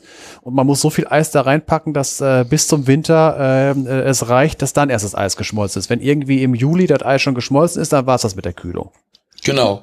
Und Ja. das hat man auch vor allem dadurch erreicht, dass man es mit Stroh isoliert hat. Ja, das ist halt, äh, wenn man halt wenig, nicht mit Stroh isolieren würde, müsste man mehr Eis nehmen. Mhm, genau. Und diese Eishäuser, die, die, von die ich geschrieben habe, die waren wirklich nicht groß. Es waren runde Häuser mit einem Eingang auf der Nordseite und innen drin zweischalig gebaut, einem weiteren Eingang auf der Südseite. Und äh, dann waren die innen drin vielleicht mit einem Durchmesser von vier Metern. Und in diese zweite Schale wurde halt das Eis reingelegt. Und die Breite dieser zweiten Schale, also der, der, die Größe des Radius war vielleicht ein Meter mehr als die von der inneren Schale. Da passte also nicht so viel was äh, Eis rein. Und wir hatten auch zur Eisherstellung in dem Ort nur einen Bach. Aus diesem Bach musste dann äh, das Eis gewonnen werden oder man hat einen Eisteich eingelegt für extra für für diese Gelegenheit. Äh, ich habe einen Link dazu äh, reingepackt über die Wärmekapazität von Eis und anderen Feststoffen. Ja, aus der Rubrik Was kann schon schiefgehen? habe ich auch noch was. Was vielleicht die wenigsten wissen oder nicht berücksichtigen. Tee in Teebeuteln sieht ja so aus, als sei er in Beuteln aus Zellulose oder sowas drin. Bei Ist den alten nicht. Teebeuteln schon, aber es gibt auch welche aus Plastik. Auch die alten Teebeutel haben immer schon Anteile an Kunststoffen enthalten, also seit, nicht seit es Teebeutel gibt, aber seit zig Jahren, Ja, weil Zellulose sich einfach zersetzen würde im warmen Tee. ja.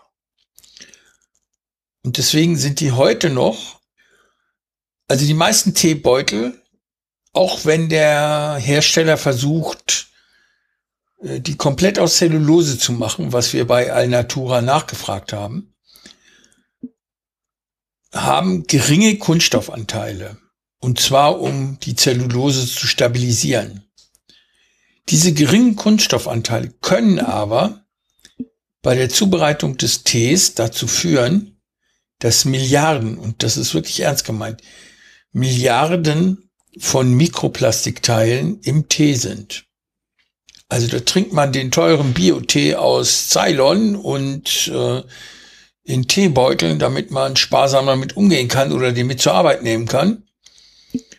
Und dann gibt man sich Milliarden an Mikrokunststoffen, die im Zweifel sogar die Bluthirnschranke passieren können. Aha. Ich habe auch dazu einen Link angefügt. Ähm, da gibt es eine Umfrage unter Herstellern, welche Materialien die verwenden, wie stark die aufgelöst werden im Wasser, welche Tees, Teebeutelmaterialien zu empfehlen sind und so weiter. Aber wer Mikroplastik im Körper vermeiden will, sollte auch Teebeutel vermeiden. Das ist die kurze Lektion. Oder äh, bei den teuersten Bio-Tee-Herstellern einkaufen. Schaut doch einfach den Link an. Ja, da habe ich eine. Ja. Da habe ich eine Frage zu. Und zwar, ähm, es gibt ja diese ähm, Teebeutel, die man quasi mit losem Tee befüllen kann. Die scheinen aus dem ähnlichen Material wie Kaffeefilter zu sein. Enthalten Ja. die denn auch Kunststoff oder sind Da die ich was überfragt. Da bin ich überfragt.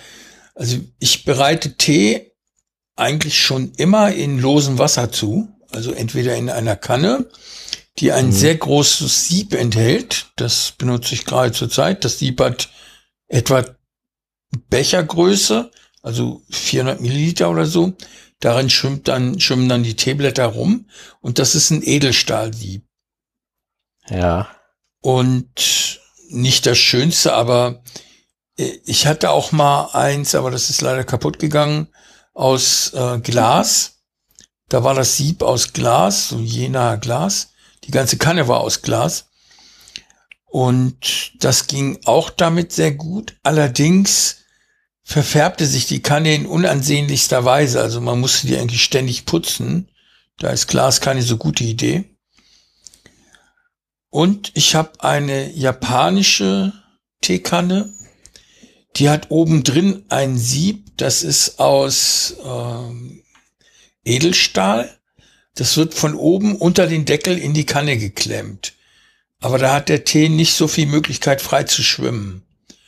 Deswegen bin ich dazu übergegangen, wenn ich nicht die Kanne, von der ich eben erzählt habe, mit dem Bechersieb verwende, den Tee einfach in einer Glaskaraffe herzustellen und dann durch ein Handsieb äh, in die eigentliche Kanne zu gießen.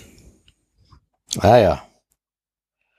Aber das Okay. mache ich schon seit 20 Jahren. Ich habe oder länger noch, ach 30.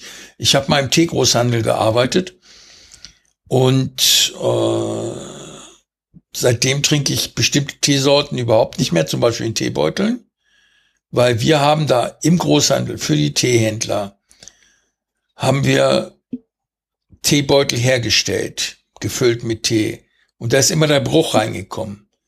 Wenn wir eine Lieferung gekriegt haben, das waren Holzkisten mit einem Zentner Gewicht in der Regel oder 25 Kilo, äh, dann war unten drin immer der kleine Tee durch den Transport nach unten gerüttelt. Mhm. Und um das nicht wegzuschmeißen, haben wir es in Teebeutel gefüllt. Und das haben dann die Teeläden verkauft.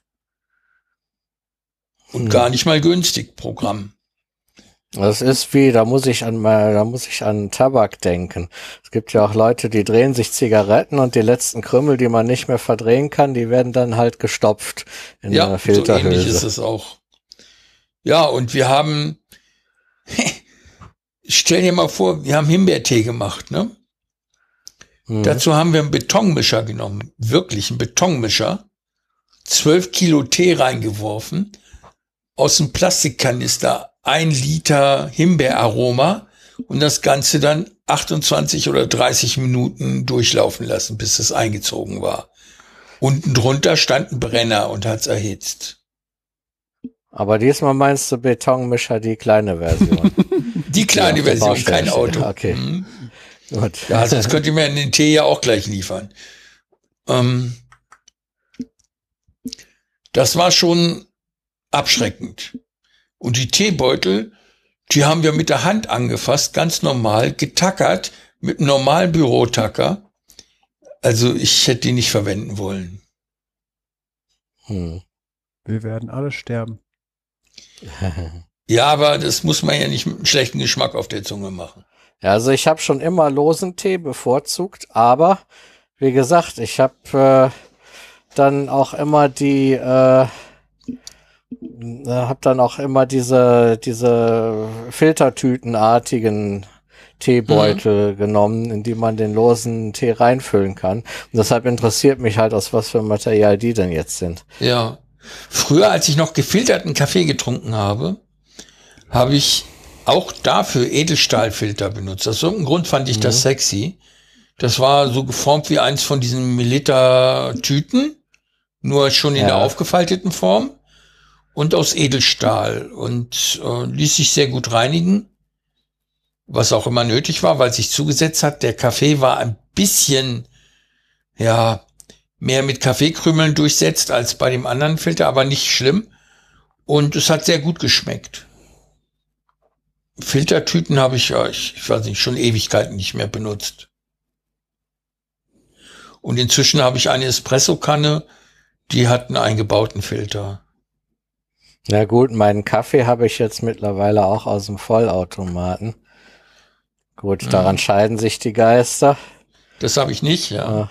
Ja, ich bin mal irgendwann bin ich überraschend zu ein bisschen Geld gekommen und habe mir dann so ein Ding gekauft. Angefixt worden bin ich halt durch den Vollautomaten, den mein damaliger Chef äh, fürs Büro spendiert hat. Mhm. Und der Kaffee hat mir halt besonders gut geschmeckt und seitdem wollte ich auch Okay. einen haben. Ich will es dir nicht verderben. Ich erzähle jetzt nicht über Ver Verkeimung und so. Wir werden alle sterben. Das Genau. ist alles eine, das ist alles eine Sache der richtigen Pflege. Oder wie mein Freund sagt, die richtigen Keime geben das richtige Aroma. Abhärtung. Ich überfliege gerade hier diese Teebeutel-Auskünfte bei auf der Fairlist-Seite, die du verlinkt hast. Mhm. Bin jetzt eigentlich nur bei zweien auf richtige Kunststoffe gestoßen, denn ich zähle die Polymilchsäure nicht als Kunststoff, also das PLA. Warum nicht? Das ist ein Biokunststoff. Und völlig schamlos. eben aus Bausteinen, ja, völlig harmlos weiß ich nicht, aber es besteht eben aus Bausteinen, die im Körper sowieso normal vorkommen. Das ist Laktat, nichts anderes. Und selbst wenn die dann eben als Mikroteilchen einbringen, wenn die zersetzt werden sollten, kommt eben dann ein körpereigener Stoff bei raus. Die können kompostiert werden, allerdings nur bei erhöhten Temperaturen. Da habe ich mal einen Mhm. Blogbeitrag drüber geschrieben, weil man daraus auch Einweggeschirr machen kann. Ja.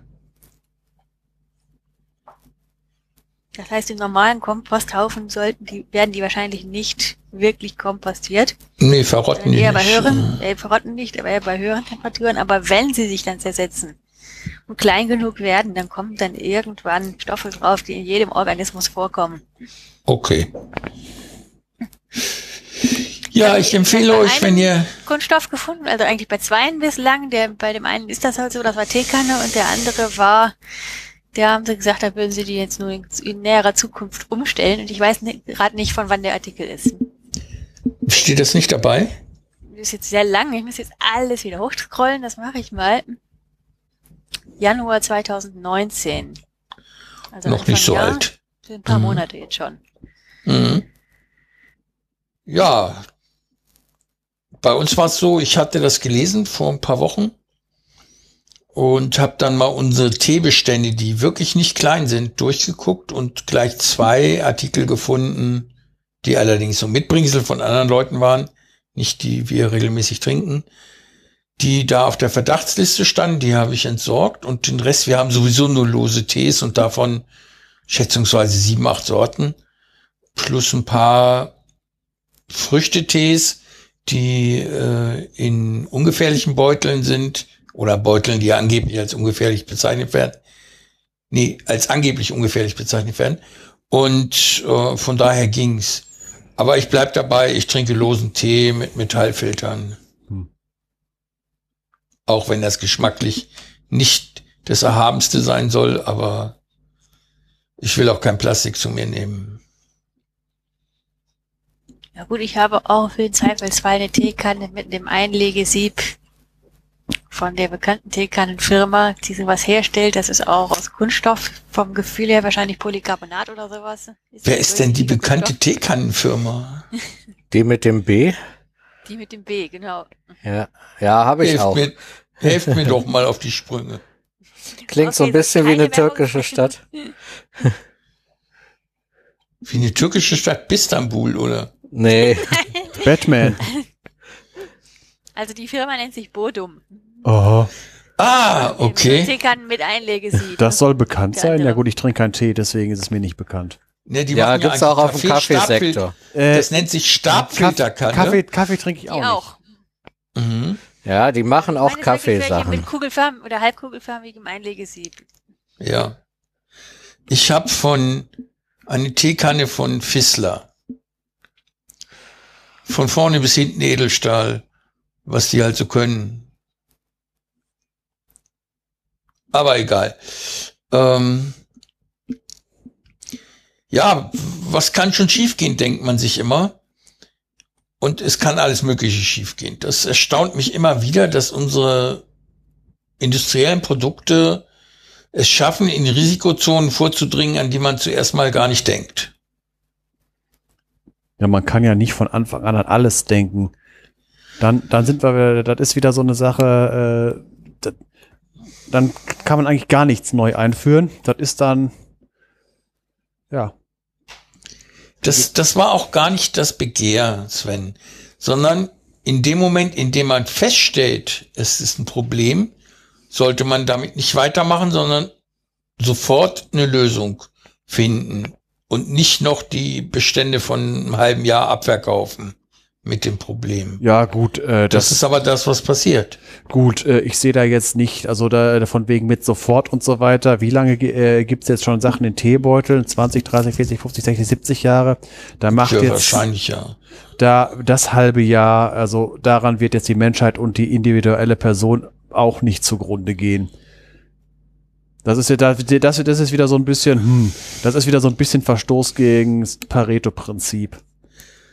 Ja, ich weiß nicht, ob das Pareto-Prinzip überall gilt, weil nämlich nur 20 Prozent der Gifte dann nach dem Pareto-Prinzip bei 80 Prozent der Menschen zu Vergiftungen führen. Nee, äh, ich hatte es eher gedacht von wegen mit äh, Gesamtaufwand und so weiter.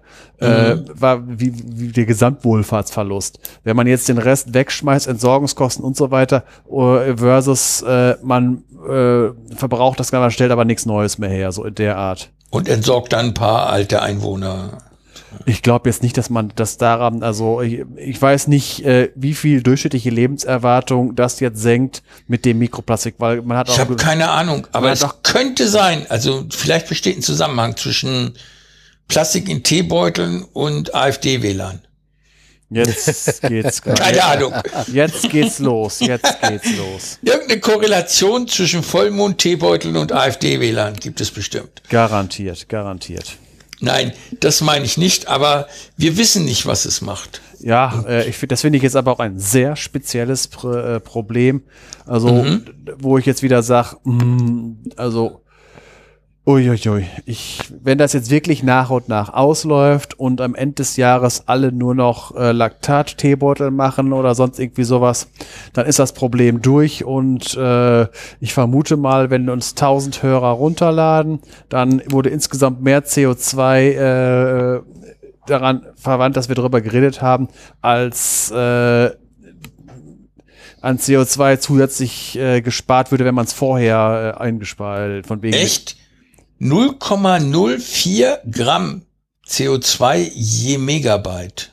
Ja, komm, ich, ich habe jetzt mit all, ich habe ich, ich hab jetzt gerade auch gesucht und so weiter, aber ist halt, äh, ich finde, das ist wirklich ein äh, sehr, sehr kleines Problem, äh, Anteil. Sagen wir es mal so, das Thema ist ja immerhin nach einem halben Jahr durch. Ist, wir reden jetzt nicht über so ein Ding wie den Kohleausstieg, wo es drauf ankommt, ob wir jetzt 2025 oder 2035 mit fertig sind. Das macht was aus. Völlig zugegeben, Klimawandelfolgen sind drastischer als Das meinte ich halt. Deswegen sagte ich, diese, der Teebeutelausstieg, äh, ob der jetzt in einem Jahr oder in anderthalb Jahren gegessen ist, eher gesagt getrunken. Hm, das ist wieder, dafür bin ich zu sehr Pragmatiker. Also wenn ich, wenn ich jetzt, äh, wenn, wenn das jetzt das Ganze äh, ein Problem, das mir in einem Civilization-Spiel auf dem Auge kommt, dann wäre das so eins, hm, das lasse ich einen Gouverneur machen. Das, da, da, da, da geht nämlich, da werde ich keine Online-Zeit für benutzen. Mhm. Ja. Okay. Ja. Nach so viel Theorie jetzt ein bisschen Praxis. Und zwar nähern wir uns der Lösung des Fermi-Problems. Das Fermi-Problem oder Paradox kümmert sich um die Beantwortung der Frage, wie viele Zivilisationen mag es in unserer Milchstraße geben und warum können wir sie nicht feststellen oder haben keinen Kontakt zu ihnen? Damit überhaupt anderes Leben als auf der Erde existiert, muss es irgendwo Planeten geben, auf denen Leben entstehen kann. Und dann stellt sich die Frage, wie viele erdähnliche Planeten gibt es überhaupt in der Milchstraße? Nun, der Lösung dieser Frage sind wir jetzt etwas näher gekommen. Unter anderem auch mit Hilfe der Methode des einen Physik-Nobelpreisträgers von diesem Jahr. Ich weiß jetzt den Namen leider nicht. Habt ihr den parat? Du meinst hier Planeten entdecken? Ja. Genau, der Michel Major und der Didier Queloz. Genau, die beiden waren das. Die haben halt auf Basis komplizierter Berechnungen aber aufgrund einfacher astronomischer, in Anführungsstrichen, Beobachtungen feststellen können, ob eine Sonne sozusagen zittert, weil sie von einer Planetenmasse an sich herangezogen wird oder nicht gravitativ. Ähm, aufgrund eines solchen Zitterns lässt sich errechnen, dass dort ein Planet sein kann oder muss. Und auch welche Masse er hat. Wenn wir aber wissen, wir haben eine Sonne, wir haben Planeten mit einer definierten Masse und schließen alle Planeten aus, die eine Masse haben, die kleiner ist als 0,5, äh, 0,75 mal die Erde, also alles, was kleiner als eine Dreiviertel Erde ist, oder alles, was größer als anderthalb Erden ist von der Masse. Weil Masse ja auch mit der Gravitation äh, zu tun hat. Dann haben wir Sonnensysteme mit sogenannten erdähnlichen Planeten. Es wird keinen Gasplaneten mit dieser Masse geben. Das muss ein Gesteinsplanet sein. Und wenn es ein Gesteinsplanet ist, dann müssen wir gucken, wie weit ist der von der Sonne entfernt. Das heißt, welche Durchschnittstemperaturen finden wir dort vor. Wenn man also so vorgeht und die Anzahl der Sonnensysteme ermittelt, die erdähnliche Planeten haben, die in einer Entfernung von der Sonne sind, in der flüssiges Wasser möglich wird auf dem Planeten, kommen wir zu dem Schluss, dass jede vierte sonnenähnliche Sonne erdähnliche Planeten hat in einer Umlaufbahn, die flüssiges Wasser erlaubt. Und dann ist es nur eine einfache Rechnung, um zu sagen, das werden circa 10 Milliarden erdähnliche Planeten sein, die wir in der Galaxis haben. Hm. Und bei 10 Milliarden, ich habe auch da einen Link hinzugefügt, äh, bei 10 Milliarden ist die Wahrscheinlichkeit, dass irgendwo Leben entstanden ist, so wie wir uns die Entstehung des Lebens auf der Erde vorstellen, eigentlich gegeben, ist relativ hoch. Ob daraus jetzt Wesen wie wir entstanden sind, das ist nicht zu sagen. Auf jeden Fall halte ich das für unwahrscheinlich. Aber es könnte irgendwas geben, was lebt. Und sei es nur irgendein Protoschleim. Oder irgendwelche Bakterien halt. Ja. Ja, wobei ich das mit 10 Milliarden, das ist wieder so eine Sache, äh, bei, äh, weil Doppelsterne, die mal, es gibt mehr Doppel- und Mehrfachsterne als einzelne. Ja. Äh, bei Doppelsternen, äh, da ist es teilweise schwierig mit Planeten. Es wurden schon welche entdeckt. Das muss entweder so sein, dass die beiden Doppelsterne sehr nah beieinander kreisen, dass halt der Planet, der draußen rumkreist, es egal ist, dass das da drinnen zwei sind. Oder einer der beiden Partner muss so weit weg sein, dass der, der Planet um den einen kreist und von dem anderen nicht beeinflusst wird. So, also der erste Fall ist ungefähr so, dass innerhalb der Merkurbahn zwei Sonnen kreisen, dass das für mhm. uns aber äh, ist, als wäre da nur eine. Also von der Gravitationswirkung her. Oder halt, dass äh, auf der Bahn, äh, wo der Pluto ist, dass da noch eine kleine Sonne rumschwirrt, die dann halt mhm. auch, nee, die, in, oder halt noch weiter draußen. Das sind dann Doppelsterne, die auch Planeten haben können. Aber wenn jetzt angenommen äh, zwei Sonnen umkreisen sich als Planeten, äh, als Doppelsternsystem so in der Entfernung wie die Erde, also so 150 Millionen Kilometer voneinander entfernt, dann ist bei deinen Massenvorgaben, äh, damit auch ein ordentliches Jahr zustande kommt und die richtige Entfernung, äh, ist es nicht möglich, weil entweder müsste es an einen von den beiden Sternen sehr nah dran sein, dann glüht's rot, oder es muss so weit weg sein, dass es ein, äh, einfach nur ein Eisklumpen ist. Mhm. Weil ansonsten keine stabile Bahn möglich ist. Also die Wissenschaftler, die das berechnet haben, haben gesagt, die Umlaufdauer muss zwischen 237 und 500 Tagen liegen für das Jahr. Weiterhin haben sie postuliert, dass es 40 Milliarden Sonnen in der Galaxie gibt, die sonnenähnlich sind. Das heißt, Einzelsonnensysteme mit einer Sonne der, was haben wir, M-Klasse? Äh, äh, da, ich, ich meine, ich habe da, ich habe auch mal irgendwo über diesen Artikel äh, die die die F, G und äh, und K-Klasse. Also Okay, dann diese. Und von denen hat jeder vierte einen Gesteinsplaneten in der passablen Entfernung. ja gut, das äh, ist halt dieser, das sind halt die Fragen, die man äh, klären muss von wegen äh, bei den Anzahlen halt, ob das schon mit einberechnet ist. Ja, und wir hatten ja schon mal drüber gesprochen. Du bist noch von 100 Milliarden äh, Sonnensystemen ausgegangen Ja. oder Sonnen. Tatsächlich sind es wohl zwischen 200 und 300 Milliarden bei uns in der Galaxis. Eigentlich wird die Zahl jedes halbe Jahrzehnt größer im Moment. Das liegt aber glaube ich nicht an der Sternentstehungsrate. Nein, an der Beobachtung. Ja. Ja, eben an den besseren Teleskopen. Ja, genau. Ja, und wenn man dann noch überlegt, dass etwa die Hälfte aller Planeten nicht in einer Umlaufbahn, sich, sich nicht in einer Umlaufbahn um Sonnen befinden, sondern im interstellaren Raum, wo überhaupt keine Wärme ist oder sowas, die aber von Sonnen eingefangen werden können, dann gibt es doch äh, eine Chance auf sehr viele Planeten, die in habitablen Zonen sein könnten. Äh, Da muss ich mal Einspruch. Äh, freifliegende Planeten äh, schwer zu beobachten, weil sie halt nicht selbst leuchten. Dass die Ja. eingefangen werden, ist sehr unwahrscheinlich. Weil es ist ja im Prinzip genau gleich, äh, wenn jetzt ein, äh, äh, ein freifliegender Planet, dass der auf einen anderen Stern trifft, ist genauso wahrscheinlich wie ein, dass ein Stern auf einen anderen trifft. Das kommt sehr selten vor, weil äh, nicht umsonst heißt im Englischen das Weltall Space, weil halt sehr, sehr viel Platz ist. Genau. Und äh, A, muss der Planet so äh, überhaupt erstmal in der Nähe eines Sterns kommen und B, muss er so sein, dass er halt auch in der, dass er halt äh, eingefangen wird. Das heißt, er muss auf eine, auf eine periodische Bahn kommen. Das ist, äh, dazu muss dann halt schon ein anderer Planet drinne vorhanden sein. Sowas wie ein Jupiter und so weiter, der halt nicht selbst rausgekickt wird, wenn das Ding da durchfliegt. Und es muss es halt so machen, dass es halt nachher auf einer Bahn ist, äh, die drinne bleibt. Jetzt kommt wieder die Sache, äh, was würde eine, äh, da der ja von irgendwo kommen kann, äh, könnte man so einen Planeten, wie, wie, wie kam, könnte man im Sonnensystem feststellen, dass ein Planet von außen gekommen ist? Der Ja, läuft nicht in der Ekliptik. Eine, ja, eine ganz komische Bahn. Äh, ich weiß jetzt nicht hier, was bei der Kepler-Mission, äh, wie das mit den Bahnebenen aussieht, aber ich glaube, die meisten äh, äh, Planeten, die gefunden wurden, Planeten, äh, nicht irgendwie Monde um irgendwas, ah, laufen alle sehr nah in der ähm, äh, in der Ekliptik der, der jeweiligen Sternes und auch mit nicht auf nicht sehr elliptischen Bahnen, weil das wären dann eher erstmal so wie Kometenbahnen.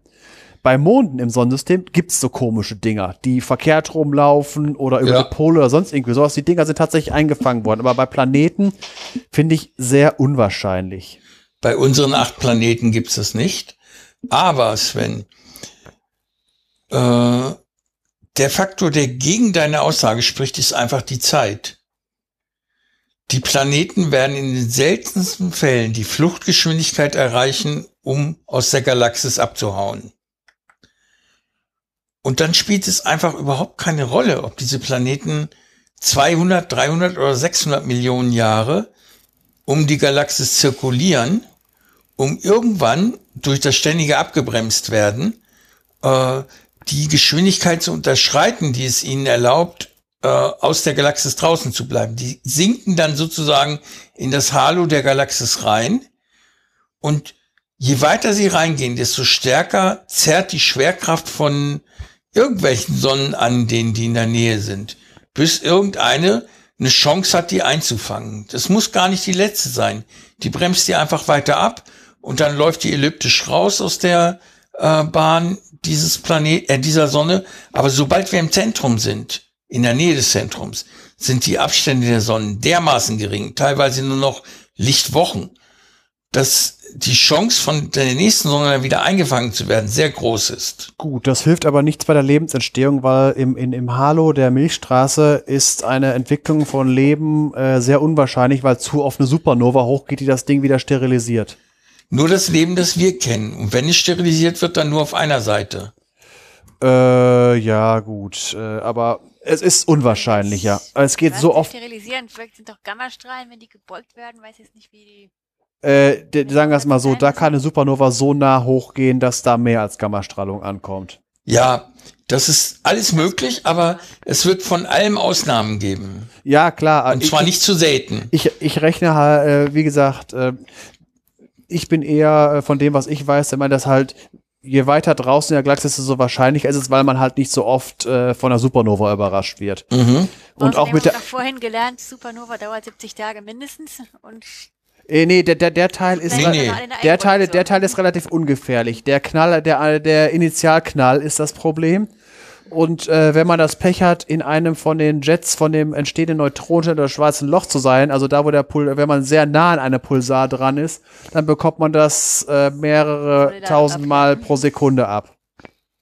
Erstmal den Initialschlag, den, äh, den, Gamma, den ersten Gammastrahlen aus und danach halt den jeweiligen äh, Den Dauerstrahl. ja, den, den, den, äh, das, was wir als Pulsar, wenn man da sehr nah dran ist, ist das nicht sehr gesund. Und je näher man in der, in der, äh, in der, im, Galaxis, im Gala Galaxienkern ist, desto wahrscheinlicher ist es, dass man es abbekommt und desto näher ist man dran, weil da die Sterne näher beieinander stehen. Genau, und das ist dann wahrscheinlich auch eine terminale Belastung. Es heißt, es sei denn, du hast einen Planeten zum Schutz ganz vor dir. Es gibt ja nicht wenige Planeten, die rotationsgebunden laufen. Ja, gut. äh, Wie gesagt, also äh, Lebensforscher sind eher der Ansicht, dass halt Leben im Inneren der Galaxis schwieriger ist. Also Ja, ein- einfach nur von, wegen, von den Wahrscheinlichkeiten her, ich würde nicht in der Mitte suchen nach Leben. Ich auch nicht, ich würde bei uns suchen. Ja, in der, in der Entfernung ungefähr. Ja. 30.000 Kilometer vom Zentrum, äh, Lichtjahre vom Licht, 30.000 äh, vom Kilometer Zentrum vom entfernt. Zentrum geht nicht, weil man da im Inneren des schwarzen Lochs ist im Inneren. Nee, ich sagte ja, Lichtjahre. Also im Inneren des Ereignishorizonts. Ja. Gut. Äh, Damit nähert man sich, aber dafür disku das diskutieren wir ein andermal, und zwar in einer eigenen Episode, äh, nähert man sich einer Lösung des Fermi-Paradoxes leicht an. Nicht toll, aber man hat schon einen Hinweis. Und vor allem heißt es, wenn unsere Galaxie typisch ist für alle Galaxien oder die Mehrzahl der Galaxien im Universum, dann haben wir auch eine Zahl aufgrund der Massen der Galaxien und der Massen dieser 10 Milliarden Sonnensysteme, dann haben wir auch eine Zahl, mit der wir für andere Galaxien sagen können, wie viele erdähnliche Planeten es dort geben könnte. Also es ist schon sehr weitreichend, diese, dieses Forschungsergebnis, das da zitiert wird.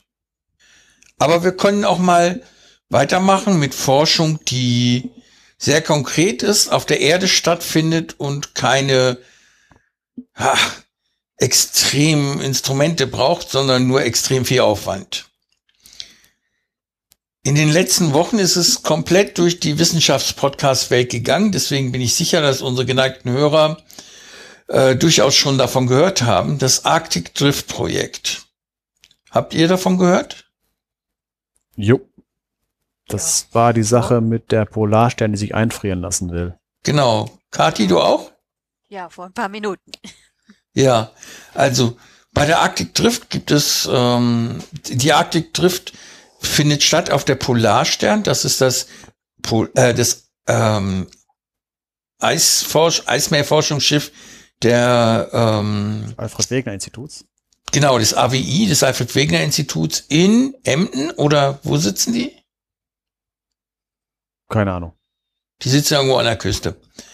Und ähm, die Polarstern ist ein Eisbrecher. Eisklasse, was weiß ich, jedenfalls höchste Eisklasse. Äh, höchste europäische, also die Russen, die können noch ein bisschen. Ja, die Russen, die haben ja Ausnahmeklassen, ne? Ja. Da, wo unsere Ja. aufhören, ist bei denen die Mitte. Ja. Äh, deswegen kriegen wir auch Hilfe von denen. Ja. Sitzen übrigens in Bremerhaven. Ja, danke. Bremerhaven an der Küste. Ähm, und die unternehmen jetzt eine Reise, die ein Vorgänger vor 100 Jahren schon mal gemacht hat, dafür drei Jahre gebraucht hat, das wollen sie jetzt in einem Jahr schaffen.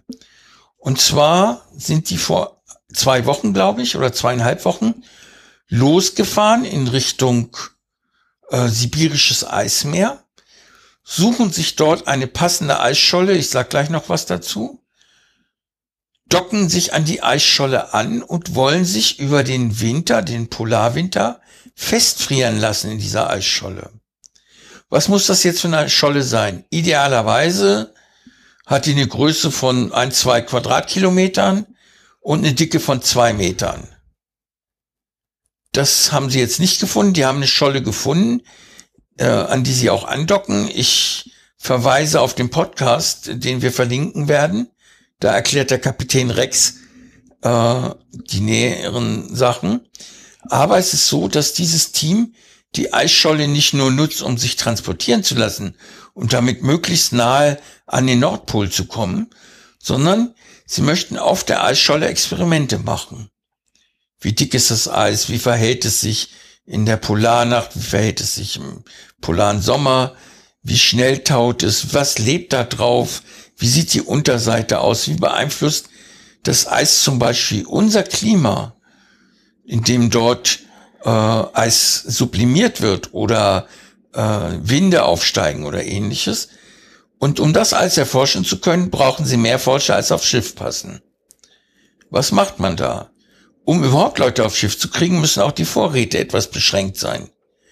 Also legen sie auf der Scholle einen Flughafen an, eine Landebahn. Und dort können dann Flugzeuge mit Nachschub landen mit Nachschub an Wissenschaftlern, die Wissenschaftler nach einem Drittel der Missionsdauer austauschen und gleichzeitig, falls die Polarstern in Nöte kommen sollte, äh, steht ein äh, Kontingent an Eisbrechern, darunter ein russischer Atomeisbrecher, zur Verfügung, um die wieder rauszuholen. Die Polarstern hat zwei Hubschrauber, mit denen man etwas unternehmen kann, die sie auch für die Suche nach Eisschollen gebraucht haben weil aus dem All ging das nicht so gut, wie sie sich das vorgestellt haben.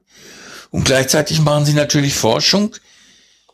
Wie lebt es sich an Bord eines Schiffes, das in ständiger Dunkelheit ist, das überhaupt keinen eigenen Antrieb mehr hat, äh, sondern nur noch herumdriftet auf äh, Basis des Windes. Der Wind ist es nämlich, der die Eisschollen in Bewegung versetzt und dorthin driftet, wo sie hin gelangen letztendlich.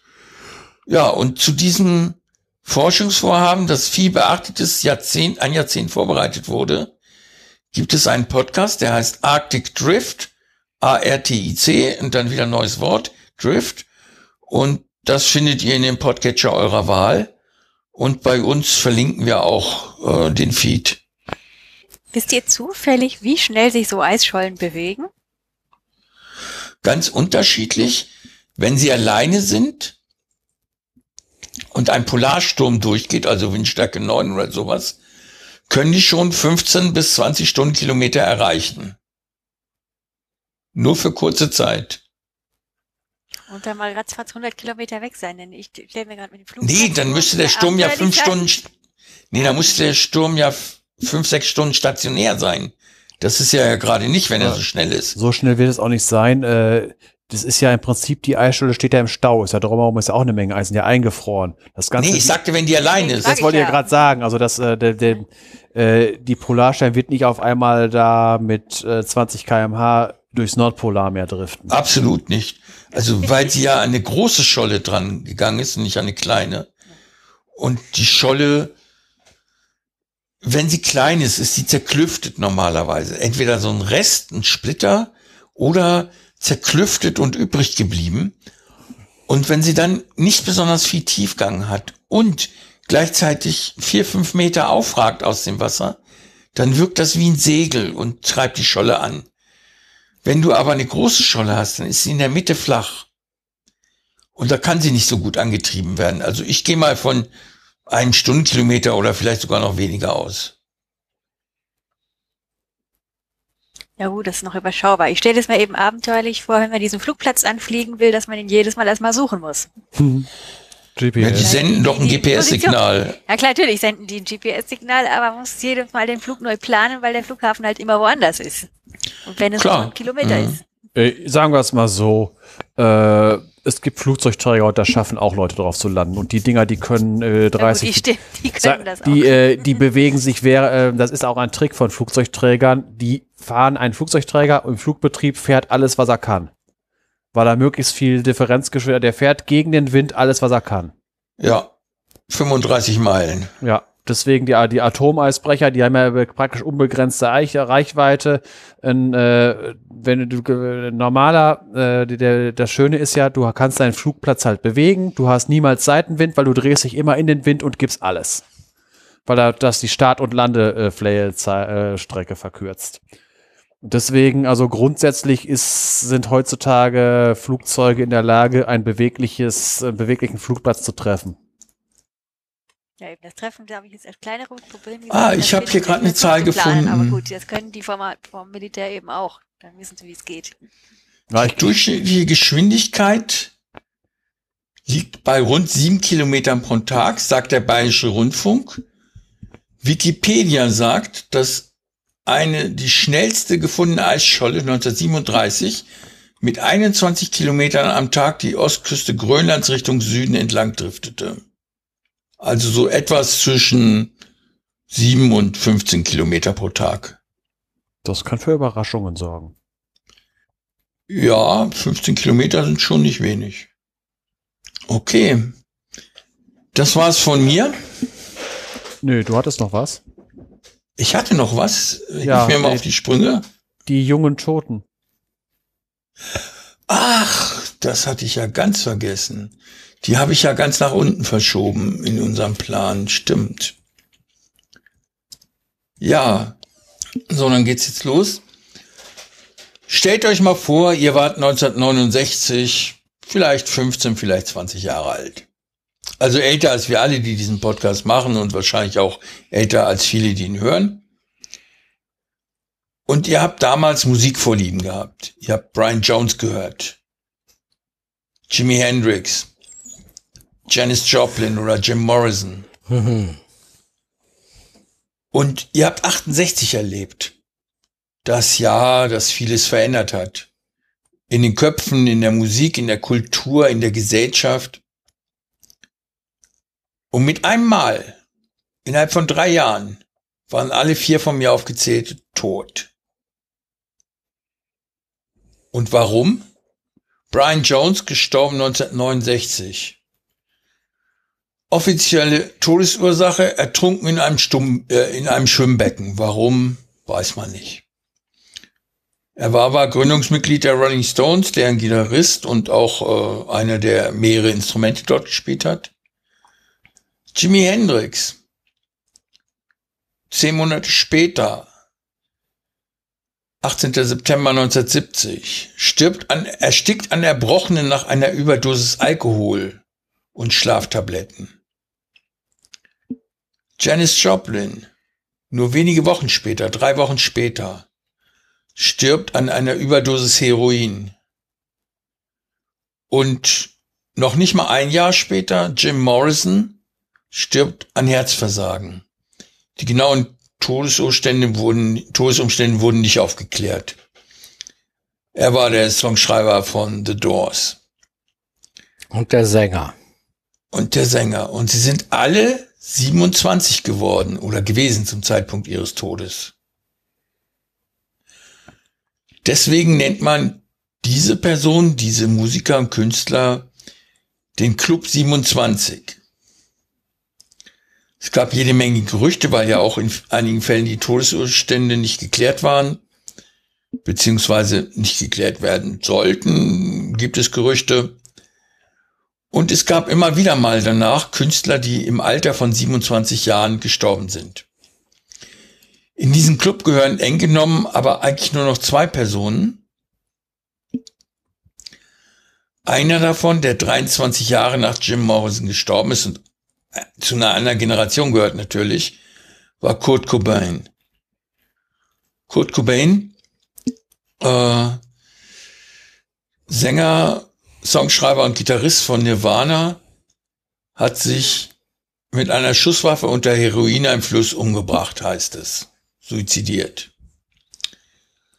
Und wiederum etwas später, in dem Fall sieben Jahre später, ist Amy Winehouse an einer Alkoholvergiftung gestorben. Das war nur sieben Jahre später. Sieben Jahre danach, ja, 2011. Hm? Von Kurt Kurt Cobain, Cobain? 94?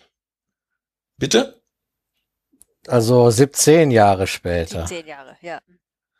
Ja, weil das Oh, hätte du mich hast recht, gewundert. Ja. 17 Jahre, ja. Das muss ich mal korrigieren. Da habe ich mir eine falsche Notiz gemacht. Ich habe es aber jetzt ausgebessert.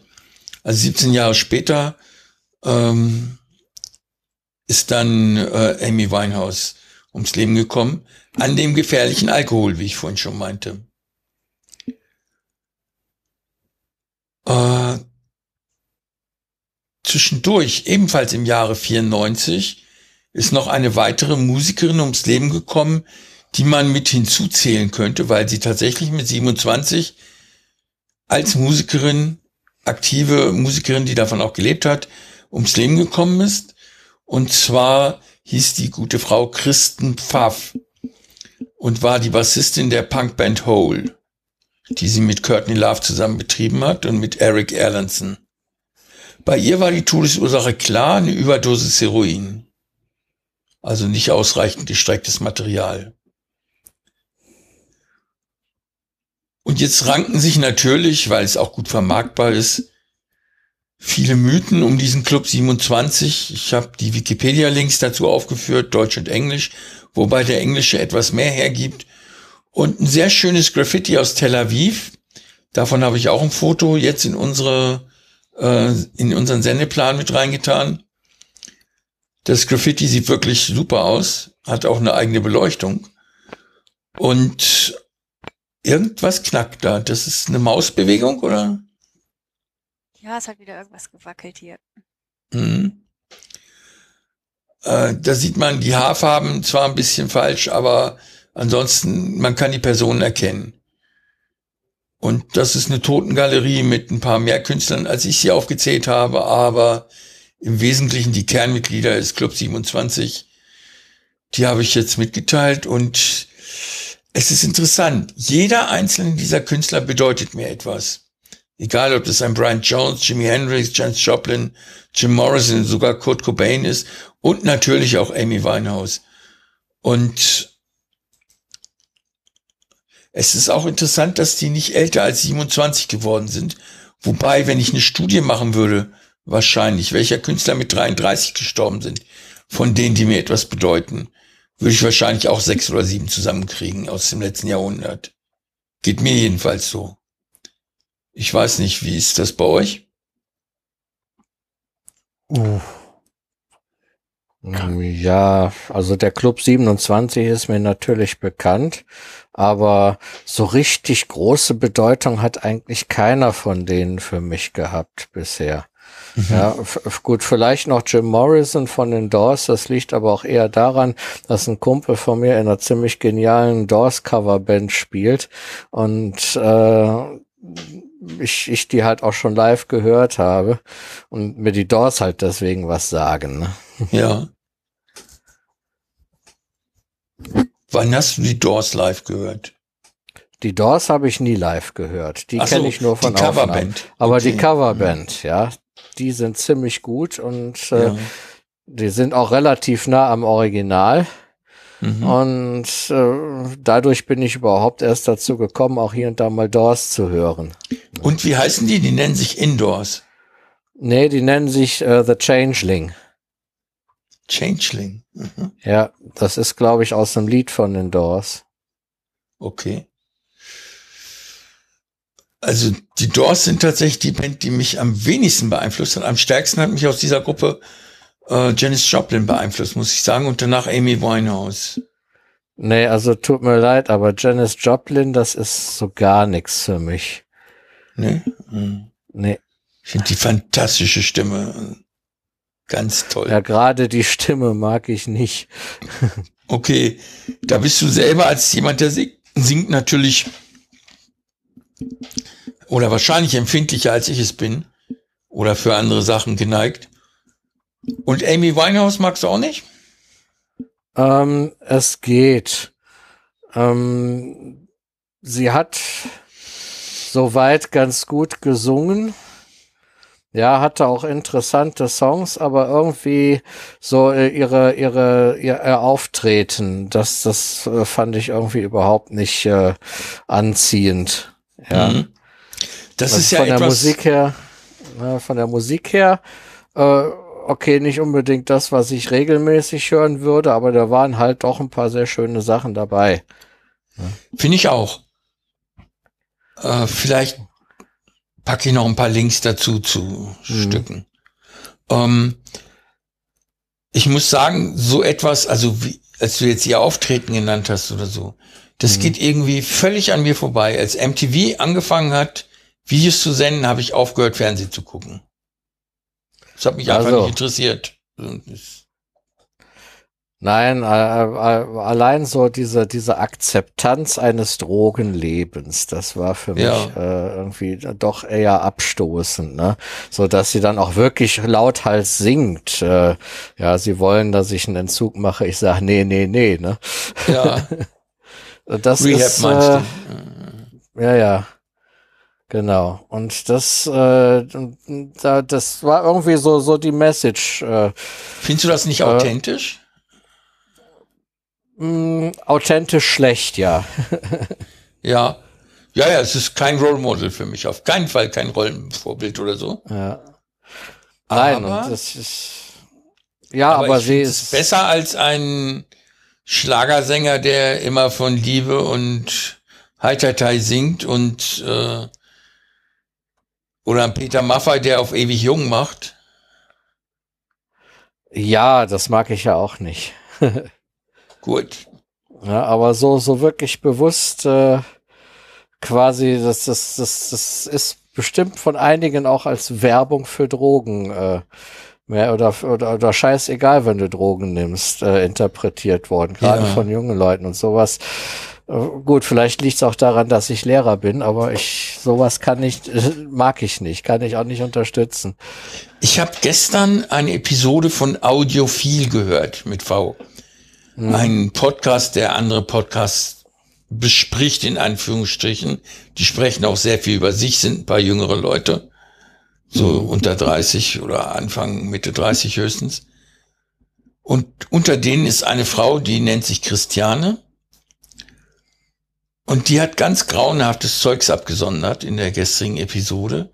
Und zwar hat sie gesagt, diesen oder jenen Podcast mag sie nicht, weil er dieses oder jenes Thema anspricht oder thematisiert und das sei gefährlich für junge Leute, wenn sie nicht gleichzeitig fachkundigen, eine fachkundige Begleitung dabei hätten.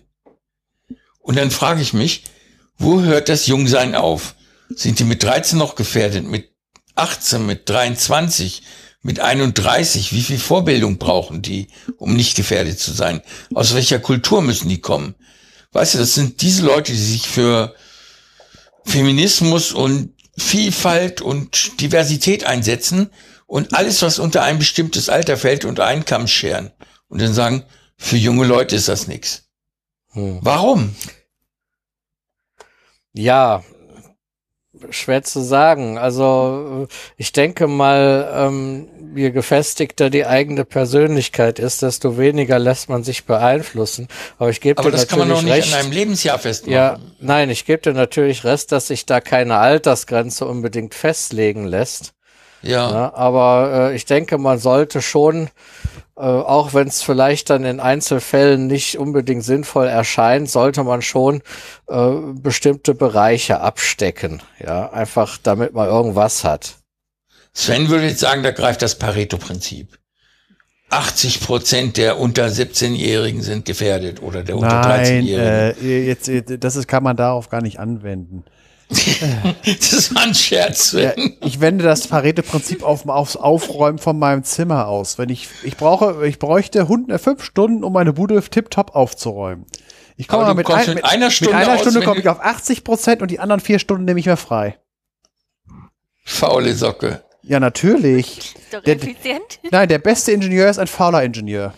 Weil der, der fleißige Ingenieur, der shippt und shippt und shippt. Der faule Ingenieur erfindet den Bagger. Ich habe gestern einen Podcast über Marie Kondo und ihre Aufräumphilosophie gehört. Und da wurde diese Marie Kondo zitiert mit den Worten, Socken sehnen sich danach, paarweise zusammen zu sein. Tun Sie das. Ich muss mein erstes Wort mit meinen Socken reden. Vor allem mit Ja, und ich mit meinem Holzbein. Ich habe das, ich habe das einfach mal, ich habe das Thema einfach gelöst. Es gibt von Caterpillar Arbeitssocken, davon habe ich einfach mir mal äh, 30 Paar gekauft und da sind die sind alle gleich und da habe ich jetzt für den Rest der dieses Jahrzehnts, äh, vielleicht auch des nächsten Jahrzehnts, würde ich eher sagen, so viele, dass ich mich um Paarbildung nicht kümmere. Ich greife mir zwei raus und habe ein Paar. Das ist bei mir exakt genauso. Ich habe etwa 60 Paar schwarze Socken. Ja, so einen Kauf habe ich aber auch letztens mal in Erwägung gezogen. Einfach mal so alle Einzelsocken und durchlöcherten Socken mal alles wegschmeißen und dann Ja. einfach mal äh, 30 Paar neue kaufen. Das muss eine Männersache sein. Mein Mann macht das auch. Der hat auch nur immer gleich schwarze Socken. Ja, es Ja, Socken, die sind Ja. in Schuhen wurscht, welche beiden ich nehme, sie passen immer irgendwie. Ja, die Sache ist, Ja, also ich habe noch so ein paar weiße Socken, die kommen nicht weg, weil da steht nämlich auf der äh, auf der Fußsohle von der rechten Socke steht If you can read this und auf der Fußsohle von der linken Socke steht Bring me a beer. die behalte ich natürlich. Und hast du schon jemanden gefunden, der es lesen kann? Äh, ja, es hat sogar mal funktioniert. Also ich saß am Lagerfeuer und habe so einen Campingstuhl mit einer Beinablage oder Fußablage und da habe ich dann mal die Schuhe ausgezogen und habe die Socken, ich habe die aber andersrum angezogen, ähm, damit ich die Füße überkreuzen kann und dann hat mir tatsächlich jemand ein Bier gebracht. Super. Aber wahrscheinlich eher, weil er den, weil er den Spruch gut fand. Ja. Nee, das, das ist gut. Nee, das ist äh, einfach nur Pragmatismus. Socken sind für mich kein Modegegenstand, sondern sie müssen eine Funktion erfüllen. Soll ich noch was verraten? Ich habe jeweils 20 T-Shirts in schwarz, in weiß und in orange. Aha. Orange. Und auf keinem steht was drauf, auf keinem ist Werbung drauf. So habe ich es auch. Also das äh, bedruckte Sachen habe ich eigentlich doch äh, eins, zwei. Auf einem steht Desi drauf. Ja, deine Socken werden doch einen Cat-Aufdruck haben, ne? Ja, ja, natürlich. Äh, da- das ist aber scheißegal. Das ist, aber halt bei den T-Shirts, ich habe eins vom Desi. Ich habe eins von Wer Sofa. ist Daisy? Äh, Desi wohnt in Hamburg. Ach so, nicht das Synchrotron. Doch, natürlich. Natürlich, das Mikrofon. Ah, okay, nicht das in Darmstadt. Nee, das ist ja auch kein, das ist ja, das ist ja ein GSI. Ach, das stimmt, ja. Mhm. Ich, mir hat mal einer eins geschenkt als Projektmanager. Ähm, da sieht man eine Brücke, deren Fahrbahnen aneinander vorbeigehen. Und unten drunter steht, alle Ziele wurden rechtzeitig erreicht. Ah ja. Ich habe zum Glück nie tragen müssen bei der Arbeit. Ja, ich bin eigentlich durch.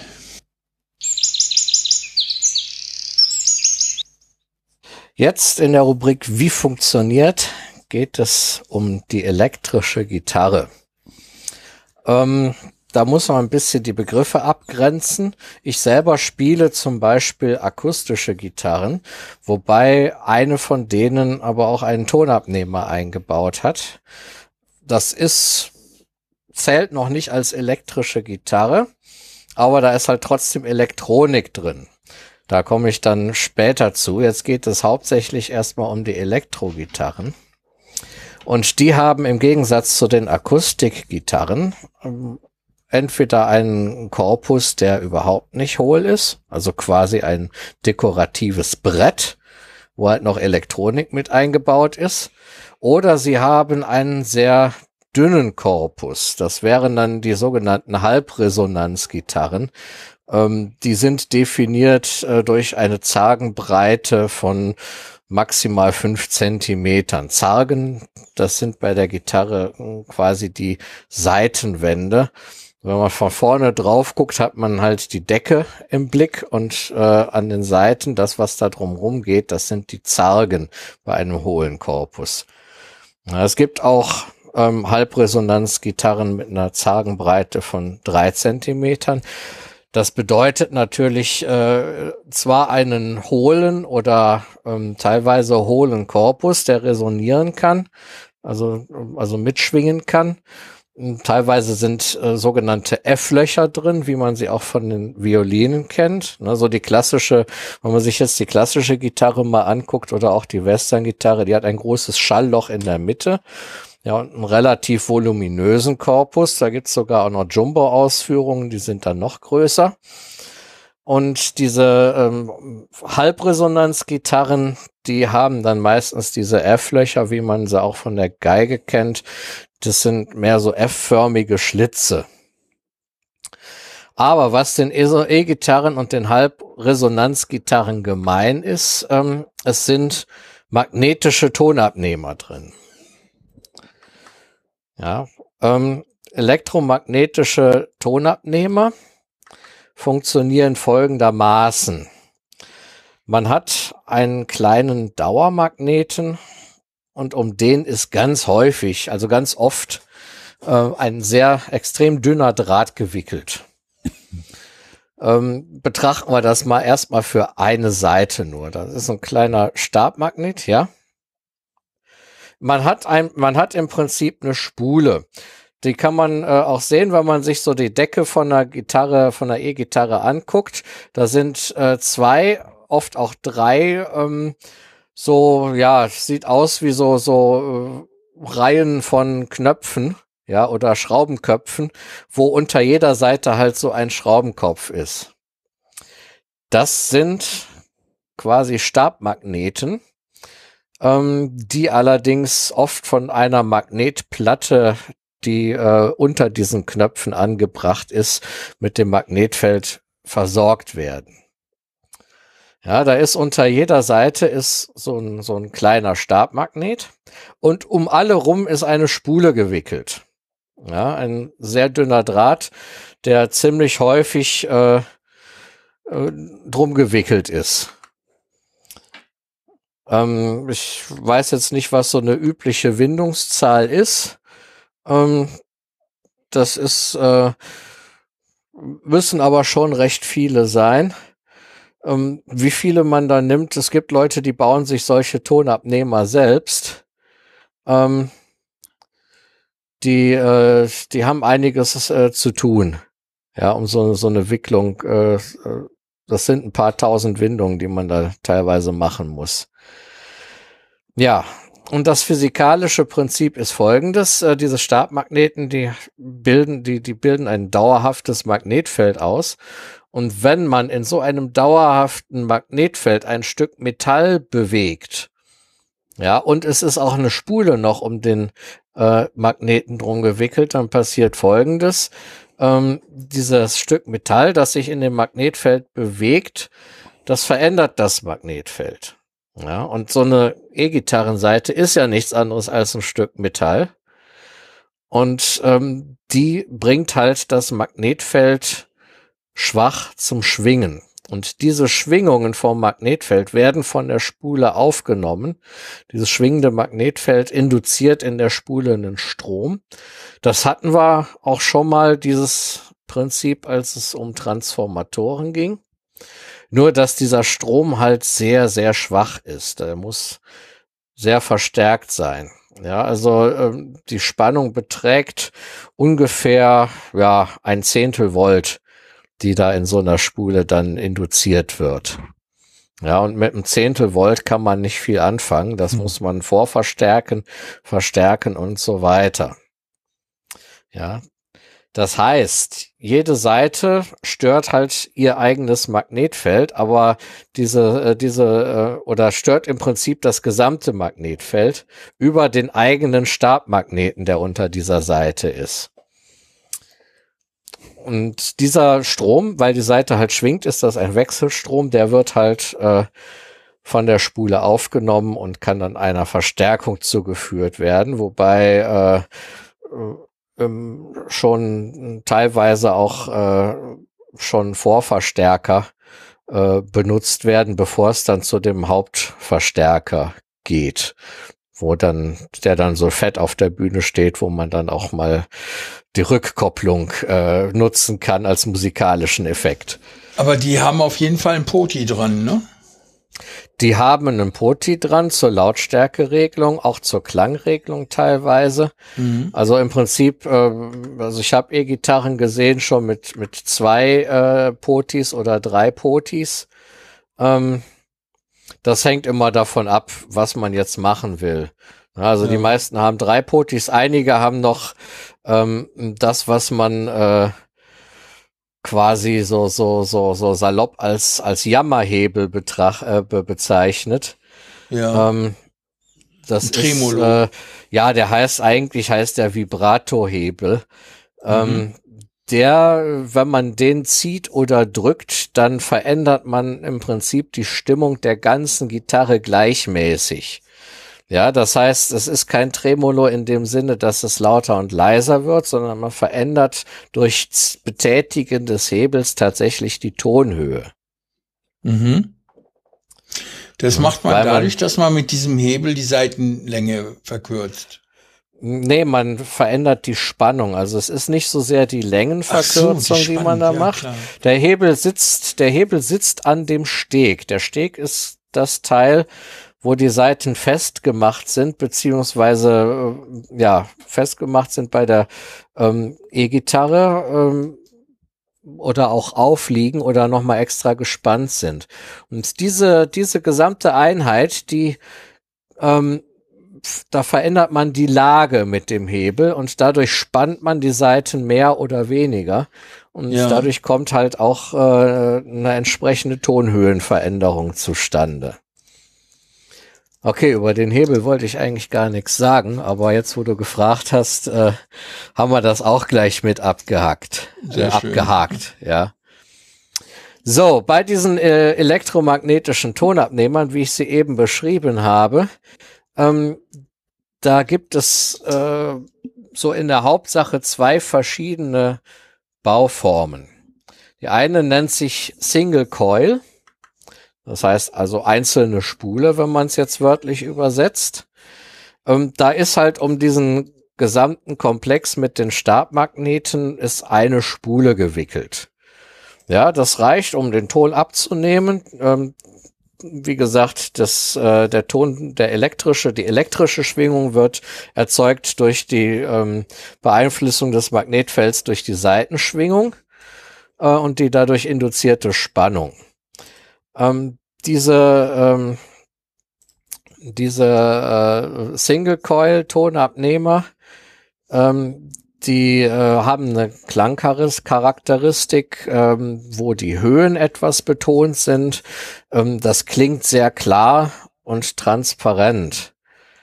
Ja, ähm, hat aber auch einen Nachteil.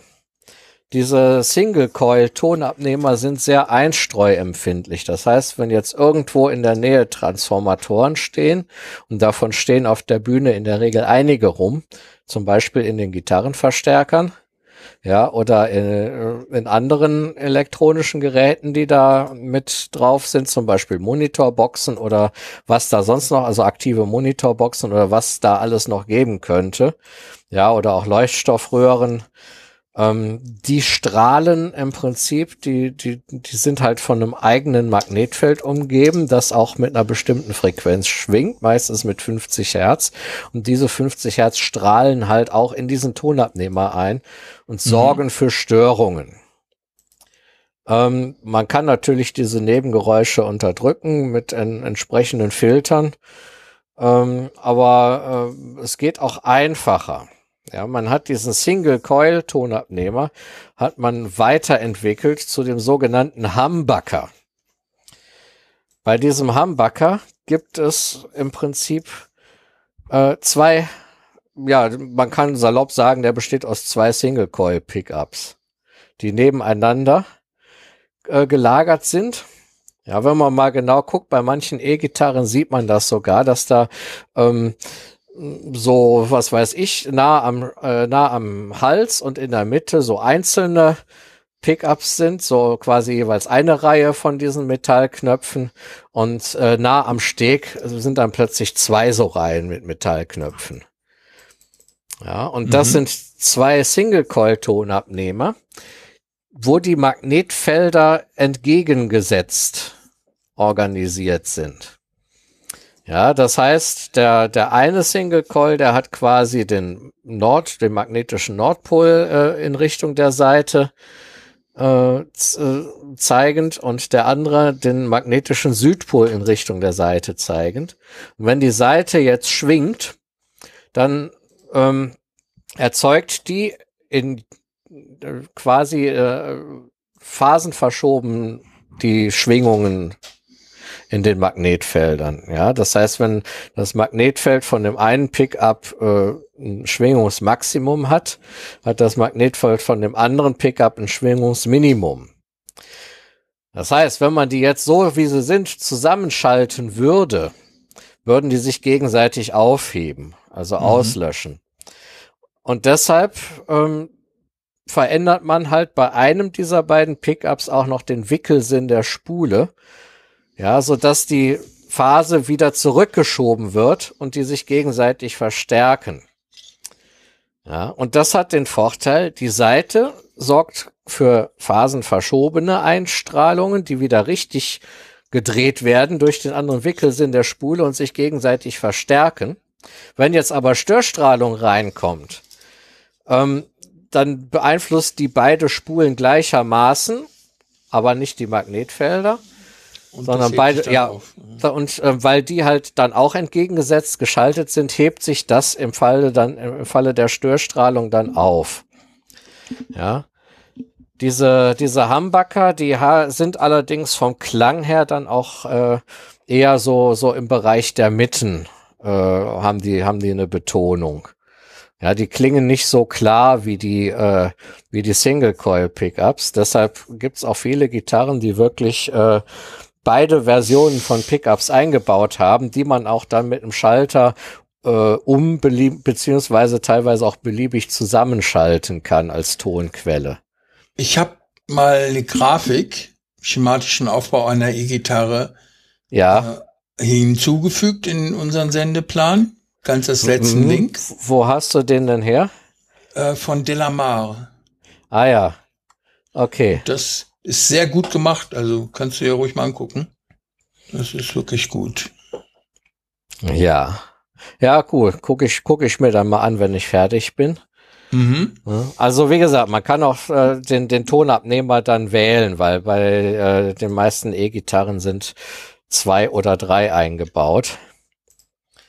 Ähm, und, und kann dann halt, äh, je nachdem, wie sie klingen soll, kann man halt die Tonabnehmer wählen. Es ist auch so, dass die Seiten, äh, dass die Seitenschwingung natürlich auch ähm, teilweise, je nachdem, wo der Tonabnehmer sitzt, äh, stärker oder weniger stark aufgenommen werden mhm. und so weiter und so fort. Da kann man also auch schön mitspielen. Ähm, allerdings äh, werden E-Gitarren ähm, teilweise dann auch äh, wirklich einfach nur, wird nur der äh, abgenommene Ton verstärkt, aber das äh, Charmante an E-Gitarren ist ja, dass man auch Effektgeräte dann nachschalten kann, ähm, die den Ton verzerren oder bestimmte Oberschwingungen hinzufügen oder was weiß ich, was man da noch alles machen kann. Ja, Hall kann man dazu mischen. Und äh, das ist halt so das, was äh, weshalb die E-Gitarre ähm, so gerne benutzt wird. Ja, weil man halt mhm. eine sehr große Vielfalt äh, an verschiedenen Klängen hat. Man hat ein großes Klangspektrum. Ursprünglich ging es im Jazz nur darum, die Gitarre lauter zu machen, äh, damit sie sich halt auch gegen Schlagzeug und Bläser durchsetzen kann. Ähm, aber da hat man sehr schnell gemerkt, was man damit noch alles Tolles machen kann. Ja, dann ist jetzt noch die Frage, was ist eigentlich in meiner Akustikgitarre für ein Tonabnehmer drin? Und Auch das ist ein Dings, ne? Das ist kein Humbucker, sondern das äh, beruht auf einem ganz anderen äh, elektronischen Prinzip. Das ist nämlich ein Piezo-Tonabnehmer. Also den, die, die Tonabnehmer in Akustikgitarren sind in der Regel piezoelektrische, äh, auf, auf piezoelektrisch äh, äh, basiert. Die sind meistens unter dem Steg angebracht, also da, wo am Korpus die Seiten festgemacht sind und nicht am Hals. Und da wird die Schwingung tatsächlich äh, auf die Piezo-Kristalle übertragen. Äh, und äh, wenn die schwingen, erzeugen die halt auch eine veränderliche Piezo-Spannung, die dann auch äh, als, als Ton verstärkt werden kann. Ja, da gibt es äh, noch auch zwei verschiedene äh, Prinzipien. Das eine ist, äh, so wie ich das habe, dass der Piezo-Tonabnehmer unter dem Steg angebracht ist. Mhm. Es gibt aber auch ähm, piezoelektrische Tonabnehmer, ähm, die nehmen den Ton von der, von der, Gitarrendecke, vom Korpus ab. Ja, das heißt, man äh, klebt quasi einen Piezo-Tonabnehmer, einen Knopf auf die Gitarrendecke. Da muss man gucken, an welchem Ort der am besten angebracht ist. Ähm, und äh, dann kann man halt äh, über die kann man halt mit diesem Piezo-Tonabnehmer die Schwingung der äh, des Korpus aufnehmen.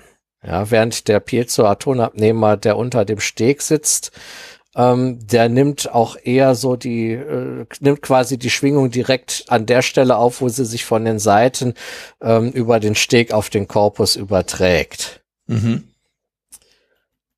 Und ja gut, diese Piezo-Tonabnehmer hat man manchmal auch in Stimmgeräten drin. Ja, weil es gibt so Stimmgeräte, die kann man sich hinten ans Griffbrett klemmen. Äh, klemmen und äh, dann die Gitarre stimmen und den Ton ablesen. Da ist halt ein Piezo-Tonabnehmer drin, auch der halt den Ton äh, abnimmt und mit, mit den gewünschten Frequenzen vergleicht und einem dann sagt, wie weit man daneben liegt. Ja, das äh, Problem bei Piezo-Tonabnehmern oder generell bei ähm, sogenannten Akustikgitarren ja, oder äh, Vollkorpus-Gitarren oder wie man sie auch nennt, ähm, ist, dass es äh, sehr schnell zu Rück äh, Rückkopplungen kommt. Ja, einfach durch den Klangkörper. Ne? Also äh, da, das habe ich auch schon erlebt, wenn ich auf der Bühne saß, wenn man zum Beispiel da sitzt und wirklich eine Akustikgitarre spielt und hat vor sich eine Monitorbox stehen wenn die ein bisschen zu laut eingestellt ist, dann gibt das eine Rückkopplung, weil die natürlich auch ihre Schwingungen äh, dann auch noch überflüssigerweise frontal auf den Gitarrenkorpus überträgt. Ja, was dann wiederum über den Verstärker läuft und wiederum über die Monitorbox, da hat man eine Rückkopplung und hat halt diese, dieses typische Quietschen ähm, einer bestimmten Frequenz, äh, das halt sehr stört. Und wenn, wenn der am Mischpult gut ist, dann macht er den Monitor, zieht er den Monitor raus und wenn er schlecht ist, äh, macht er die Gitarre leiser. Habe ich auch schon alles erlebt. Macht Aber mhm. ja, also das erste, wenn wenn man, also das ist so so so quasi der erste Reflex, wenn zum Beispiel jetzt über ein Mikrofon, über ein Gesangsmikrofon oder sowas Rückkopplung äh, kommt, dann zieht man das erstmal raus. Ja, mhm. wenn man das, wenn, aber wenn jetzt äh, von der Gitarre eine Rückkopplung kommt über die Monitorbox, ja, äh, auf den Gitarrenklang mag das Publikum wahrscheinlich nicht verzichten, aber der Künstler, der vorne sitzt, kann eventuell auf das Monitoring verzichten. Ja, okay. Und dann sollte man vielleicht eher die Monitorbox ausmachen. Mhm. Ja. Ähm, ja, haben wir zwei verschiedene Arten von Tonabnehmern.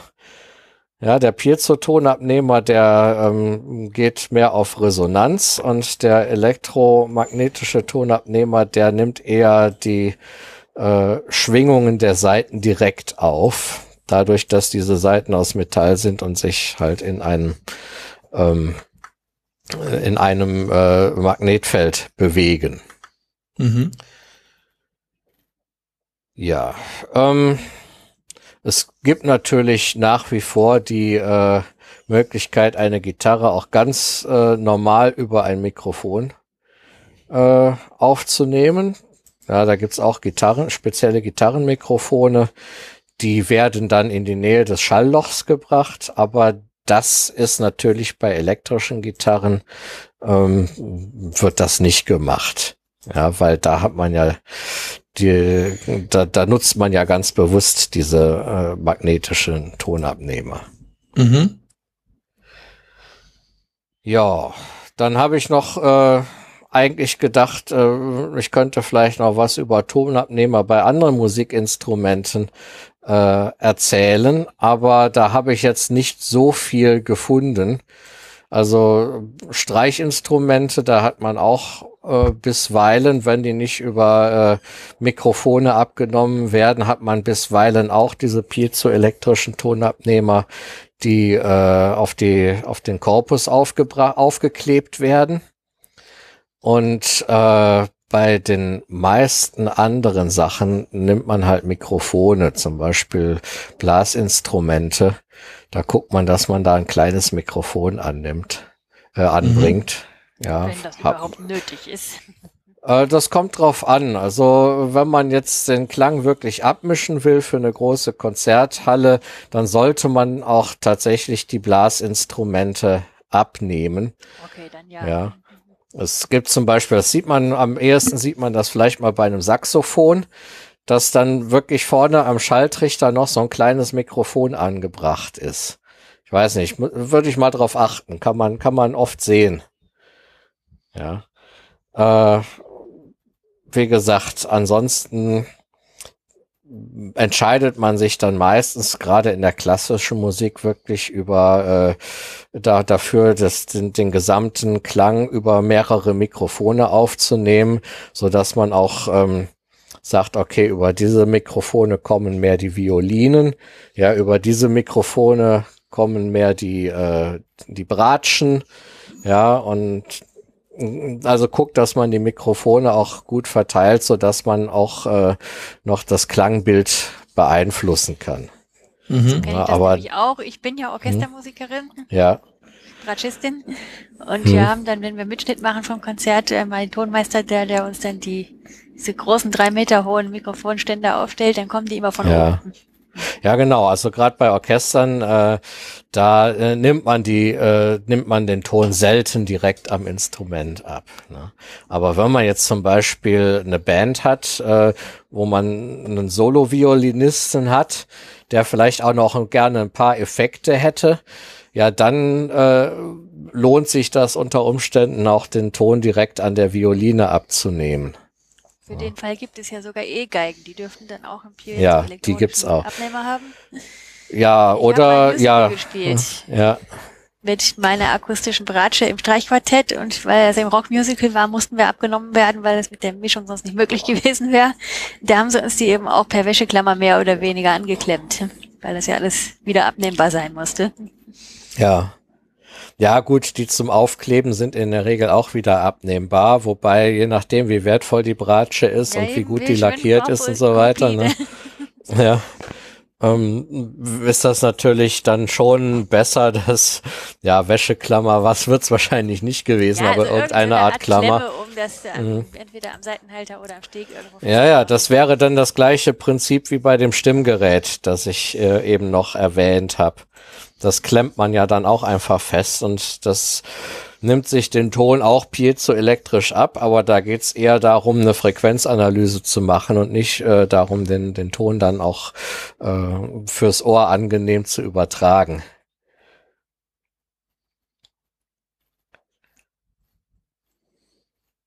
Ja, und dann kann man natürlich von diesen Tonabnehmern, zumindest von denen, die die einzelnen Seitenschwingungen abnehmen. Das geht ähm, jetzt nicht, wenn, wenn jetzt quasi um alle Stabmagneten eine große Spule gewickelt ist.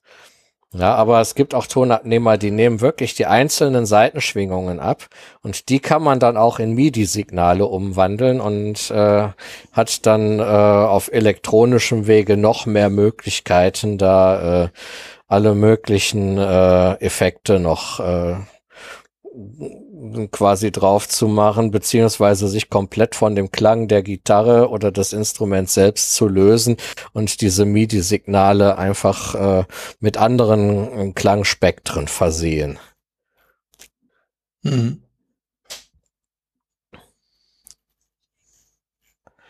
Ja. Ja, kann man aber theoretisch mit MIDI-Tonabnehmern kann man das machen. Ja gut, man braucht natürlich dann immer auch eine gute MIDI-Bibliothek, die einem die Trompete dann auch wirklich äh, auf angenehme Weise zur Verfügung stellt. Ne? Ich meine, wer, wer schon mal so, so ein billiges Keyboard äh, äh, unter den Fingern hatte, der weiß, dass wenn man da den Knopf Trompete äh, drückt, dass das nicht wirklich wie Trompete klingt. Aber das gibt's halt auch in besser. Ne? Ja, damit wäre ich, was so die äh, E-Gitarre und Tonabnehmer im weiteren Sinne betrifft, auch am Ende. Hm, Gibt noch Fragen dazu? Ich hätte viele, aber ich bin echt K.O. Also. Ja, dann äh, hast du denn vielleicht eine, die dir besonders am Herzen liegt. Ja, hast du vielleicht mal ein Soundbeispiel äh, von unterschiedlichen Gitarren? Könntest du sowas verlinken?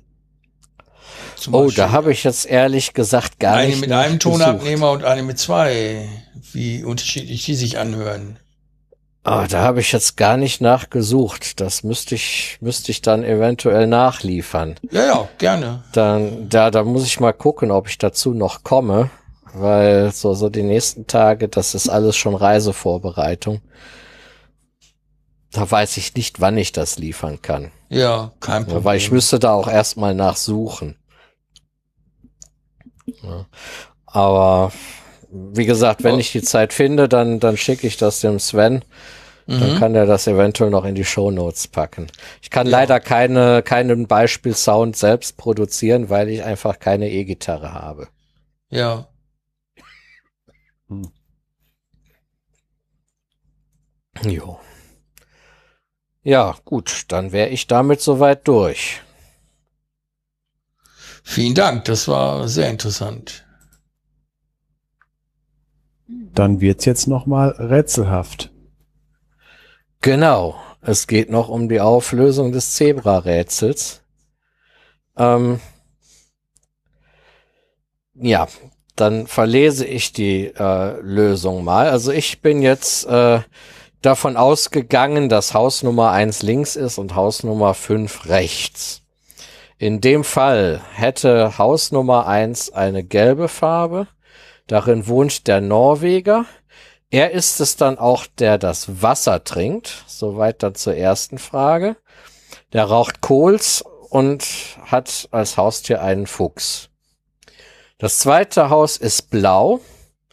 Darin wohnt der Ukrainer, der gerne Tee trinkt, Chesterfield raucht und ein Pferd hat. Das dritte Haus ist rot. Darin wohnt der Engländer, der trinkt gerne Milch, raucht Old Gold und hat als Haustiere Schnecken. Das vierte Haus wäre weiß. Darin wohnt der Spanier, der trinkt Orangensaft, raucht Lucky Strike und hat einen Hund. Und im fünften Haus, das ist grün, da wohnt der Japaner drin, der trinkt Kaffee, raucht Parliament und er besitzt dann auch das Zebra so viel dann zur zweiten Frage. Ähm, wie viele dieser Eingangsprämissen kann man weglassen, um trotzdem noch auf die Lösung zu kommen? Kann ich da eine, zwei oder drei weglassen? Das glaube ich nicht. Also ich habe es nicht ausprobiert. Äh, du meinst jetzt Minimum. die 15, du meinst jetzt die 15 Aussagen. Ja. Ich glaube, bei diesem Rätsel sind die tatsächlich alle notwendig. Mhm. Okay. Ja, ich habe es aber nicht überprüft. Das gäbe es sicher auch eine schwierigere Stufe mit einem Minimum, wenn es da noch eins gäbe. Ja. Ja, gut, wenn es noch, eine, wenn, wenn, wenn das quasi überbestimmt wäre, Mhm. Ähm, dann hätte garantiert im Laufe der Jahre schon jemand äh, eine Möglichkeit zur Reduktion gefunden, weil Leute, die sich mit sowas beschäftigen, die wollen auch immer äh, das ganze Problem noch reduzieren. Mhm. Ja, das stelle ich mir, das stelle ich mir so ähnlich vor wie äh, jetzt äh, in der Automatisierungstechnik, wenn man da mit Wahrheitstabellen arbeitet, dann versucht man natürlich die äh, Bitverknüpfungen auch mit möglichst wenig Hardwareaufwand hinzukriegen. Ja, zumindest ist das äh, die, zumindest ist das die Vorgehensweise, wenn man wirklich äh, noch äh, hardwaremäßig eine Automatisierung aufbaut. Ähm, wenn es jetzt um Software geht, dann legt man mittlerweile nicht mehr so viel Wert auf Vereinfachung, sondern eher auf äh, Übersichtlichkeit und Nachvollziehbarkeit, was äh, der Vereinfachung dann oft äh, entgegensteht, weil mhm. halt äh, Speicherplatz immer billiger wird und ähm, man da nicht Wo mehr so drauf sagst. achten muss. Ich habe gerade meine E-Mails aussortiert. Und zwar die ältesten, die ich hatte, von der Uni noch. Und da habe ich eine Abrechnung gekriegt vom Uni-Rechenzentrum. Ich habe zweimal das gleiche Programm geschrieben und ich mhm. musste das damals noch auf Lochkarten äh, stanzen lassen. Ja. Und das wurde nach Lochkarten abgerechnet. Und ich hatte Aha. so und so viele Lochkarten im Monat hatte ich frei, ne, die ich im Rechenzentrum verarbeiten lassen konnte. Merkwürdigerweise ging das nicht nach Prozessorzeit oder sowas. Und ich habe in dem einen Fall für zwei Programme, die das Identische gemacht haben, ne, in dem einen Fall 3980, also fast 4000 Lochkarten gebraucht für das Programm. Und das Aha. zweite war unter 300 Lochkarten. Mhm. Das war irre, die, die Einsparung, einfach weil ich den Algorithmus umgestellt habe. Oder hast ja. du damals schon Punkt ZIP davon gemacht? Nein. Nein, das ist kein zerknülltes Papier, das ist eine gezippte Lochkarte. Ich hatte nicht mal, ich hatte nicht mal einen Monitor, Sven. Ich hatte einen Zeilendrucker. An meinem Uni-Arbeitsplatz. Äh, der Rechner wird doch garantiert äh, no, ein normaler Rechner gewesen sein. Das heißt, emuliert hätte man da auch. Nein, der Rechner war ein dummes Terminal. Ja, aber da hängt doch irgendwo ein Rechner dran. Da wird doch am Ende nicht am anderen Ende jemand sitzen, der das dann per Hand macht. Nein, äh, da hing natürlich ein Rechner dran und der hat das, was ich ausge eingegeben habe, natürlich geechot. Hm. Und ich konnte dann einmal pro Zeile sehen, was ich getippt hatte. Und wenn ich mich vertippt hatte, musste ich in der Zeile an Position 26 das Zeichen X gegen Y austauschen. Huiuiui, das war ja noch Steinzeit-Computerzeit. Da hast du echt darüber nachgedacht, was du programmierst, nicht mal eben probiert. ja gut, als ich als Schülerin Programmieren gelernt habe, da, da gab es schon Monitore, da war das mit dem Nachdenken nicht mehr so, aber wir haben noch Sparsamkeit gelernt. Da war der Speicherplatz mhm. auch noch teuer. Hm? Mhm. Ja, ich, also als ich damit angefangen habe, da waren 256 Kilobyte Arbeitsspeicher schon viel. Ja, ich hatte auch einen mit 64 Kilobyte, mein erster ja. privater Rechner. Ja, 64 war, Kilobyte, gigantisch. Da war ich ja. Ja, wie schnell man da in Memory Overflow gekommen ist immer. Ja. Ach, warte, ich habe direkt mit Luxus Dekadent angefangen, mit dem Amiga 500 mit einem halben Megabyte. Boah. ja, ich glaube, das hatte, spät das hatte unser, unser Rechner im Rechenzentrum, der Kleine, der hatte das gerade mal. Ja, es kommt, ich rede jetzt auch schon von 1990. Ach so. Also ich habe auch ja, direkt gut. mit 3,5 Zoll Disketten angefangen und nicht mehr mit Lochkarten. Mhm. Ich habe noch ja, bei mir war es die 5 Viertel rumgetragen. Ja, bei mir waren es fünf ein Viertel Zoll, mit denen ich angefangen habe. Mitte der 90er hatte ich auch eine 170 Megabyte Festplatte. Potz. Das war schon Ich kann viel. mich noch erinnern, dass wir in der Firma eine Sammelbestellung gemacht haben für Festplatten mit 120 Megabyte. Kann das sein? Oder 240 Megabyte. Äh, da haben wir sechs Stück von bestellt, weil wir sie dann günstiger bekommen haben. Pro Aha. Stück etwa 1000.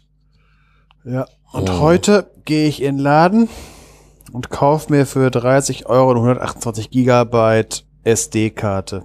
Mikro. Oh. So groß wie ja. ein Fingernagel. Ja. Das ist mittlerweile ja schon bald Wegwerfware. Klar.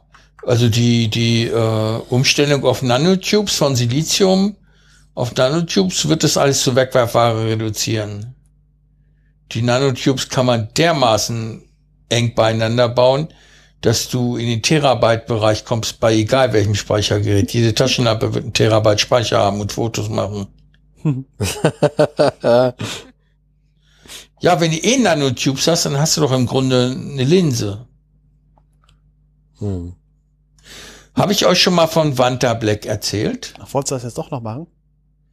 Nein, ich erzähle euch das nur kurz. Die Svanta steht für Vertical Aligned Nanotube Array. Ach, das. Mhm. Das sind vertikal ausgerichtete Nanotube-Bereiche, Arrays. Und also für Array weiß ich zum Beispiel kein gutes deutsches Wort. Ähm und die sind halt so ausgerichtet, dass Licht nicht reflektiert wird. Es muss senkrecht reinfallen und fällt dann senkrecht wieder raus. Wenn überhaupt. Und wenn es in irgendeinem anderen Winkel reinfällt, wird es nicht reflektiert. Und dieser Lack ist dermaßen, Ach, das, ja. Ja, Nicht ist das Ding, das ist. Ja. das ist, das ist so schwarz, dass du es nicht sehen kannst. Du siehst absolut keinen Kontrast. Und das hat sich eine Firma patentieren lassen und ein Künstler auch. Äh, Der darf es in seinen Bildern verwenden, aber ansonsten darf man es nicht für Autos zum Beispiel verwenden, weil man die nicht sehen kann. Einzige Ausnahme, BMW 8er Serie, glaube ich, ist das. Die gibt es in Vanta Black gegen einen mörderischen Aufpreis. Äh, kann man die bekommen in, in der Lackierung. Das ist dann aber nur 98% Vanta Black. Der Rest ist normales Schwarz, damit man noch die Umrisse unterscheiden kann von der Umgebung. Hm. Also doch schon, da- das ist jetzt dann äh, die letzte Aufrüstung auf der deutschen Autobahn. Äh, jetzt kommt der Stealth-Bomber gegen Radarfallen. Genau. Ach ja, da habe ich letztens noch was gelesen. Da haben doch äh, deutsche Forscher äh, zwei amerikanische Tarnkappenjets oder Tarnkappen äh, Militärflugzeuge einen Kilometer weit verfolgen können, indem sie passives Radar verwendet haben. Das war letztens noch in den Ja, Nachrichten. da war was, ja. Ja, weil dieses Stealth-Prinzip äh, beruht ja darauf, ähm, dass äh, Radarimpulse nicht in die Richtung zurückgestrahlt werden, aus der sie kommen. Ja, Ja, das ist halt eine rein geometrische Sache. Aber die haben halt passives Radar genommen. Das heißt, die haben als äh, Strahlenquelle alles Mögliche genommen, was gerade so in der Gegend äh, rumfliegt. Radiowellen, Handysignale oder Signale von Handymasten und so weiter. Und die wurden natürlich äh, auf ganz andere Weise reflektiert und da konnten sie die Flugzeuge dann prima sehen. Ja, so einfach ist das, einen Tarnkappenbomber zu enttarnen. Ja, Zill Zillionen an Geld für die Katz. Kann man auch einen normalen Bomber nehmen. Ja, ja, wobei zu der Verteidigung muss ich sagen, das mit dem passiven Radar, das gibt's noch nicht so lange. Also das sind erst ein paar Jahre. Ne? Ja. Also ich weiß, dass die Bundesmarine ein, wie heißt das, eine Luftabwehrfregatte hat oder sowas. Da ist dieses passive Radar schon verbaut gewesen und die ist seit mindestens 2005 im Dienst gestellt oder 2008. Mhm. Hm. Das ist nämlich eine der fortschrittlichsten Luftabwehrfregatten oder Luftabwehrschiffe, die es gibt. Und dann hat sie nur 64 Raketen an Bord. Das finde ich dermaßen lächerlich. Die kann man so leicht überfordern, diese Schiffe, weil die einfach wenig Munition haben. Hm. Gut, sind wahrscheinlich was für Verbände. Ja, aber wie viel brauchst du dann? Du kannst doch einfach mit Drohnen, die du hundertfach ausschleusen kannst aus einem Flugzeug, kannst du so ein Ding lahmlegen. Ja, spams die tot. Ja, Du, die, der, die DOS den Aegis-Kreuzer. Das war das, Ja. das ist das, das, ist das, äh, die Bezeichnung in den Civilization-Dingern, das Flaggschiff. Also Flaggschiff mit K, nicht mit G. Ja, wobei die ja eine, mindestens eine Gatling drauf haben, um auf Flugzeuge zu schießen. Ja, klar, das sind, Flugkörper. das, äh, das, das, das, äh, vor allen Dingen, äh, die Dinge haben Gatling an Bord äh, für die Selbstverteidigung, diese CIWS-Systeme. Ja, aber die können dann auch damit Flugkörper richtig direkt bekämpfen, nicht, nicht nur im Anflug, sondern auch im Überflug. Ja, das war, äh, hauptsächlich sind die Dinger zur Selbstverteidigung, damit man da sich damit nicht drum kümmern muss. Mhm. Ja, vollautomatisch schon nach drei Minuten sind die Munitionslager leer. Das ist immer so. Aber wie gesagt, dadurch, äh, wenn, wenn solche Schlachten losgehen, die dauern halt nicht lange. Nee, da ist nach zehn Minuten alles durch. Ja, wer dann zuletzt noch den letzten Schuss hat, kann die anderen alle versenken. Mhm. Ja, ich weiß, das ist äh, meistens Leute, wenn, wenn jetzt halt Mächte, die solche Technologien haben, die führen wahrscheinlich keinen Krieg gegeneinander, sondern das ist eher halt äh, nach unten hintreten. Grau ist alle Theorie, mein Freund. Ich glaube das nicht. Wenn ich sehe, dass die Russen es jetzt offenbar geschafft haben, Cruise Missiles, die 6000 Kilometer weit fliegen können, aber keinen ballistischen Flug brauchen, sondern einen Boden nachfliegen können, aus U-Booten abzufeuern, die 500 Kilometer von der US-Küste entfernt sind, von der äh, Atlantikküste, dann muss ich sagen, äh, ist für einen Überraschungsangriff ist Zeit genug für die. Ja, aber sagen wir es mal so. Meinst du nicht, dass die USA sowas nicht auch schon gemacht haben? Doch, Siehste? deswegen ist auch noch Zeit für Vergeltung. Das meine ich halt. Das ist ja äh, der Trick bei der ganzen Sache ist immer, ja, du kannst, aber wir können auch. Das heißt, effektiv ist es genauso, äh, äh, genauso, ob, als wenn jetzt jeder sagt, wir, ähm, wir drücken den Welt-Nuke-Knopf. Du weißt ja, was AMD heißt, ne? AMD ist ja nicht wirklich ein Prozessorhersteller, sondern die Assured Mutual Destruction. Ja. Also die zugesicherte gegenseitige ja, das ist, das, Vernichtung. das ist ja der Trick, deswegen hat das ja funktioniert. ja. Wollen wir hoffen, dass wir das nie erfahren. Ja, bin ich auch für. Lassen wir das. Kein Krieg. Gut, ich hoffe, die nächste Aufnahme ist etwas weniger zäh, muss ich sagen. Heute habe ich mich schwer getan. Wahrscheinlich lag es an mir, am Thema oder sonst was. Aber ich hoffe, das nächste Mal geht's ein bisschen leichter von der Hand. Äh, guck mal, dass wir das irgendwie in die Meta bekommen, dass ich das jetzt. Ja, mit mehr Vorbereitung. Nein, ich meinte, jetzt, ich meinte jetzt, dass wir jetzt bereden. Ach so, ja. Und ich wollte dich noch um Äh, was bitten. Äh, können, wir, können wir solche Sachen äh, aus der Folge raus und nach der Schlussamsel? ja, mach sie. Ja, ja äh, äh, das war jetzt den Podcast zum Abschluss bringen. Das, was ich jetzt sage, wird noch rausgeschnitten und danach können wir dann solche Metathemen. Das hat, das ist auch immer wieder so eine Sache. Das ist so wahnsinnig schwer zu schneiden, wenn wir so, wenn ich das raus, das ist wie äh, ein, äh, das ist wie, wie eine Krebsoperation, wo man Tumor von gesundem Gewebe. Ja, Ja, deswegen lass uns jetzt äh, noch, äh, wir waren jetzt, wir haben ja so aufschreiben, gerade wieder mal über Seeschlachten. Jetzt mal gucken. Können wir ruhig mal weitermachen ab jetzt. ich verabschiede mich schon mal. Ich wünsche euch Spaß beim Hören, ähm, Freude und Kreativ Kreativität beim Kritisieren und äh, danke für das Erdulden unserer Güsse. Ja, das hast du aber nett gesagt. Dann schließe ich mich mal an und wünsche auch viel Spaß beim Hören, verabschiede mich und überlege jetzt, ob ich vielleicht doch noch ein bisschen Fietz trinken soll. Schließe ich mich da ebenfalls an. Auch ich wünsche viel Spaß beim Hören und ich hoffe, ich habe euch nicht so überfordert wie die drei Herren hier im virtuellen Wohnzimmer.